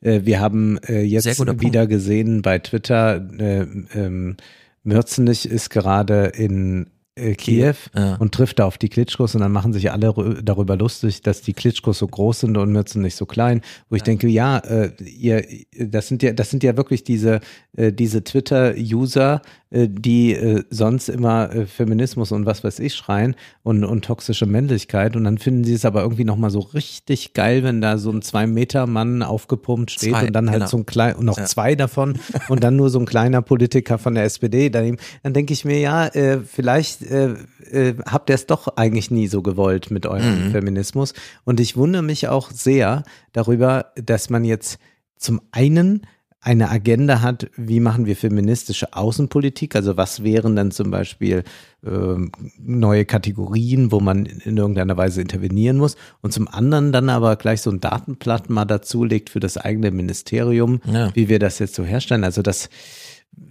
da- das ist doch eine, also mein, meine These, ich habe das ja so ein bisschen Also- bei der Münchner Sicherheitskonferenz gesehen, wie das da funktioniert. Ich zeig's dir gerade mal. Hier sieht man schon in den Führungsebenen so einen krassen Sprung von 2020 auf 22. Also da wurde schon Da, da wurde ordentlich befördert. entsprechend weiblich rekrutiert. Und ich glaube einfach, dass es äh, gerade eine, eine unglaublich große Gruppe äh, gibt. Ähm, dort äh, bei der Münchner Sicherheitskonferenz hat man es ja auch gesehen. Schon im, schon im letzten Jahr hatte ja der, äh, Diana zu Löwen einen Auftritt und jetzt sind da Sarson Schäpli und, und Christina Lunz, dass da jetzt einfach äh, durch die Aufrüstung Gelder sowieso frei werden und man Mhm. da jetzt gerade äh, neue Posten vergibt und das unter diesem Schlagwort feministische Außenpolitik natürlich gut läuft, weil man, wenn man was dagegen sagt, ja in den Verdacht geraten könnte, gegen Feminismus zu sein. Ja. Äh, Und das lässt sich dann ja nicht mehr auseinander definieren. So wird das ja dann angelegt und dann ist eins wie das andere und ja, ich, also ich würde auch gerne mal wissen, was bedeutet denn jetzt gerade feministische Außenpolitik? Du hast ja jetzt äh, den Iran angesprochen. Wir hören da jetzt jede Woche noch mal Schlimmeres. Und das jetzt schon über Monate. Äh, wir haben in Afghanistan die Situation, wo man zwar vom Parteitag nochmal den Grünen äh, der, vom, vom Grünen Parteitag zugerufen hat, wir werden die Frauen nicht vergessen in Afghanistan. Ja. Die sind aber de facto Die vergessen. vergessen, genau. Äh, die bekommen auch äh, die Hilfslieferungen nicht. Wo ist denn da bitte die feministische Außenpolitik? Mhm. Ja, vor allem, und deswegen ist dieser Begriff feministisch so kompliziert, in der Ukraine, wenn wir da jetzt eine gendersensible Außenpolitik machen würden, sehen wir eine krasse Ungleichbehandlung von Männern und Frauen. Ja. Und zwar auf Zu Ungunsten der Männer. zu Ungunsten der Männer und ähm, es geht um Leben und Tod. Es ist einfach kategorisch, gilt es für alle. Man hat dieses Ausreiseverbot, man muss kämpfen, man wird von der Straße eingesammelt und so weiter und so fort. Wenn man dann ein außenpolitisches Geflecht macht, indem man sagt, nur wenn es Frauen gut geht, geht's allen gut, stimmt. Aber auch nur wenn es Männern gut geht, geht's allen gut. Also Ja. man äh, muss diese Sätze dann irgendwie ausgleichen. Die Gleichberechtigung ist ja nicht nur eine Aufholjagd der Frauen, sondern nachdem, man muss ja auch dann die Zeit danach denken, wenn die Aufholjagd der Frauen äh, erfolgreich ist, und klar ist immer noch äh, sozusagen Desiderat, Wunschtraum, Zukunftsmusik, aber wenn das erreicht ist, braucht man ja Maßstäbe, die dann weiterhin gelten. Und deswegen verstehe ich nicht, warum man sich auf eine feministische, also begrifflich auf Feminismus äh, da eingeschossen hat. Warum Ja. man da nicht einen klügeren, moderneren, aktuelleren, auch dem eigenen Problem, das man behandeln will, ähm, also passenderen Begriff gekommen ist. Ich würde sagen, Inklusion, also eine inklusive Außenpolitik. Ähm, die Weltgeschichte begann irgendwann mit, keine Ahnung, man stand in den antiken Dörfern auf der Straße und dann haben halt 200 Männer für alle entschieden und dann hat man irgendwann festgestellt, ach so, Frauen sind auch Menschen, Sklaven sind auch Menschen, dann ist man das so durchgegangen und jetzt haben wir ja eigentlich äh, seit 45, also seit UN-Charta und dem ganzen Kram, diese mh, weltweiten universalistischen Menschenrechte formuliert, in denen wir ganz klar unterscheiden, alle Menschen sind Menschen. Bis hin zum deutschen Grundgesetz, die, Men die Würde des Menschen ist unantastbar. Und jetzt zu sagen, eine feministische Außenpolitik, also da wieder einen inhaltlichen Einschlag zu machen, ist ja eigentlich ein Rückschritt Ja. und kein, okay, wir verfestigen jetzt, was wir in der Semantik schon haben und versuchen eine strukturelle Entsprechung zu Ja. finden. Das und ist da ja kommt so. man auch nicht mit solchen planerischen Dingen, kann man sich da rausreden. Also das, ich habe ja dieses komische Video da auch gesehen, wo Baerbock das mit äh, den Sanitäreinrichtungen Mhm. erzählt. Erstmal war ich immer mal davon ausgegangen, dass sowas sowieso beachtet wird, äh, solche Fragen. Also das ist ja auch, äh, bei jedem Parkhaus gibt's Frauenparkplätze zum Beispiel, weil Ja. man weiß, im Dunkeln, wenn Frauen dort allein sind, sind die eher Opfer von Gewalt und deswegen richtet man das ein. Äh, dass äh, das offenbar nicht bei allen Projekten, die die Bundesregierung so verfolgt, gemacht wird, ist schlimm genug. Und da würde ich auch sagen, ja, dann bitte mehr Expertise in diese Richtung, dass da äh, nicht irgendein Unsinn passiert. Aber was mir hier äh, von dir aufgezeigt wird, scheint mir doch eher so eine Marvel-Politik zu Mhm. sein. Also die Marvel-Politik sieht ja so aus, dass man eigentlich sagt, wir haben da so eine Truppe von, von richtig starken Männern früher und jetzt müssen wir die mal mehr mit Frauen und diverser und so weiter. Aber eigentlich verändert man nicht den Status quo. Ja. Man verändert eigentlich auch nichts an den Narrativen. Eigentlich machen wir immer noch das typische Blockbuster-Kino. Nur diesmal machen wir es divers. Und das habe ich jetzt äh, den Eindruck hier, dass man eigentlich nicht eine grundsätzlich neue Außenpolitik oder sowas will, sondern, naja, es bekommen halt auch ein paar andere ein paar tolle Posten. Was äh, können die gerne machen, nur dass es dann nicht eine feministische, äh, es ist nicht eine inklusive Agenda. Und ja, man kann nicht zum einen einen Diskurs haben, dass wir überhaupt mal äh, über dieses ganze Geschlechterdenken hinauskommen wollen und dann manifestiert man es aber jetzt nochmal ganz neu. Also vielleicht kann Genau. man einfach auch dann mal zum Menschen an sich kommen und nicht immer nur jetzt nochmal äh, alle, alle Kämpfe nochmal führen oder jetzt nochmal gerade verschärfen. Genau, jetzt wo du so darüber redest, ähm, wir hatten ja diese afrikanischen Clips, also die Präsidentin von Namibia und so weiter. Wie sie dann, so wie Alexander Kluge vorschlug, gesagt haben, der Krieg an sich ist ein Problem. Nicht wer ihn angefangen hat oder sonst, das ist alles schon antike Geschichte, wenn wir hier über mehrere Jahrzehnte Kriege machen, sondern der Krieg an sich ist ein Problem, wir müssen zum Frieden. Und man hat dann eine Agenda des Lebens Ja. gemacht. Und so könnte man ja auch, vielleicht ist denen das dann wieder zu quatschig, aber da würde ich sagen, auf paradigmatischer Ebene würde ich sagen, ja, wir brauchen eine Außenpolitik fürs Leben. Ja. Die einfach Krieg schon mal kategorisch ausschließt. Und wenn hier irgendwas an und so weiter, ne, dass man diese UN-Charta da mal so richtig in eine nationale Politik, Politik überführt, um sie nicht immer nur in so Sonntagsreden vor der UN und dann hat man die Semantik wieder mobilisiert und aktualisiert, aber strukturell schlägt sich nicht nieder. Und alles, was hier drin steht zum Thema feministische Außenpolitik, finde ich, ist auf Programmebene genau richtig. Und auch alle, die jetzt zuhören und sagen, oh Stefan, du hast das irgendwie falsch verstanden und so weiter und so fort. Nein, ich wünsche mir, dass Alena Baerbock sehr großen Erfolg hat mit feministischer Pol Außenpolitik, aber auf Programmebene, nicht auf paradigmatischer Ebene. Da brauchen wir es eine Stufe genereller. Da müssen wir eine Politik fürs Leben machen, die einfach ne, jetzt so unterscheidet und sagt, oh, wir haben festgestellt, Tod spielt doch wieder eine große Rolle. 10.000 Mordversuche pro Tag in einer Region wie der Ukraine, das ist nicht gut. Wir brauchen eine Politik des Lebens. Unter anderem als feministische Außenpolitik, da wo sie wichtig ist. Und dann kann man das sudanesische Dorf nehmen oder was Ja. auch immer und sagen, hier brauchen wir jetzt feministische Außenpolitik. Ganz bewusst. Nicht, weil wir grundsätzlich nur noch feministische Außenpolitik machen, sondern weil wir es hier besonders rechtfertigen. Genau, Und dann das rechtfertigt man das und dann macht mit man das. Bezug auf äh, die Ukraine heißen, wir müssen uns dafür einsetzen, dass äh, jeder Mann auch das Recht bekommt, vor Krieg zu fliehen, weil Zum wir Beispiel. eigentlich dafür sind, dass Menschen das Recht haben sollen, vor Krieg zu fliehen. Genau. Und, Und da, da, haben wir können auch wir nicht sagen, aber es ist gerade unser geopolitisches Interesse, dass die doch mal den Kopf hinhalten. Und da würde Wer ich sogar- machen will, kann es machen, aber wer nicht will, muss fliehen können. Genau, in der Ukraine bräuchten wir gerade eine gendersensible Außenpolitik, die aber nicht feministisch ist, sondern Ja. die maskulin. Also ich würde nicht mal sagen maskulinistisch oder so, weil das wieder diesen istisch-Kampfbegriff mitnimmt, sondern da brauchen, also in der Ukraine brauchen wir jetzt eine spezielle Außenpolitik für Männer, weil sie da gerade anders als in anderen Ländern in der Bedrohung sind. Da gelten einfach gerade ganz spezielle Regeln, die nicht gut sind für Männer, und zwar nur für Männer. Die Frauen dürfen fliehen, machen es auch, viele können es auch, andere sind wieder ökonomisch dran gehindert, das ist dann auch Ja. wieder ein Thema. Aber Männer dürfen dort kategorisch gerade nicht das Land verlassen und müssen sich töten lassen. So, und das ist ein Grund für eine gendersensible Außenpolitik, die aber in dem Fall eine keine feministische ist, weil das auf einer Programmebene woanders wieder gelagert ist. Eigentlich bräuchten wir eine Außenpolitik, die überhaupt erstmal situationssensibel ist, um dann zu entscheiden, welche Paradigmen greifen wir jetzt einfach. Und da finde ich, ist feministische Außenpolitik auf diesem paradigmatischen Level viel zu hoch angesiedelt. Das ist einfach unpassend und schürt damit nur wieder Wünsche und weckt so die alten Vorstellungen, die dann, aber klar brauchen wir das, ja, man ist sofort Feuer und Flamme für dieses Ding, Konservativen aber wird es wieder irgendeinen Kulturkampf darum geben. Genau, dann gibt's wieder ja schon, Widersprüche März und hat so, ja dann ja. schon und das wird sich dann auch durchziehen und dann äh, Ja, also wir haben hier, glaube ich, ein Problem mit dieser feministischen Außenpolitik. Das ist irgendwie so ein Schnellschuss. Das hätte man, obwohl hier darauf verwiesen wird, dass das aus 100 Workshops entstanden ist, hätte man da nochmal einen anderen, vielleicht 101. Workshop oder so zu dem einen oder anderen Thema machen können. IMDb ist die größte Filmdatenbank im Internet. Wir alle waren vermutlich schon mal darauf, um zu gucken, wer spielt da eigentlich nochmal mit in welchem Film und vielleicht sogar, wer hat die Regie, Drehbuch, äh, Schnitt, sonst was übernommen. All das kann man dort nachvollziehen und diese Daten sind aber nicht einfach so da entstanden, sondern die werden von den Nutzern dort eingegeben.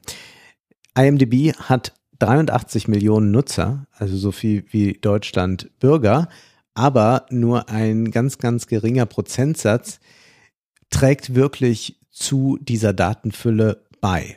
Äh, So gibt es zum Beispiel jemanden, der steht an 41. Stelle, der hat im vergangenen, äh, der, der hat bis äh, Anfang 23 35.000 Zusammenfassungen von Handlungen verfasst. Das heißt, diese Filme müssen ja auch kurz zusammengefasst werden. Worum geht es da? Und das wird, das wird händisch gemacht. ChatGBT kann das nicht. ChatGBT muss ja erstmal auf was zurückgreifen, was da ist. Ja. Äh, Das heißt, es gibt ja sehr, sehr viele Filme oder äh, Serien äh, aus irgendeiner Zeit, die mal im Fernsehen kamen, die dann nicht mehr rezipiert wurden im Internet. Das heißt, wir haben keinen Text darüber.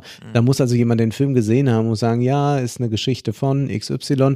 Und das kann also ChatGPT gar nicht übernehmen, weil keine Daten da sind. Man es müsste die Drehbücher zur Verfügung es stellen, damit ist, ja, es ist sehr wird. viel offline. Also es braucht wirklich Leute. Es braucht Leute, die korrigieren, äh, die auch auf die Spurensuche gehen. Und äh, Wired hat hier äh, einige dieser Leute aufgespürt. Also ich habe es eben schon im Teaser gesagt, fünf Jahre vor Wikipedia gegründet, Hm. äh, wurde In welchem aber Jahr? Das ist ja dann, also es war folgendermaßen.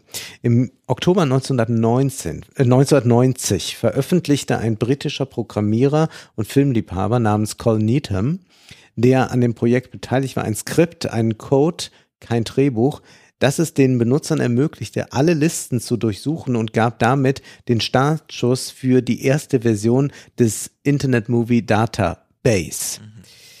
Dutzende weitere Freiwillige sowie zwei Universitäten unterstützten die Erstellung und Verwaltung weiterer Listen sowie die Infrastruktur für die Beiträge, die Verwaltung und den Zugriff auf die Daten.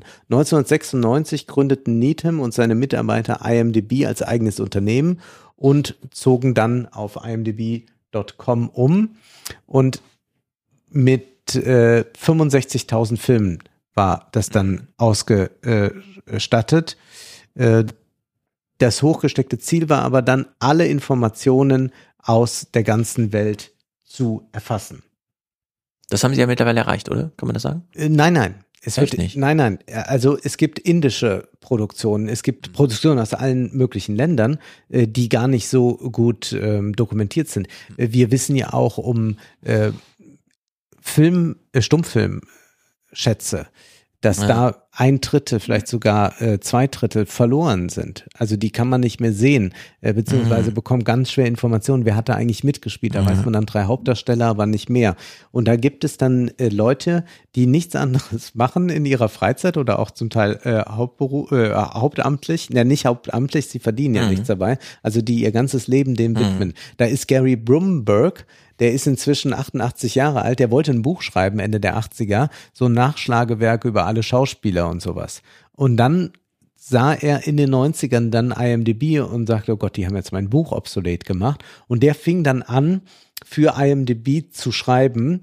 Er hat in seinem Leben 7000 Zusammenfassungen von Filmen geschrieben und hat insgesamt Also 7000 Filme geguckt. naja, da bin ich ja auch gut Ja, dabei. gut. ähm, und er hat 890.000 Informationen über Filme und Fernsehen beigesteuert auf IMDb. Äh, er ist also regelrecht besessen davon, versucht dann auch immer ähm, irgendwelche Kleinigkeiten zu finden. Also er, er ähm, recherchiert sehr lange, um nochmal zu wissen, wer hat da eigentlich eine Kamera Mhm. geführt, irgendwelche Schauspieler aus der dritten Reihe der 50er Jahre. All das versucht er ausfindig zu machen. Fünf Stunden am Tag arbeitet er daran. IMDb enthält inzwischen 625.000 Filme und 230.000 Fernsehserien. Das sind 484 Millionen Daten auf dieser Seite. Inzwischen ist es aber erweitert worden, nämlich Podcast-Serienbeiträge werden nun auch dort gelistet. Auch da äh, sucht man äh, Daten. Es geht dann um verschiedene Akteure dort. Äh, also man kann eigentlich sagen, das sind so stille Arbeiter im Weinberg des Herrn. Da ist ein äh, Redakteur und Übersetzer aus Spanien. Ja, also sie sind alle nur unter Pseudonym. Ne? Also da ist nicht, man kann keinerlei Ruhm damit sich erwerben. Äh, noch weniger eigentlich als bei Wikipedia. Und der äh, ist jemand, der sich dann in Spanien gut auskennt. Es gibt da einen äh, Texaner, äh, der versucht, äh, amerikanische Filme ausfindig zu machen, äh, die einen nicht-amerikanischen Verleih hatten und versucht, das zu komplettieren. Dann äh, jemand aus Indien, äh, ein äh, 31-jähriger Ingenieur, der seine Zeit auf IMDb verbringt, um alles über indische Filme äh, nachzutragen. Es ist eine ähm, absolute Nerd-Welt, aber diese Nerds sind nicht miteinander vernetzt. Das Ja. heißt, äh, man muss erstmal rausfinden, ja, kannst, weißt du was über den oder so? Nein, weiß man eigentlich alles nicht. Es sind Leute, die wirklich viele Stunden am Tag dort verbringen, diese Arbeit machen, weil sie der Ansicht sind, die Arbeit muss getan werden, aber nichts dafür bekommen, äh, kein Geld, obwohl der Konzern, also ist ja auch wieder so eine Sache, dieser, äh, äh, ja, es ist kein Konzern, sondern die Internetseite gehört zu Amazon. Du hattest es schon erwähnt. Ja, und jetzt äh, geht es also um äh, diesen neuen Punkt, dass man versucht, äh, Podcasts auch dort zu haben, dass man vielleicht Inhaltszusammenfassung hat, wer ist in welchem Podcast zu Gast. Auch bei Internetsendungen ist das ja auch so. Also ich weiß zum Beispiel bei, ich weiß nicht, ob bei Jung und Naiv, ob das aufgelistet ist bei MDB, aber ich weiß zum Beispiel, dass ähm, bei den Rocket Beans Sendungen aufgelistet sind. Also da steht dann auch zu Gast Mhm. Wolfgang M. Schmidt. Ähm, also das ist etwas, was jetzt da neu äh, ist. Aber Mhm. ja, es ist vor allem interessant, dass es doch Leute gibt, die ohne jeden Ruhm einfach so einer Ja. Sache nachgehen, damit das Weltwissen komplettiert wird. Also äh, Dinge geregelt kriegen, ohne einen Funken Selbstdisziplin. Ist ja mal so ein Buch von Sascha Lobo und Katrin Passig und die haben ja dann so argumentiert, wenn du irgendeine Arbeit hast, auf die du gerade keine Lust hast, dann mach doch eine andere, wie zum Beispiel die Wohnung aufräumen. Ja. Und hier stelle ich mir so ein bisschen vor, Leute, die eigentlich wissen, ah, ich müsste jetzt mal für Ordnung sorgen, aber ich habe keine Lust aufzuräumen. Dann ordne ich die Filmwelt. Genau, die ordnen die. Filmwelt in der Zeit. Möglicherweise. Dann haben sie sich ein bisschen Überblick verschafft. Ja, äh, sehr hilfreich für mich, muss ich sagen. Ich bin sehr glücklich, dass es die Leute gibt. Äh, Wir kommen zum letzten Text und ich äh, rede mich noch einmal kurz in Rage, nämlich dieser Text ist bei Nachtkritik erschienen von Martin Thomas Ah, ja. Pesel. Es geht darum, Mach's in einfacher Sprache. dass man ja? Antigone nun an den Münchner Kammerspielen, äh, wirklich ein sehr renommiertes Haus, in leichter Sprache aufgeführt hat. Das heißt, äh, hier steht leichter Sprache. Leichte Sprache. Ja, es heißt wohl leichte Sprache. Ah, ja. Leichte Sprache, das heißt da Hauptsätze, Hauptsätze, Hauptsätze. Antigone wird dann auch Anti, Punkt, Gone, also mit so einem runden Mittelpunkt geschrieben, damit man nicht so lange Wörter hat, dann ist es Mhm. klarer, es wird auch übertitelt. Und naja, dieser Text beginnt mit leichte Sprache boomt, kurze Sätze, keine Passiv- und Konjunktivkonstruktionen, wird das mal so kurz erklärt, was das ist. Mhm. Und jetzt heißt es da, wie großartig ist es bitte, dass die Münchner Kammerspiele erstmals einen antiken Klassiker in leichte Sprache übersetzen lassen. Noch dazu die Antigone des Sophokles. Dieses Werk hat man nun also so zusammengedampft, äh, dass es äh, in leichter Sprache möglich ist. Ja. Und dann schwärmt dieser Kritiker, wer behauptet, dass es keine Wohltat ist, auch ohne die Philologenbrille einfach mal zu verstehen, worum es geht, lügt sich was vor. Und da würde ich einfach mal sagen, nein, äh, man kann Antigone verstehen. Und, und hier sehen Ja. wir aber schon, also hier ist die, die Sache. Ich will das nur, nur klar da man nicht, dass mir jetzt gleich äh, ganz äh, Schlimmes vorgeworfen wird. Ich bin für leichte Sprache, wenn es um Verwaltungen geht, Ja. die das Oder. Menschen oder, oder Nachrichten, die Menschen Mhm. Informationen ähm, äh, äh, zur Hand geben müssen, die nicht in der Lage sind, schwierigere Sätze zu verstehen. Äh, beispielsweise äh, gibt es Leute, die äh, eine Lernbehinderung haben, äh, die nicht in der Lage sind, kompliziertere Sätze zu verstehen. Dass das da richtig ist, äh, das denen zu vereinfachen, ist so. Ich bin auch dafür, äh, dass Menschen, die die Antigone nicht verstehen, trotzdem auch Theater genießen können, dann eine andere Form von Theater. Und wegen mir können die auch eine Antigone in leichter Sprache sehen, aber wir sehen hier schon ganz deutlich, darum geht es nicht. Ja. Wir sind hier nicht bei dem Punkt, dass die Münchner Kammerspiele sich gesagt haben, äh, wir haben so und so viel ähm, äh, Menschen mit Lernbehinderung und denen machen wir jetzt auch mal einen Theaterabend, wo, wie ich äh, das auch von Koblenz kenne, da gibt es auch äh, extra Karnevalssitzungen äh, von, von Schulen für Ja. äh, geistig Behinderte oder so. Darum geht es hier nicht. Worum es hier geht, ist einfach, dass hier ein Kritiker und dass hier eine Kulturinstitution und dass hier äh, ein wirklich immer fauler werdendes Publikum sich sagt, ach ja, Antigone ist ja so kompliziert geschrieben, setze ich mich nicht mehr mit auseinander. Bitte macht mir das doch mal mundgerecht in leichter Sprache. Ja. Und das wird hier gefeiert und das finde ich ungeheuerlich. Ich lese jetzt was vor, was wir bekommen haben. Von Schmidt, wer auch immer das ist, eine Instagram-Nachricht, weil wir ja gesagt haben, wir gehen bald wieder in die Oper. Und klar, das ist jetzt Theater, das ist ein bisschen was anderes. Aber in der Oper ist ja für mich total normal, dass ich in einer vier Stunden russischen Oper bin und nichts verstehe. Also die Stimme gehört da eh zum Instrumentarium und das ist ja beim Theater klar ein bisschen anders, aber auch nicht ganz weit davon entfernt. Genau. So, und hier jetzt. Geht in die Oper, ich hab's probiert, weil wir haben ja Plädoyer für die Oper gemacht. Am Sonntag zur Premiere von Francesca da Rimini in Frankfurt. Da gehen wir ja nächste Woche hin, dann. ja. Ja klar, mega Leistung, so zu singen. Tolles Bühnenbild und ich liebe Orchestermusik. Aber drei Stunden lang im Wechsel, Zitat, du Verräterin.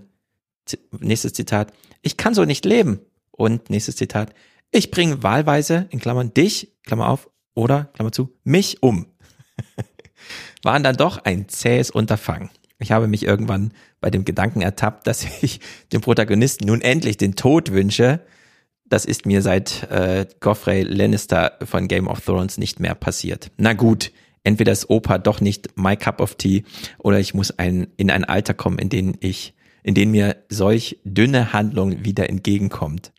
Wie auch immer, ich wünsche dir was. Und das ist die Erfahrung, die habe ich auch schon gemacht.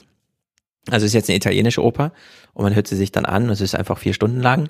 Und jedes Mal, wenn man oben so kurz guckt, wo sind sie gerade innerlich im Text, liest man genau dasselbe wie vorher. Also die Darbietung auf der Bühne macht natürlich einen gigantischen Unterschied, aber inhaltlich wird oben im Grunde schon immer derselbe Text eingeblendet, weil die Irgendwas Handlung mit L'amour und genau, Vendetta genau, genau, und der sowas. Tod, die Liebe, Nun der ja. Tod, die Liebe, so. Das Wenn man ist diese alte Diskussion, prima la musica, dopo le parole. Also Genau. die Musik ist das Wichtigste und die, äh, äh, den Text kann man weglassen. Oder Genau. ist es gleichwertig wie bei Wagner? Da ist es anders.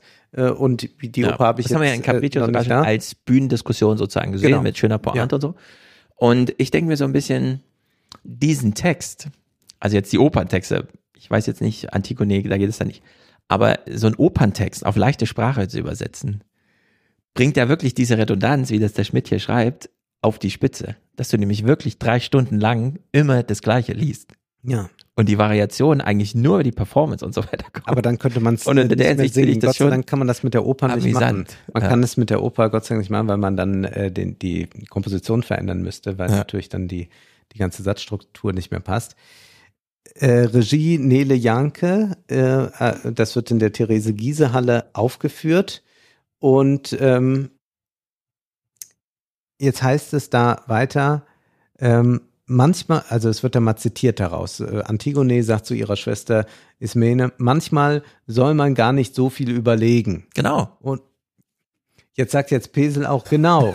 Jetzt sagst du auch schon genau. Man könnte geradezu süchtig werden nach dieser von Schnörkeln und Eitelkeiten freigehauene Sprache, die sich nichts beweisen muss. Ja, aber man geht Na, ja auf. ins Theater wegen der Ja. Kunstsprache. Ich gehe ja Das nicht stimmt. ins Theater, um zu wissen, was Ich macht die genau Antigone zurück. mit ihrem toten Bruder. Genau. Äh, natürlich Ja. ist das auch nochmal eine philosophische Reflexion, aber es ist ja die Sprache, die Kunstebene, auf der wir das alles verhandeln. Ja, ich kann auch Ich will Folgendes sagen. Beethovens Neunte auf dem Kamp blasen, dann habe ich die Melodie. Das hat aber nichts mit der eigentlichen Symphonie Ja. zu tun. Ich will es wie folgt sagen. Ich ähm, registriere und wertschätze natürlich jede kunstvolle Sprachverwendung.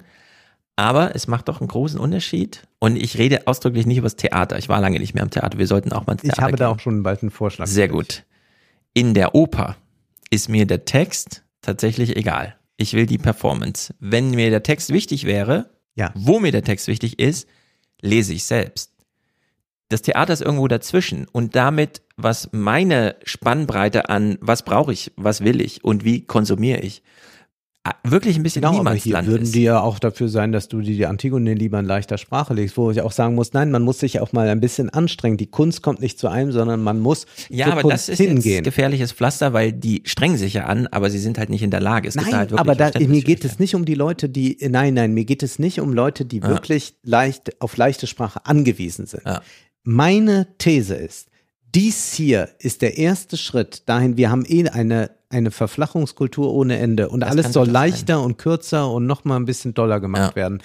Das hier wird am Ende Einzug halten unter, das ist so wie feministische Außenpolitik, so wir haben so einen Ah, Slogan, ja. Inklusion ist ja wichtig Ja. und wir wollen doch all, das allen Menschen und das hier, hier schafft sich eigentlich ein Bürgertum, das noch in der Lage wäre, diese Texte zu lesen, Ja. eine Einstiegshilfe, dass es faul sein kann, äh, mit dann noch äh, der äh, moralischen Überhöhung, ja, wir öffnen gerade unser Theater für alle, Ja. wir sind nur einfach zu faul geworden, Antigone zu lesen. Und wenn es dann hier heißt, äh, dass äh, das eine freige, freigehauene Sprache ist. Nee, da ist dann halt nichts mehr von übrig, die das Hirn freilässt für faszinierende Szenen, in denen mal minutenlang gar nicht gesprochen, dann heftig zwischen Vater und Sohn, zwischen Herrscher und Rebellen argumentiert wird. Und dann geht es weiter, die, die eine betont gern Sätze gegen den Strich, die andere entdeckt just in der Geradlinigkeit Sarkasmus. Vater, ich bin dein, keine Braut könnte mir wichtiger sein als du, spricht Kreons Sohn. Haimon, es klingt wie Yeah, right. Also solche äh, Kritiken, ich könnte wirklich ausflippen. Da der Text es nicht mehr soll, schafft sich die Inszenierung Poesie auf andere Art, durch behutsame Berührung der Spielerin miteinander, mit einem Block Lehm, durch kitschig schöne Videobilder. Es etwa rieselt langsam Sand auf die Köpfe der irritiert und genießerisch dreinschauenden Mitwirkenden und äh, dann kommen noch am Ende wohl Seifenblasen. Es heißt dann schlussendlich, ein beglückender Abend endet mit einer extra Portion Beglückung. Mag sein, dass ist ein bisschen viel des Guten für eine Tragödie, in der fast alle sterben, denn das haben wir ja dank leichter Sprache nun wirklich alle verstanden. Und da muss ich sagen, nein, das sind einfach Leute, die das Theater nicht mehr als Kunstform akzeptieren und das ist eine generelle Tendenz, die wir haben, dass man eigentlich mit dem Theaterabend nur noch äh, irgendwie das nächste äh, äh, identitätspolitische Projekt Ja. oder so vorantreiben will und das wird äh, die Zuschauer auch nachhaltig äh, verschrecken und ich äh, warne wirklich sehr davor und ich sehe das im Übrigen auch bei, bei jungen Leuten, wenn sie denn ins Theater gehen, wenn sie in die Oper sind, dann sind sie bitter enttäuscht, wenn sie dort einfach nur nochmal reproduziert finden, was sie ohnehin die ganze Zeit in sozialen Medien oder sonst wo erfahren können. Also das ist der Tod des Theaters und äh, die äh, Kritik ist schlimm, aber eigentlich noch schlimmer finde ich, dass die Münchner Kammerspiele so etwas zulassen. Schämen Sie sich. Ich kann es nur es so. ist unglaublich. Es, es ist ungeheuerlich und ähm, damit enden wir den Salon und wir äh, hören uns aber dann ja in äh, äh, hören wir uns ja dann nochmal in diesem In Monat mit Wochen. unserer Live-Show, die dann auch einen Tag später für alle zu hören Richtig. ist. Heute ist ja Dienstag und das ist ja auch ein Dienstag. Ist das in zwei oder in drei Wochen? In drei Wochen. In zwei. In zwei Wochen. In zwei Wochen.